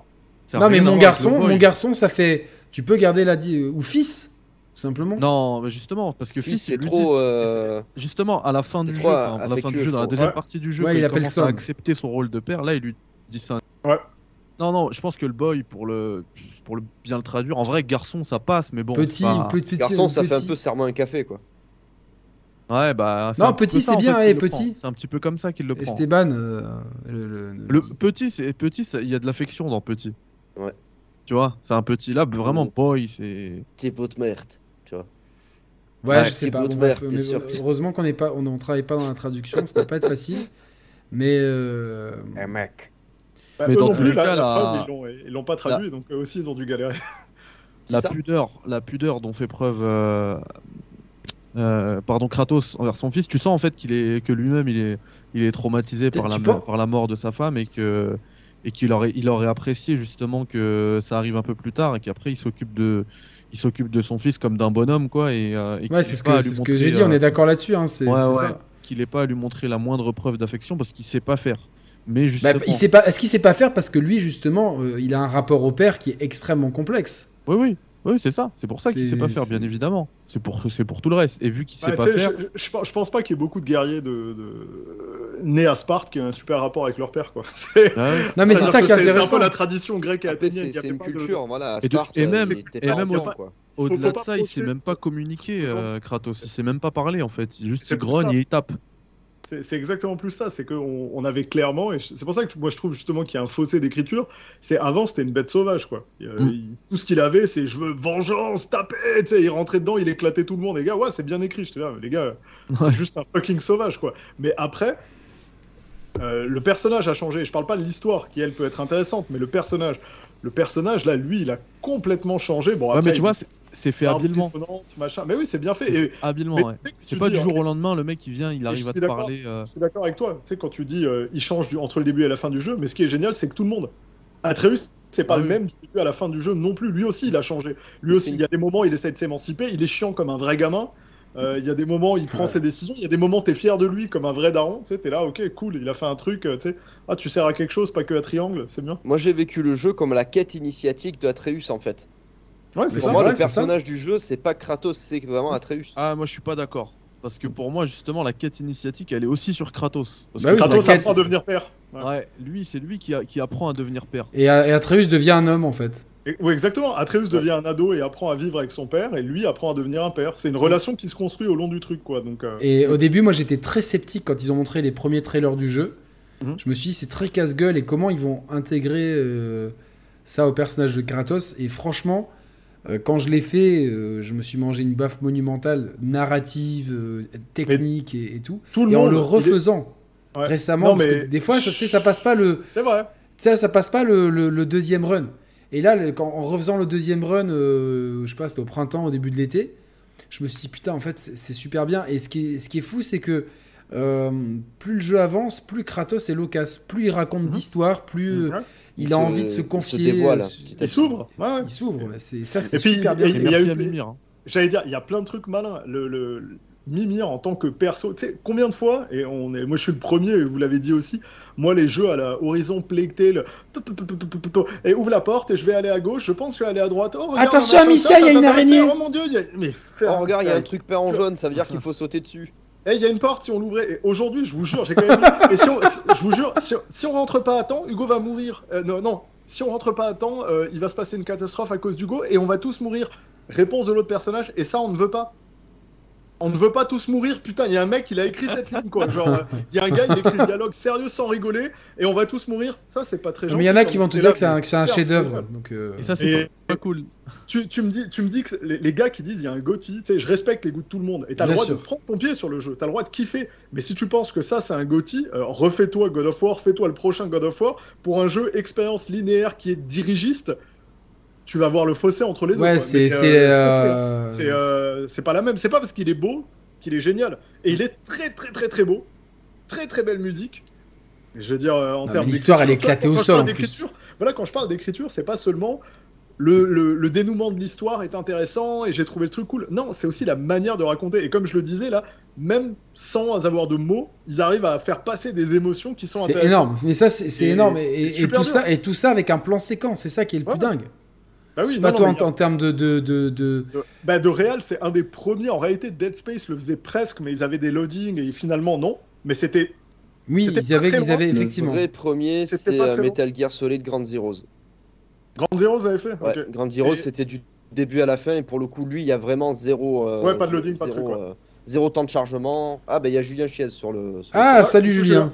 Salut Et, Julien. euh, et là, du coup, tu sais, celui-ci, en fait, euh, ça c'était impressionnant, mais il y a des trucs de mise en scène qui, en termes de jeux vidéo, on a tous mais perdu la mâchoire. Euh, la hache de Léviathan, les mois qu'ils ont passé dessus, euh, en termes de feeling et de sensation, en De termes physique aussi, c'est impressionnant. Mais non, mais c'est un truc de débile. C'est-à-dire que les lames du chaos, c'est un, un truc génial. Comment les remplacer? Donc déjà là, il y a tout un truc. euh, c'est euh, un truc aussi iconique. C'est un peu dur de faire le deuil au début quand même. hein. Ben non, mais tu sais, c'est enlève la Hidden Blade à un assassin, quoi. C'est mec, c'est l'arme signature de ta franchise et tu t'en passes. Donc euh, faut quand même venir avec des couilles en titane, quoi. Donc ils sont vraiment dit, les gars, on va faire un nouveau setting, on passe à autre chose. Et cette hache. Mais le, la, la manière dont ils ont bossé pendant des mois pour que la sensation, quand tu la rappelles, le timing, le temps qu'elle met à revenir, la petite vibration que tu as au moment où tu la récupères, le C'est- tout marche au bien. poil de cul, c'est Ouais. parfait. J'ai jamais vu un truc aussi dingue. Une arme avec un feeling. Tu sais, on parlait de feeling de puissance, mais alors celle-là, la micro-vibration, le- il y a tout qui fonctionne, c'est un truc de dingue. Et en termes de réal, on disait caméra à l'épaule et tout, il y a des gens que ça a un peu emmerdé. Moi, je l'ai trouvé assez génial, mais il y a des trucs de mise en scène, genre quand Kratos descend d'une plateforme, tu sais, quand t'as d'un coup un, ouais. 2 mètres où tu dois descendre.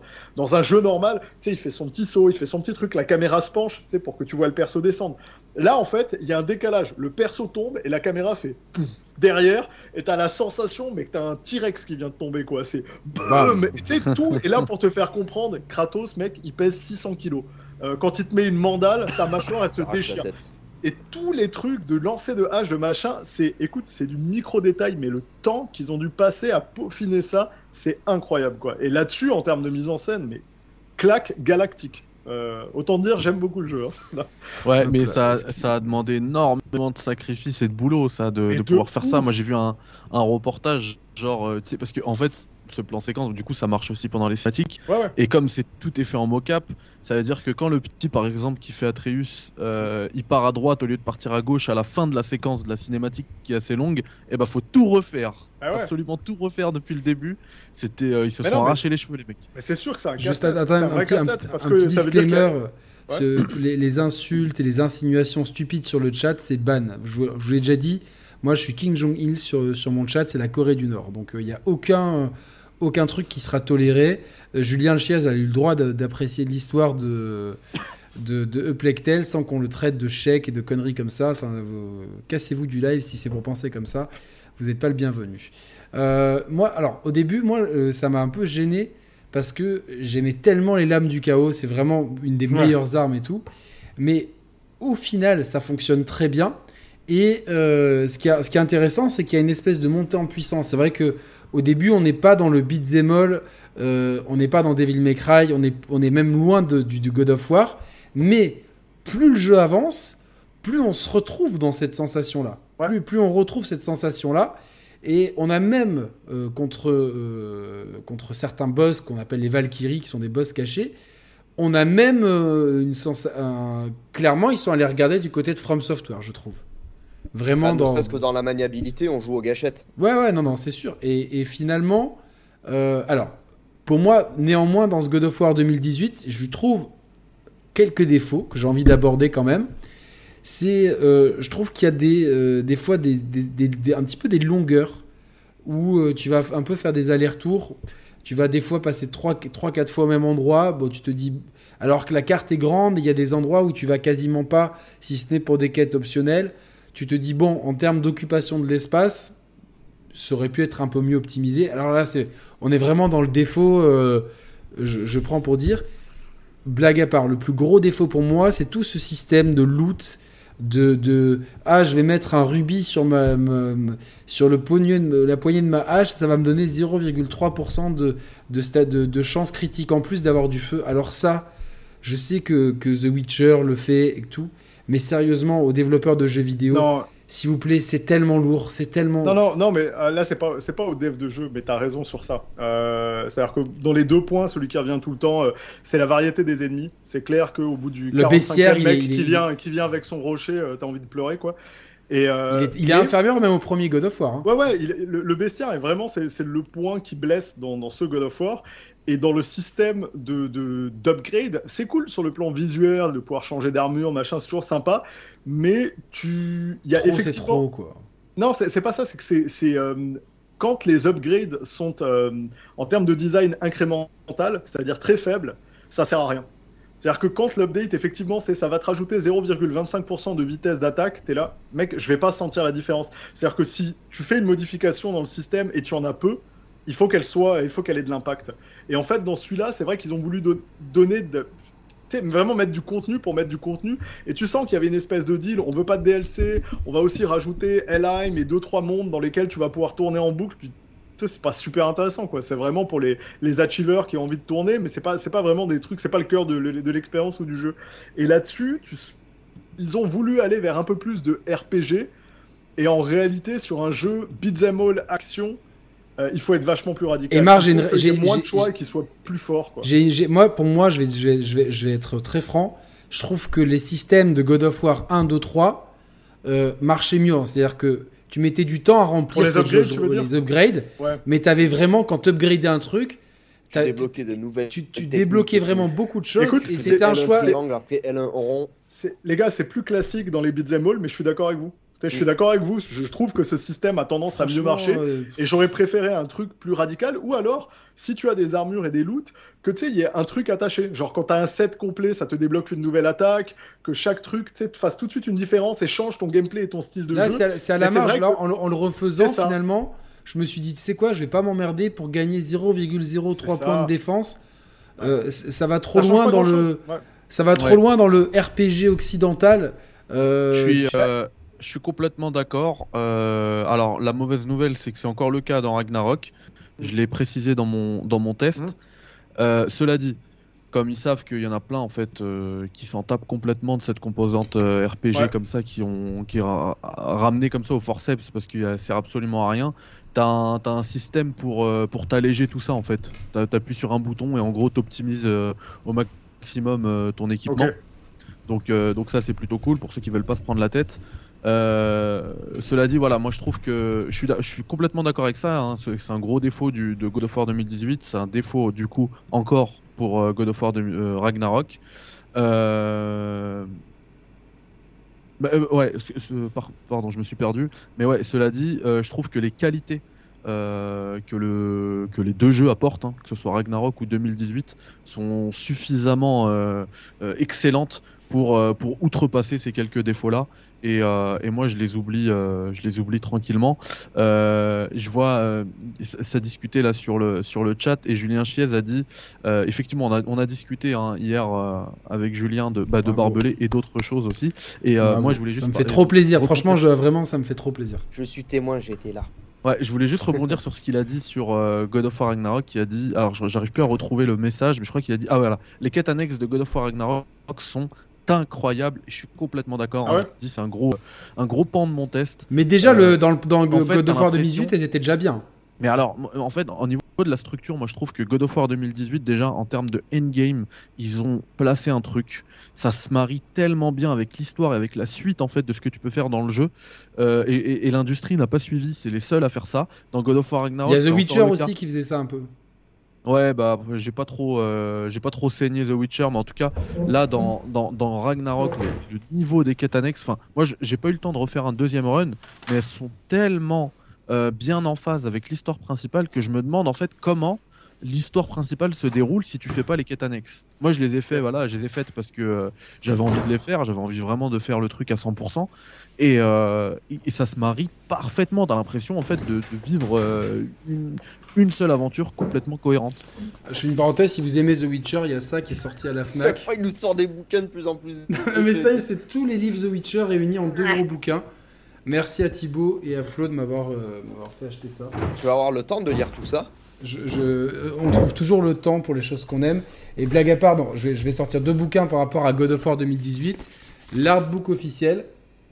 Et ça, c'est le Lore et Legends. C'est Atreus qui raconte le lore. Donc euh, c'est plutôt cool. Si vous aimez. euh, Et je crois Et, qu'il y a un et- bel et artbook voilà, et, là. Julien rajoute, et ce qui est intéressant, c'est que si tu fais les quêtes annexes après la fin, les dialogues changent et s'adaptent. Brillant, Ben, c'est exactement ce que je voulais dire en fait en termes de, de endgame. T'as tout, t'as absolument tout qui s'adapte selon ce que tu as déjà fait, selon ce que tu as pas fait. Enfin, moi qui suis en train en plus d'essayer de développer des systèmes à embranchement, j'arrive même pas à imaginer la tonne de taf. Ouais.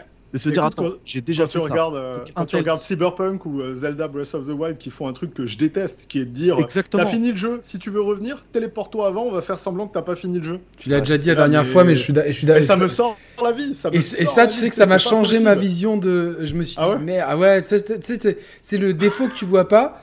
C'est Ouais. comme la- la- quand, quand je vous ai déjà dit, j'avais vu Jean-Luc Reichmann une fois, euh, j'étais assis au- à côté de lui au stade à Monaco, et je me suis dit, putain, mais qu'est-ce qui lui est arrivé et tout. Et, Kratos. et, et- et je dis ça, mais t'as vu, je dis, maman, t'as vu, il a une tâche et tout. Elle me fait, mais t'es con quoi? Et en fait, après, je l'ai vu à la télé, je voyais plus que ça, mais pendant des années, je, le regardais à midi, je l'avais jamais vu la tâche. Et, donc là, un peu. euh, euh, tu- ce, que, ce que tu viens de dire, c'est la tâche de Jean-Luc. On a beaucoup parlé de Jean-Luc Reichmann dans cette émission. Trop. mais voilà, donc. Euh, Mais, mais du coup, ouais, s'ils ont en plus réécrit les dialogues et tout, ça c'est excellentissime. C'est ouais. excellentissime. Ouais. Ouais, ça c'est vraiment cool. Et euh, non, non, mais du coup, c'est vrai que en, euh, dans, globalement, gl- le God of War 2018, pour moi, euh, c'est, je pense, le, le meilleur jeu, la meilleure exclue PS4. C'est, que- c'est que c'est, il y a franchement la PS4 à niveau des exclus. Et je pense que c'est une des meilleures machines ever. Et j'ai, j'ai pas de Mais de parti pris, vous le savez. Mais euh, j'hésite entre Death Stranding et God of War, euh, mais God of War quand même. a Ouais, Days cette Gone, réalisation. Il y, en a- il y en a- il y en a plein. hein. Ghost Non, of non, Tsushima. euh, Ah, Days Gone. Non, c'est- cette génération de psychopathes, quoi, elle est chaude.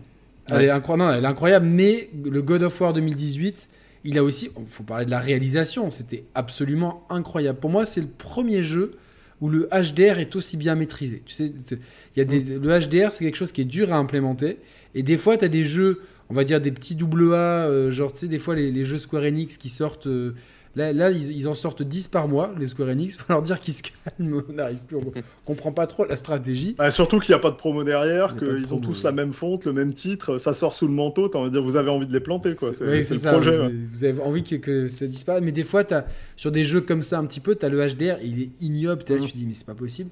God of War 2018, c'est vraiment pour moi le qui est, qui est une télé de 2017, donc tes premières télé HDR, même si elle fait Dolby Vision et tout, c'est des fois, des fois le HDR peut être, euh, ça passe ou ça casse. Et des fois, quand ça casse, ça casse bien. Là, c'est la première fois où j'ai eu aucun doute, où je me suis dit, ah ouais, ça amène vraiment quelque chose, où quand je l'enlevais, le jeu était plus terne. Alors que d'autres jeux, euh, c'était pas le cas. Euh, alors, Julien qui dit, vous sentez le rachat et la liquidation des stocks avant? Putain, j'ai pensé euh, de, de ce que je dois Bah, faire déjà, le test de... ils, ils ont viré tous les mecs qu'ils avaient engagés euh, de- Ouais. des licences Tomb Raider et tout là sur euh, chez Square. Ouais, non, non, non, mais c'est- ça, franchement, en, en plus, j'y ai pensé parce que je dois faire le chaud, test de, Star Ocean. Et je me dis heureusement qu'il y a Size qui va m'aider à le faire. Puis il y a Tactics Ogre qui arrive. Il y a Tactics Ogre qui 11 arrive. Euh, ouais, et, du coup, tu te dis, mais pourquoi ils sortent tous leurs jeux comme ça euh y a, ah ouais, bah écoute, y a- honnêtement, il y a vraiment plein de possibilités. Effectivement, ils ont liquidé énormément d'assets euh, qui avaient tendance à, d'après eux, gréver leur fiscal, donc pour présenter une meilleure santé, mais en même temps se montrer plus rachetable. C'est aussi plus facile de se protéger parce que si tu es une boîte exclusivement japonaise au Japon et que tu lances euh, des options d'achat, tu as toutes les chances qu'une autre boîte japonaise te, prenne, te prenne pardon, avec priorité en te protégeant des capitaux étrangers, ce qui est une grande tendance chez eux aussi. Euh, et ce qu'ils pourraient vendre, ouais, franchement, ils pourraient. Ils pourraient vendre. Square Enix pourrait se mettre en vente, mais le, le danger, justement, je pense que Critics Si. va racheter Square Enix. bah, si, si en fait, si en fait ils éliminent les capitaux étrangers, qui pourtant étaient des, des bons studios et des gros producteurs, il y a probablement justement cette volonté de rester japonais parce que tu as toutes les chances d'avoir un Timmy, un Tencent ou autre qui te tombe dessus et qui là te, mais te rachète direct. Pour eux, c'est rien, c'est une goutte d'eau. hein. Ouais, puis en plus, a, il y a Forspoken qui arrive en janvier, qui n'a décidément n'arrive à séduire personne. Et on a appris que Final Fantasy XV était fini à 95, euh, 16 était fini à 95%. Donc, ouais, puis qui euh, s'est retapé une petite polémique euh, très nord-américaine. Mais c'est vrai que la, la petite Ah, pas question de. Bah, il y a eu la petite question de. Tiens, c'est marrant dans votre, dans votre univers de Final Fantasy, mais euh, visiblement, les, les personnes, elles sont pas très bronzées. Euh, Il n'y a pas de personnes bronzées, il n'y a pas de black. Qu'est-ce qui se passe? Et là, ils ont fait une réponse très japonaise, hein, qui était bah, nous, on se base sur euh, euh, le Moyen-Âge. Au Moyen-Âge, les gens de couleur n'existent pas, quoi.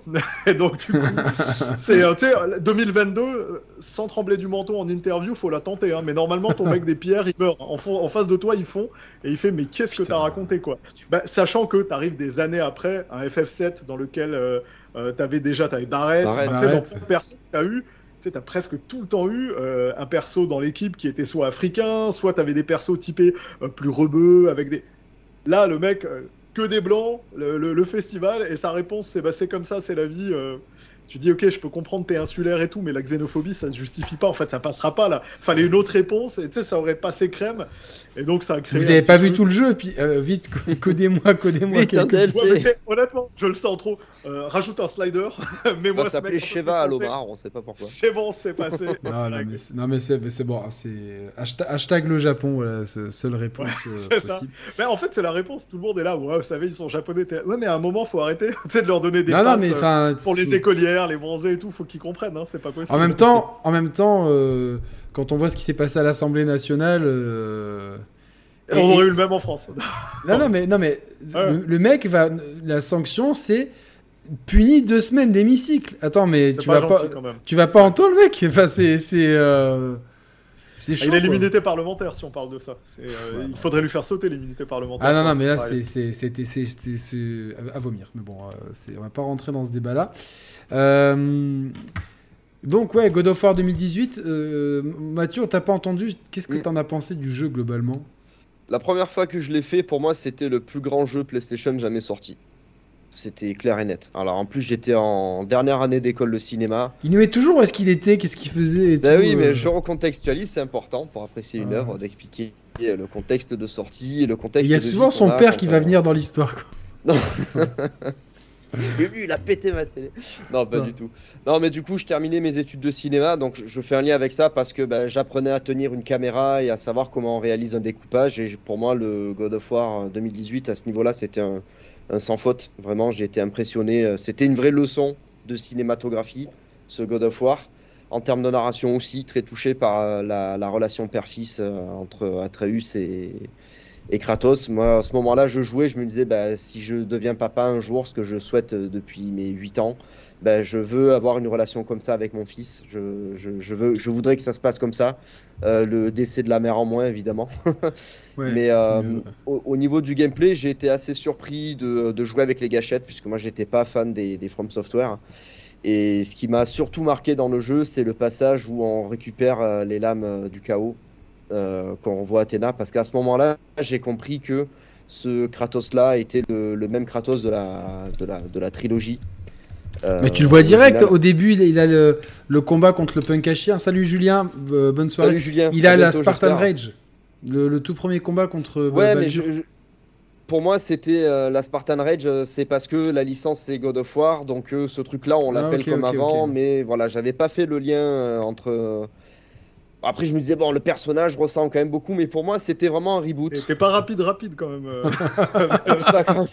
Non, mais Il c'est a le que même dans- tatouage. euh, il me rappelle quelqu'un, mais je suis, franchement, je suis pas sûr. C'est, il s'appelle euh, pareil, il, il a les mêmes trucs. Et, Le jeu non, s'appelle non, pareil. Il, a- euh. L'autre, il avait pas de barbe. Ça a rien à voir. Le, Non, le gars, il est étant donné que le jeu s'appelait la pas God of War absolue. 5, je me dis- pour moi, dans ma tête, c'était vraiment un C'était quatre, reboot, du donc je pensais que c'était une réincarnation, un truc, etc. Mais j'avais pas compris que c'était le On n'est pas sur l'émission paranormale. Ce que je veux dire, même ce serait une réincarnation, c'est quand même une suite. C'est ce que je veux dire, c'est on reste Ouais, quand même dans la même lignée. C'était, euh, pour moi, c'était annoncé un peu comme ce qu'on appelle un, un requel, c'est-à-dire une, une, suite, euh, un sequel reboot, tu vois. T'es allé chercher vachement plus compliqué que le truc en fait. Ah ouais, ouais, en c'est clair. c'était Mathieu, Ouais, tout basique quoi. Voilà, mais C'est exactement moi, quand il veut brancher des manettes Saturn à la euh, de- Xbox. Où on récupère les lames de- d'Athéna très à cœur, c'est ça, ça m'a mis en, en Ah, larmes, ça, c'est un moment, moi j'ai eu des frissons. Je trouve que c'est une des plus grandes scènes qu'on a eues dans le jeu vidéo. Ouais.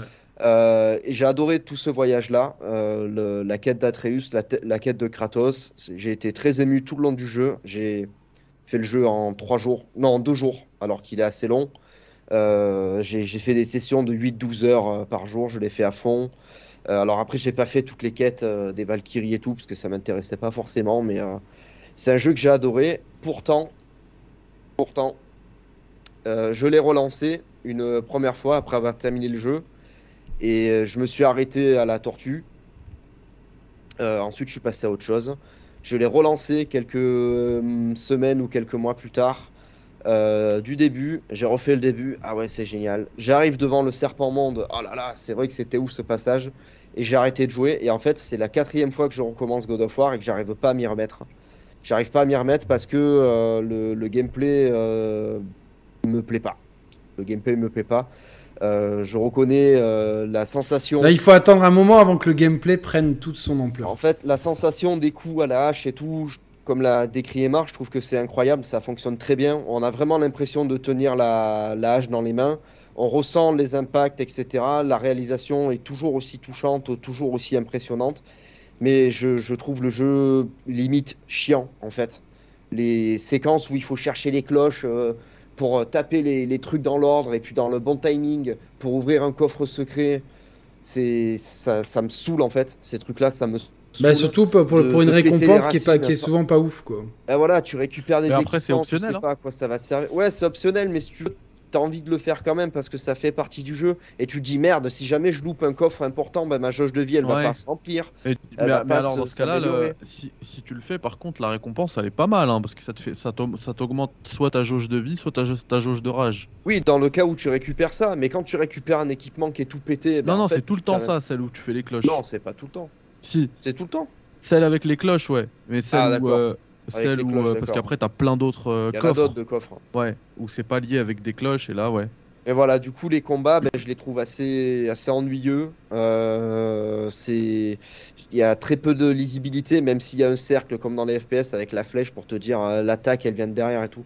Il y a une lourdeur, une rigidité dans le gameplay qui, qui me plaît pas en fait. Et euh, moi, ce que j'avais peur pour euh, Ragnarok, et c'est encore mes craintes parce que j'ai pas encore lu les tests de tout le monde parce que je veux pas me, me spoiler, c'est qu'il n'y ait, euh, ait pas de renouvellement dans le gameplay. Alors, les lames du chaos apportent beaucoup dans le, dans le 2018, mais euh, moi j'ai besoin quand même que ça aille un peu au-delà. Donc euh, peut-être que Mehdi, tu sauras me rassurer. Alors je sais que tu m'as dit que au début ça faisait très 1.5 et que par la suite c'était vraiment une suite très solide. Donc je te fais confiance et le jeu de toute façon, je ne ouais, pas passer les- à côté.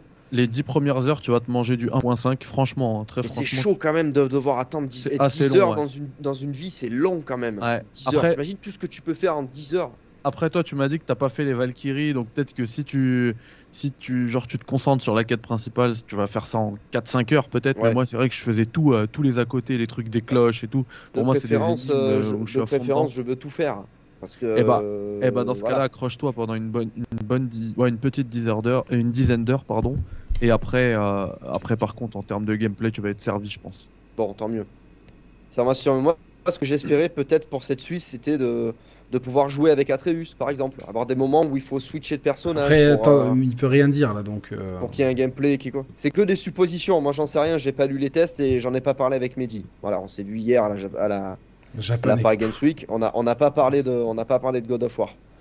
Ouais. Euh, moi, j'en sais rien. Moi, c'est des suppositions. C'est ce que j'aimerais voir. Après, si c'est pas le cas, bah, je verrai comment, Ah, comment Il y, a- se il y a- déroule. il y a aussi un truc là-dessus qui est, qui, est assez, euh, qui est assez intéressant, c'est qu'en fait, quand tu regardes, euh, God of War a changé de style.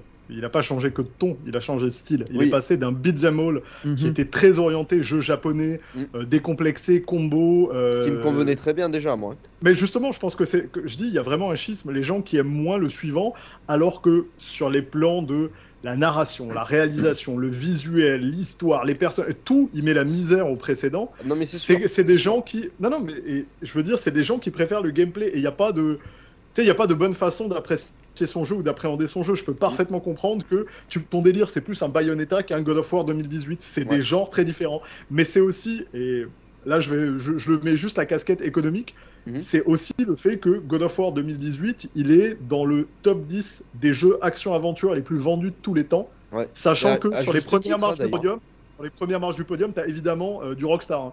Ah du oui. GTA, t'as du Red Dead. Donc réussir à être, et, et je vous le dis, en réalité, il est même top 5. Donc réussir à se placer là, euh, avec un épisode tardif dans la saga qui prend autant de risques, ça montre que ça paye. C'est-à-dire qu'en allant vers un angle moins beat'em all, plus jeu d'action très narratif, Mhm. ils ont pris le bon pari parce que les ventes qu'ils faisaient dans les premiers épisodes qui tournaient autour des 5 millions, voire des 10 millions ensuite sur les suivants, ils les ont explosés avec cet épisode-là. Ah ouais. Et, euh, Ouais. et, et sans, sans compter la version PC et tout ensuite.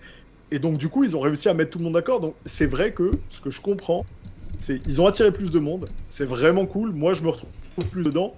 Mais c'est clair qu'ils ont changé Ah de oui. genre. Et, euh, et, et comme ils ont tenté un re- reboot de la franchise en termes de style, c'est sûr que les gens qui adoraient la formule précédente, moi, demain, euh, ça me ferait probablement la même. Si tu me fais un Ninja Gaiden très différent, qui me prend par surprise, qui est Ouais. super polish narratif, je vais peut-être kiffer, mais en même temps, il y a beaucoup de monde, et peut-être même moi inclus sur ce jeu-là, qui va regretter les Ninja Gaiden à l'ancienne, c'était vraiment... dire, euh, compare Ninja Gaiden 3 avec le premier. Bah, sur c'est ça. Xbox.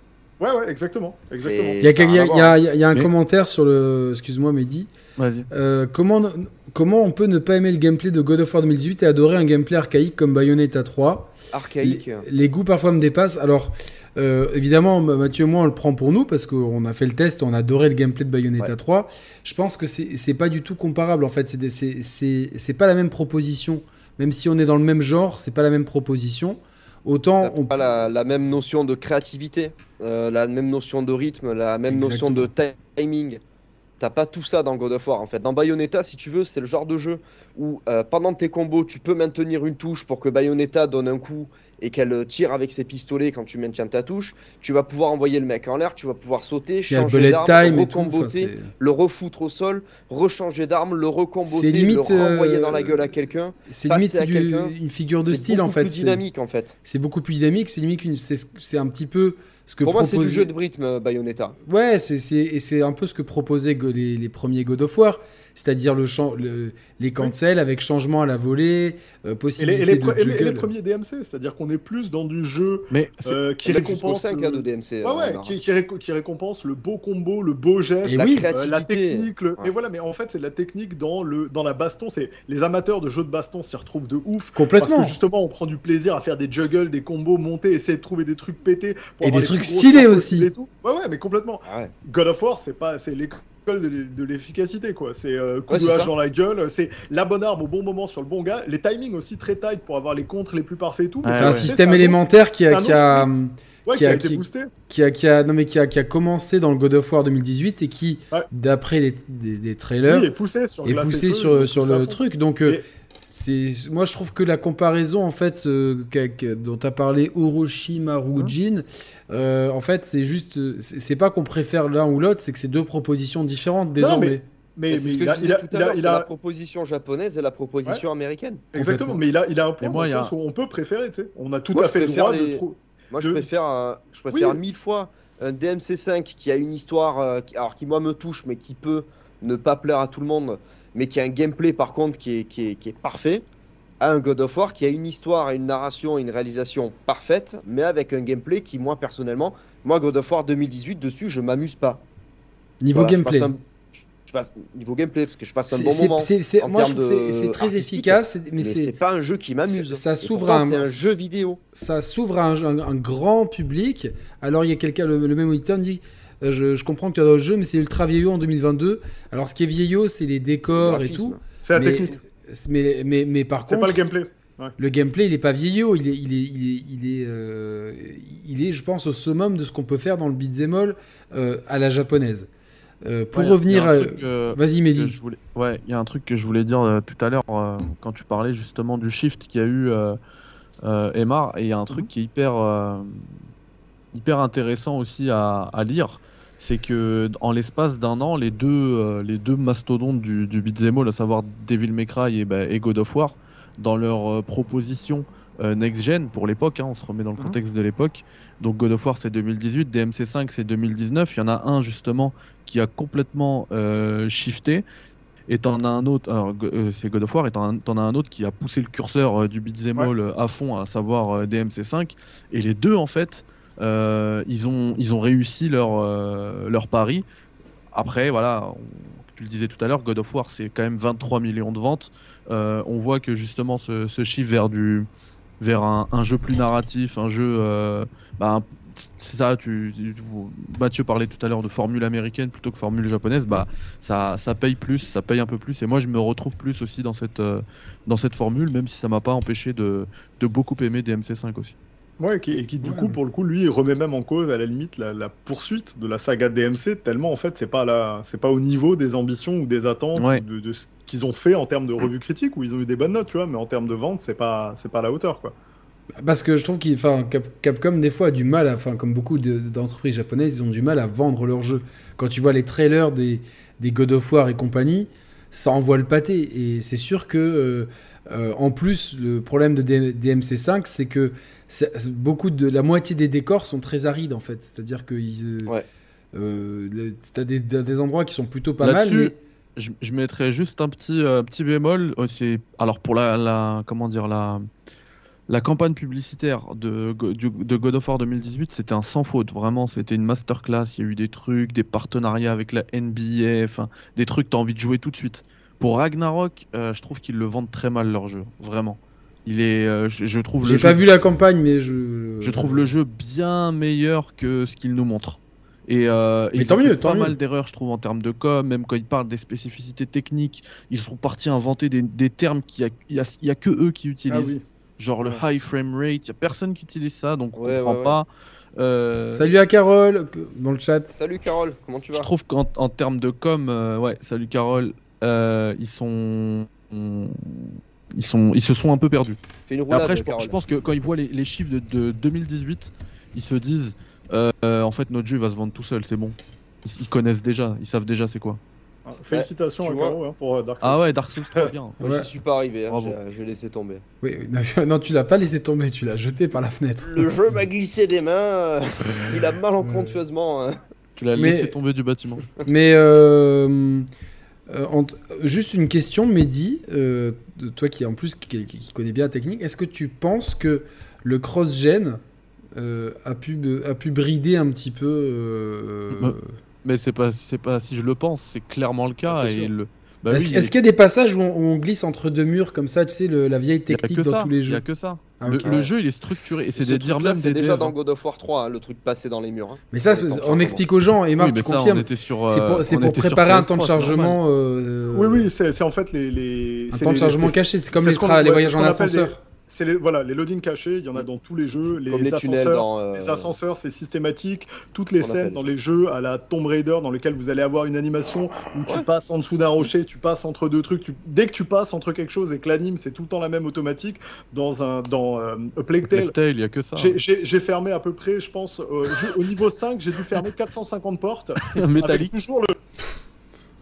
Euh, Ah, on, vous on, avez on- Resident Evil on- 1, on- en fait. on n'aime pas, le, on n'aime Ouais. pas le monopole, mais les forgerons de l'époque, ils avaient un putain de monopole. euh, Et, et un savoir-faire. Je savais pas qu'il y avait autant de monde qui avait le budget pour se faire des portes métalliques à double écro et machin. Ah, mais c'est des Non, portes blindées, Le mec hein, qui était tu- forgeron, il finit euh, roi du Ah, monde. Roi en région, en région PACA Putain, les gars. Ah, euh, ah, de ouf.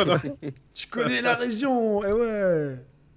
On est Non, mais oui, effectivement, c'est des, techniques de loading caché, mais Mehdi a raison. Les, les devs l'ont dit eux-mêmes. De toute façon, ils sont Bah bridés ouais. parce que euh, ils le sortent sur PS4, ce qui veut dire que tu, tu peux pas En fait- structurer ton jeu. comme Avec si le SSD notamment, je chargement. pense que c'est plus Euh, le SSD. voilà, C'est hein, qui- En, en fait, ce qu'ils ont dit, c'est que, c'est que le jeu, il serait, euh, il serait calibré pour la PS4 et que la PS5, ce serait un upgrade à Ouais. tous les niveaux.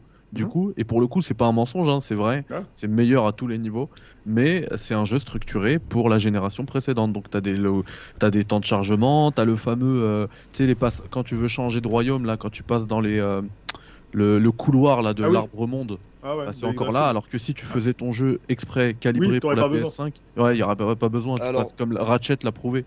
Du Bah, coup, et- c'est c'est pas un plan séquence absolu sans passer par des menus en pause et des cartes, etc. Alors, Comment quoi, ça quoi Comment ça Bah, c'est-à-dire que MGS5, euh, Grand, euh, euh, Grand Heroes, donc pas Phantom Pain, mais Grand Heroes, tu fais du début à la fin du jeu sans, euh, sans avoir du, du- des menus pause euh, qui sont figés, etc.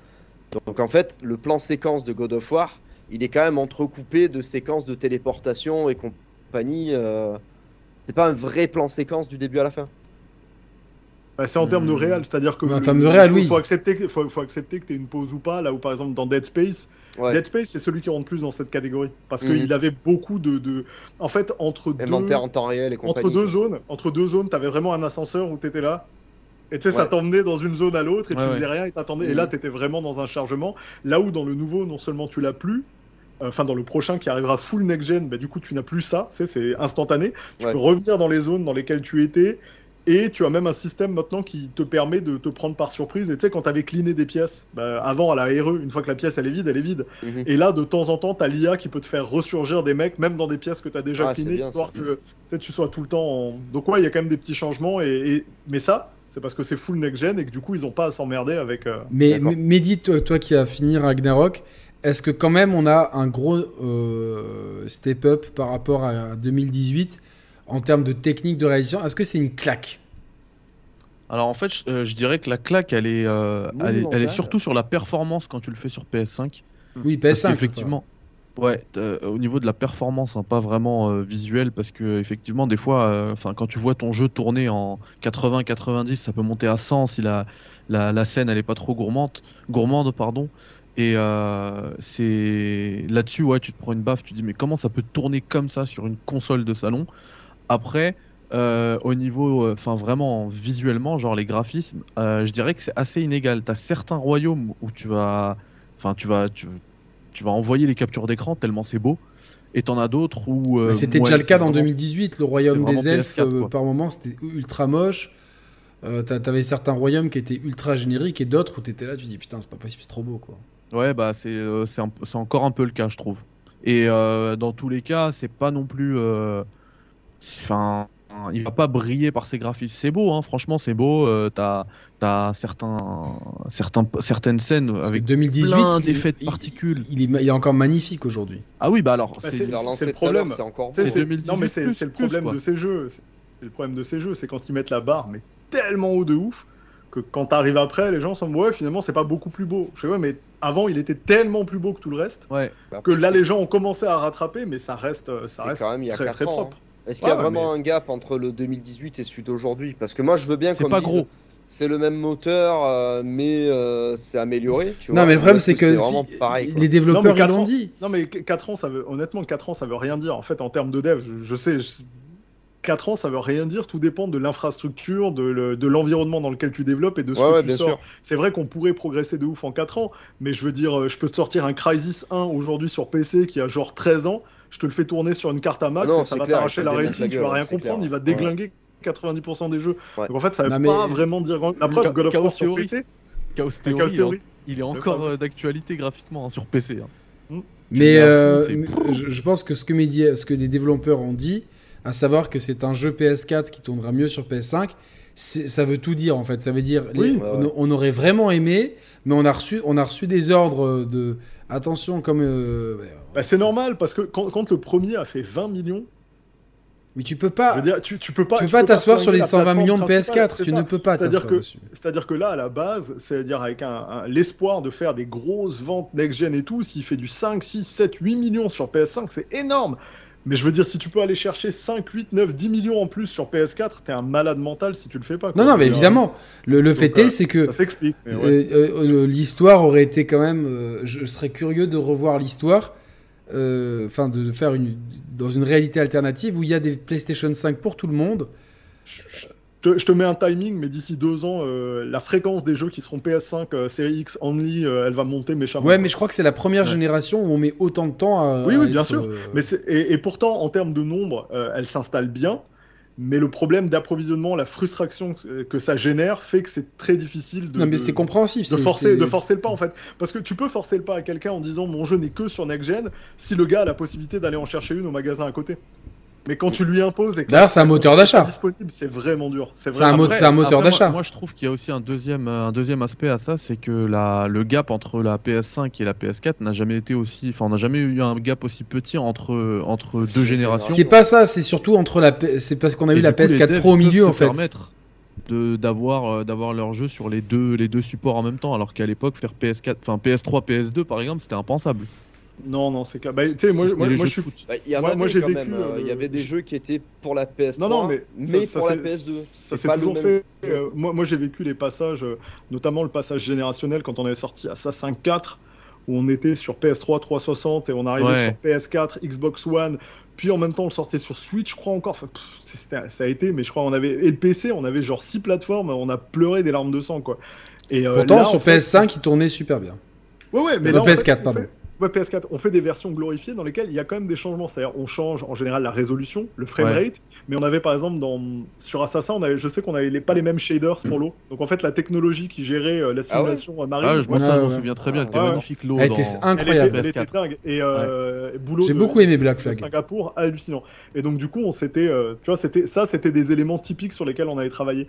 Mais là, ce qui se passe, c'est que comme on est dans des générations où maintenant les gens ont des automatismes techniques, tu sais, que les constructeurs de hardware leur ont mis dans la tête, Mm. tout ce que tu entends, c'est euh, 4K, 60 FPS. Donc du coup, finalement, c'est une génération où c'est pas ça qui fait des jeux plus beaux en réalité. Ouais. Non, mais c'est trop ça.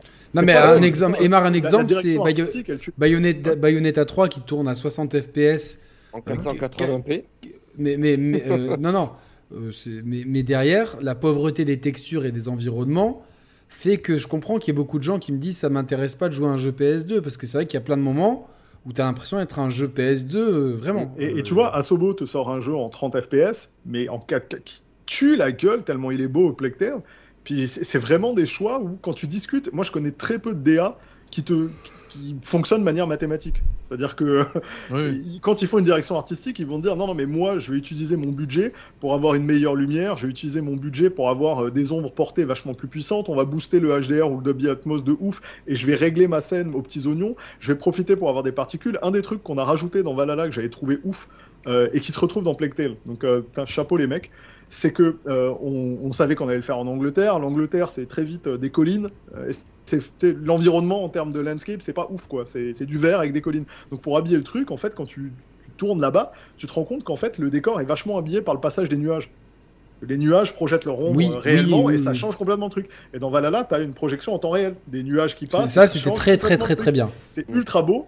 Tale le refait. Ça demande des ressources, mais ça t'achève. Mais en même temps, c'est une façon d'habiller un endroit où tu vas pas avoir des tonnes de villes, des tonnes d'habitants, etc. Donc c'est une autre façon de dépenser ses ressources. Donc mon point, c'est qu'un directeur artistique, il va, tendance, il va avoir tendance à privilégier la mise en scène et la scénographie au détriment de la résolution. Il veut essayer d'avoir, si tu veux, il compose un tableau et il veut le plus beau possible. Et le plus beau, pour lui, c'est pas seulement de la résolution. C'est vraiment qu'est-ce que je mets dedans et à quelle vitesse et, et qualité Ça dépend, je ça dépend, ça, c'est dé- acceptable. ça dé- ça dépend le type un- de jeu. C'est sûr que sur, Replectel, ob- objectivement, le 30 T'as pas FPS, besoin- il n'est t'as pas, très gênant. 60. jeu- Mais Ouais, non, oui, c'est pas gênant, c'est lent. Alors que, alors que tu me dirais effectivement God of War ou un jeu plus beat'em up, Bayonetta là, en là, 30 ça devient FPS. tight. Ah ouais.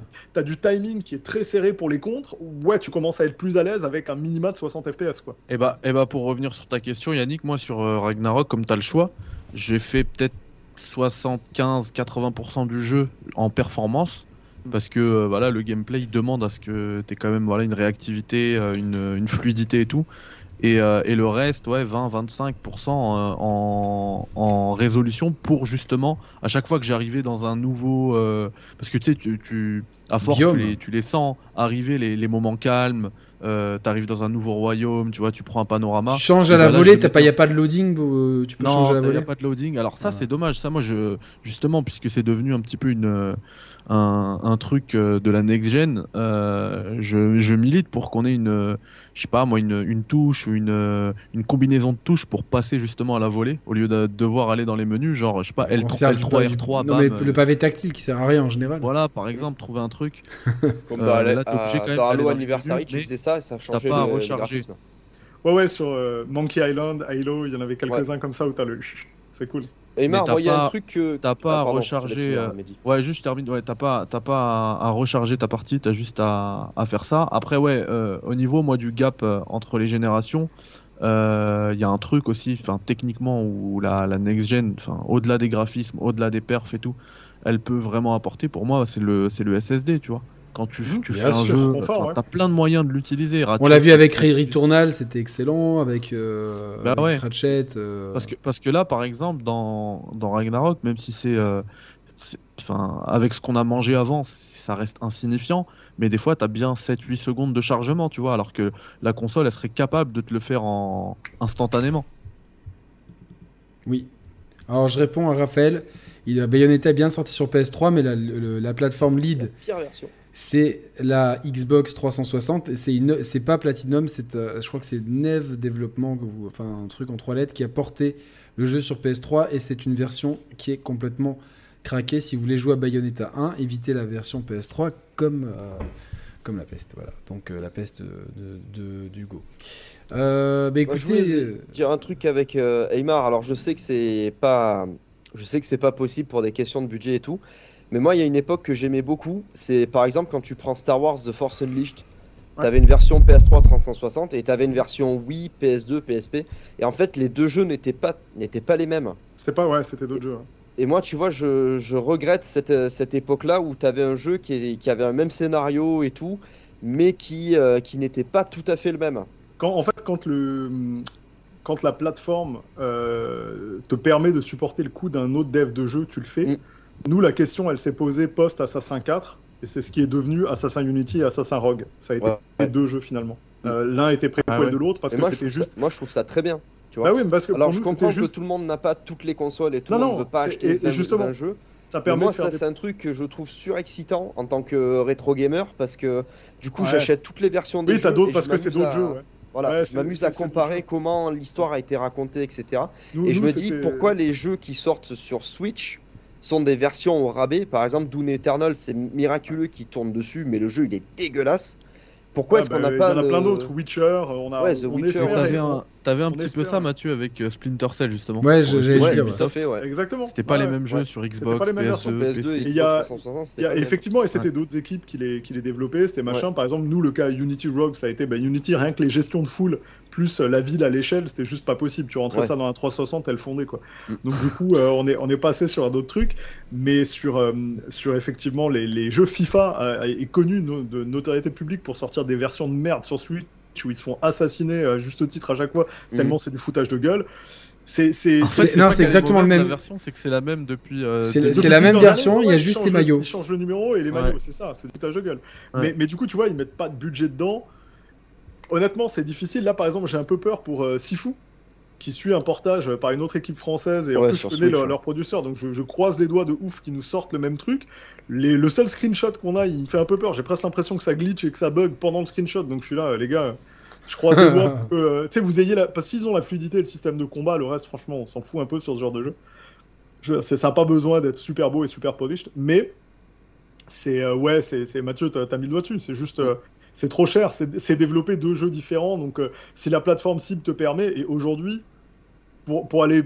Pour pousser ta question, la Switch, avec le nombre d'unités vendues, elle justifierait de sortir un jeu Mais dessus. de c'est ça, c'est ça qui me désole, que- tu vois. Mais, mais c'est, c'est que ça risque d'être tellement différent. Si on fait un open world ou un machin, euh, ça, Ouais. ça risque tellement en fait autre chose qu'on propose que euh, c'est plus tout à fait le même jeu. Ouais, moi, je, pense trouve ça que- super intéressant, tu vois, d'avoir deux jeux qui sont les, les mêmes mais pas les mêmes en fait. C'est Bah là, quand tu- là, le problème, tu le confies problème, le c'est que scénario à deux réalisateurs différents. Ouais, c'est un peu Tu ça. vois le même film, mais en fait, c'est pas le même film. C'est deux films, ouais, c'est vrai. Voilà, moi j'adore ça. tu confies la conception d'une console à deux équipes différentes et ça donne la Dreamcast. Mais, euh, c'est ça. mais euh, non, non, mais blague à part, le problème c'est que maintenant avec les outils, euh, c'est c'est de plus en plus facile de, de, de- de- de porter des jeux d'une plateforme à, à une autre. Et euh, je sais que par exemple, euh, Unreal travaille beaucoup là-dessus pour rendre les portages de plus en plus simples. C'est-à-dire que, que tu n'es, euh, euh, de ce que j'ai bien compris, sur Unreal 5 à terme, ils veulent que tu développes le jeu pour une plateforme et que quasiment en quelques clics, tout s'optimise pour les Alors, autres plateformes. Je crois qu'il y a La- ça la sur réalité- Unity aussi. Ouais, Je Unity aussi. Mais la tous les engins. Ouais. Tous les... Unity le fait aussi, mais tous Sur les Unity, engins. à la fin, quand tu dois exporter ton projet, alors bon, j'utilise des termes de montage audiovisuel parce que c'est Hein comme ça que je fonctionne, mais tu peux exporter pour Dans le Android, dev, c'est exporter package. pour iOS, quand- Ouais. ouais, c'est ça. Ouais. Exporter pour euh, la, la Switch, exporter pour la PS4, exporter Oui, pour euh, oui, Windows, mais alors, alors, alors là, y a le, le fantasme et la réalité. Le fantasme, il y a un bouton, tu choisis la version, tu cliques, merci, c'est au revoir. Mais ça, c'est avec des paramétrages euh, Ouais, bien automatiques. sûr, bien sûr. En réalité, toi, tu vas vouloir avoir la meilleure version de ton jeu et en fait, tu vas rentrer dans le poil de cul de chaque détail pour savoir où est-ce que tu places ton curseur, qu'est-ce que tu mets, qu'est-ce que tu exportes. Et il y a quand même des passes d'optimisation à faire derrière. en Et du debug, j'imagine. Bien sûr. Et- mais tous les engins, je vous le dis tout de suite, tous les engins le font. Ça n'existe pas. La particularité et la performance de Unity et Unreal dans le milieu par rapport aux engins maison qu'on utilise, EA, Ubi et tous les autres, c'est que eux ont une portabilité qui est tellement extrême qu'elle va jusqu'au mobile. Donc elle va du Ouais. dénominateur commun le plus bas qui est le mobile au plus haut qui est le PC. Non, le plus, le plus bas maintenant, c'est la Switch, je pense. Mais ça dépend des mobiles. Il y a des mobiles Je de sais, merde, et il y a des mobiles plus puissants que la Switch. Pour le coup, t'as raison. mais, euh, mais le truc, c'est que, euh, en fait, là où c'est intéressant, ta question, elle me permet de parler d'un autre truc, c'est que les versions euh, PS5, série X, euh, elles sont aussi différentes. Elles Ah ont ouais, aussi autant de différences que ça. En réalité, c'est pas ça sort juste et c'est comme ça.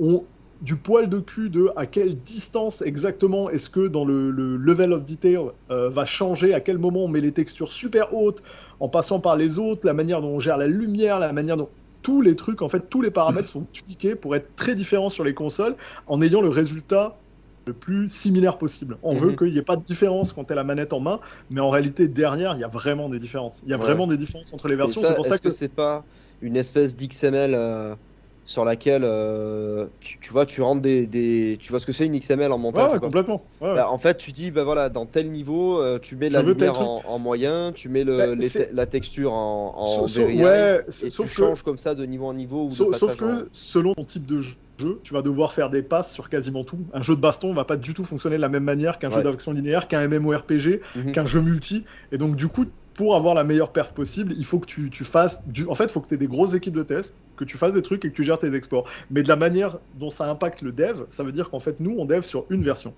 Une. Mhm. Ce qu'on appelle la version lead. Mettons, Ouais. dans le La cas de God of War. Ex- Exactement la master. Dans le cas de God of PS4. War, c'est La la, version PS4. PS4. Et à partir de la version PS4, ils activent plus d'options qui Mhm. vont rendre le jeu de plus en plus gourmand et ralentir la machine, c'est-à-dire la machine, pour parler en vieux gars de l'informatique, je vais en mettre en PLS, on parle Ah. de cycles. Alors, en réalité, tu as les teraflops, mais c'est les cycles, c'est-à-dire combien de cycles machine de calcul j'ai besoin pour rendre une scène à un instant T. Mhm. Et en fait, euh, avec X teraflops, on peut en faire la patate. Et donc, ce que tu fais, c'est que tu passes de ta version PS4 à la PS5 et tu commences à monter et à jouer sur tous les sliders jusqu'à trouver ce que toi tu trouves être la version la plus puissante, performante. Et parfois, ça peut être même changer des choses, comme effectivement, j'utilise une autre technologie de shaders, ou tiens, la lumière, je vais faire du RTX juste sur tel endroit et tel endroit parce que je peux me le permettre avec la machine et ça va la rendre un peu plus belle. Clac, Mhm. t'actives ça. Et donc en fait, c'est, c'est, tu pars toujours quand même de- d'une version et de manière globale. À moins de nous faire, d'avoir envie de faire une cyberpunk, tu parles de la version la plus basse. Ouais, ouais, Et tu vas upgrade voilà, à la version la plus ouais. Alors, c'est pour ça que juste on va pour, euh, ouais. Donc, euh, pour, pour Mehdi, tu trouves qu'il y, a- que il y a, il y a un petit regret de ne pas avoir une, euh, une version full next-gen, en fait? De Ragnarok? Ah, regret, je sais pas si j'irai jusque-là parce que je me suis quand même mangé une baffe absolue. euh, c'est un, c'est un chef-d'œuvre Ragnarok. euh, Enfin, même, tu vois, le, la, la technique, ça m'a pas empêché de d'apprécier euh, d'apprécier le jeu, d'adorer La même le technique jeu. reste quand même très bien, attention. Ouais, la- la- en plus la technique qui reste, euh, qui reste quand même hyper, hyper bien même, plus que très bien. Cela dit, ouais, dans, dans tous les cas, le jeu il aurait été plus, plus beau s'il avait été euh, uniquement développé pour la PS5. Plus impressionnant, c'est même pas une question de beauté, mais c'est même plus impressionnant techniquement euh, à tous les compartiments, je pense. Euh, effectivement, la, la cross-gen, ça l'a, ça l'a re- retenu pardon vers le, vers le bas quand même un, un petit peu. Et c'est logique. Du logique. coup, pour terminer, pour terminer parce qu'il est, il est, il est tard et le débat est long, euh, toi qui l'as et fini, demain c'est la rentrée. tu, tu, reco- tu recommandes n'importe qui qui a une PS4 ou une PS5, tu recommandes les yeux fermés Ragnarok. Ouais, parce qu'en plus, euh, il y a Yacine qui est passé tout à l'heure dans le chat qui l'a fait sur PS4.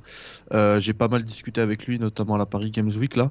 Et euh, il, tourne très bien sur PS4. Donc, euh, ouais, je le recommande totalement sur PS5 aussi. Euh, je l'ai dit, hein, pour, si tu veux qu'on si tu veux clore le débat là-dessus, j'ai dit que le, pour moi, le jeu de l'année, c'est Elden Ring, tu vois. C'est clair et net. Mais euh, si God of War Ragnarok le, le remportait, euh, là, là, si d'aventure il le remportait, ce serait pas un vol, tu vois. Pour moi, euh, Elden Ring le mérite plus, mais ce serait pas Bah, un vol euh, pour Ragnarok. ouais, ouais, c'est dire le niveau du truc, quoi. Super, bah écoutez, euh, j'espère que tout le monde a passé une bonne soirée. Et Marthe, t'as passé un bon moment? Très bon moment, je confirme à Dedos que sur, dans, dans le chat que je suis un ancien, hein, je suis un pur vieux. euh, oui, je connais l'assembleur et, et je suis passé par C Sharp et plein d'autres saloperies qu'on devrait interdire aujourd'hui. ouais. Mais oui, j'ai passé un super beau moment avec vous. euh, God of War, génial. Ragnarok sort le jour de mon anniversaire. Mais qu'est-ce que tu veux que je demande Ah, de plus. C'est que- Ouais. c'est que du bonheur. Ça veut dire envoyez-moi des messages sur Twitter. Tout est calculé. Tout est... Envoyez-moi le jeu euh, si vous êtes chez. Euh, Mathieu, t'as passé une bonne soirée?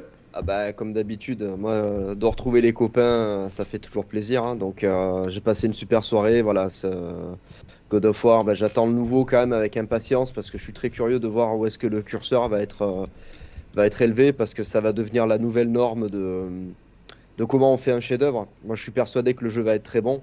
Après, à voir euh, s'il va me convenir ou pas. Mais euh, t'as mis deux T dans mon nom.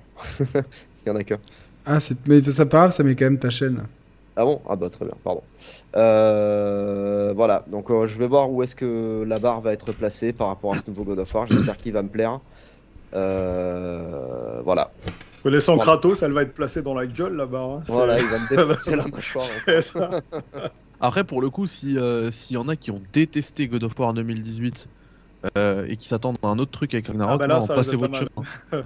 Moi je l'ai pas détesté. Non, non, je parle pas de toi, je sais, Ouais, je ouais, sais. bien sûr, mais moi je trouve que c'est pas un jeu amusant, mais je le ferai pas pour son gameplay, je le ferai pour. Non mais Mehdi a raison de préciser parce que j'ai vu pas mal de gens Bien poser sûr, la ouais, question sur les réseaux sociaux de dire mais si j'ai pas aimé 2018 est-ce que je vais aimer Ragnarok? A priori c'est le petit frère en mieux, hein. il n'y a pas de chance que... Mm. Ouais, c'est clair. Ouais, de toute façon, il n'y a, pas de révolution là-dessus. T'avais raison, il n'y avait qu'un seul T à ton, à ton jeu. Donc toi, on te retrouve sur la chaîne Bass and Roll. Je vous ai mis les chaînes de Mehdi et de, et de Oui. Mathieu dans le chat.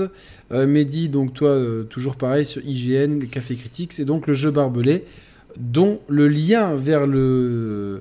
Le Indigo. euh, le Indigo du, du jeu est dans la description. On en a parlé euh, au début d'émission. Après, c'est juste, je compte Merci. faire God of War Ragnarok en stream sur ma chaîne. En Très entier, donc euh, pour ceux qui veulent découvrir le jeu avec moi, ben, je vous donne rendez-vous euh, très très bien. sur ma chaîne qui a dépassé les 100 000 vues et les 500 abonnés. Je suis content. Euh, félicitations. Félicitations. Félicitations. C'est Merci. c'est super bien. En Et tu cas, commences mercredi alors?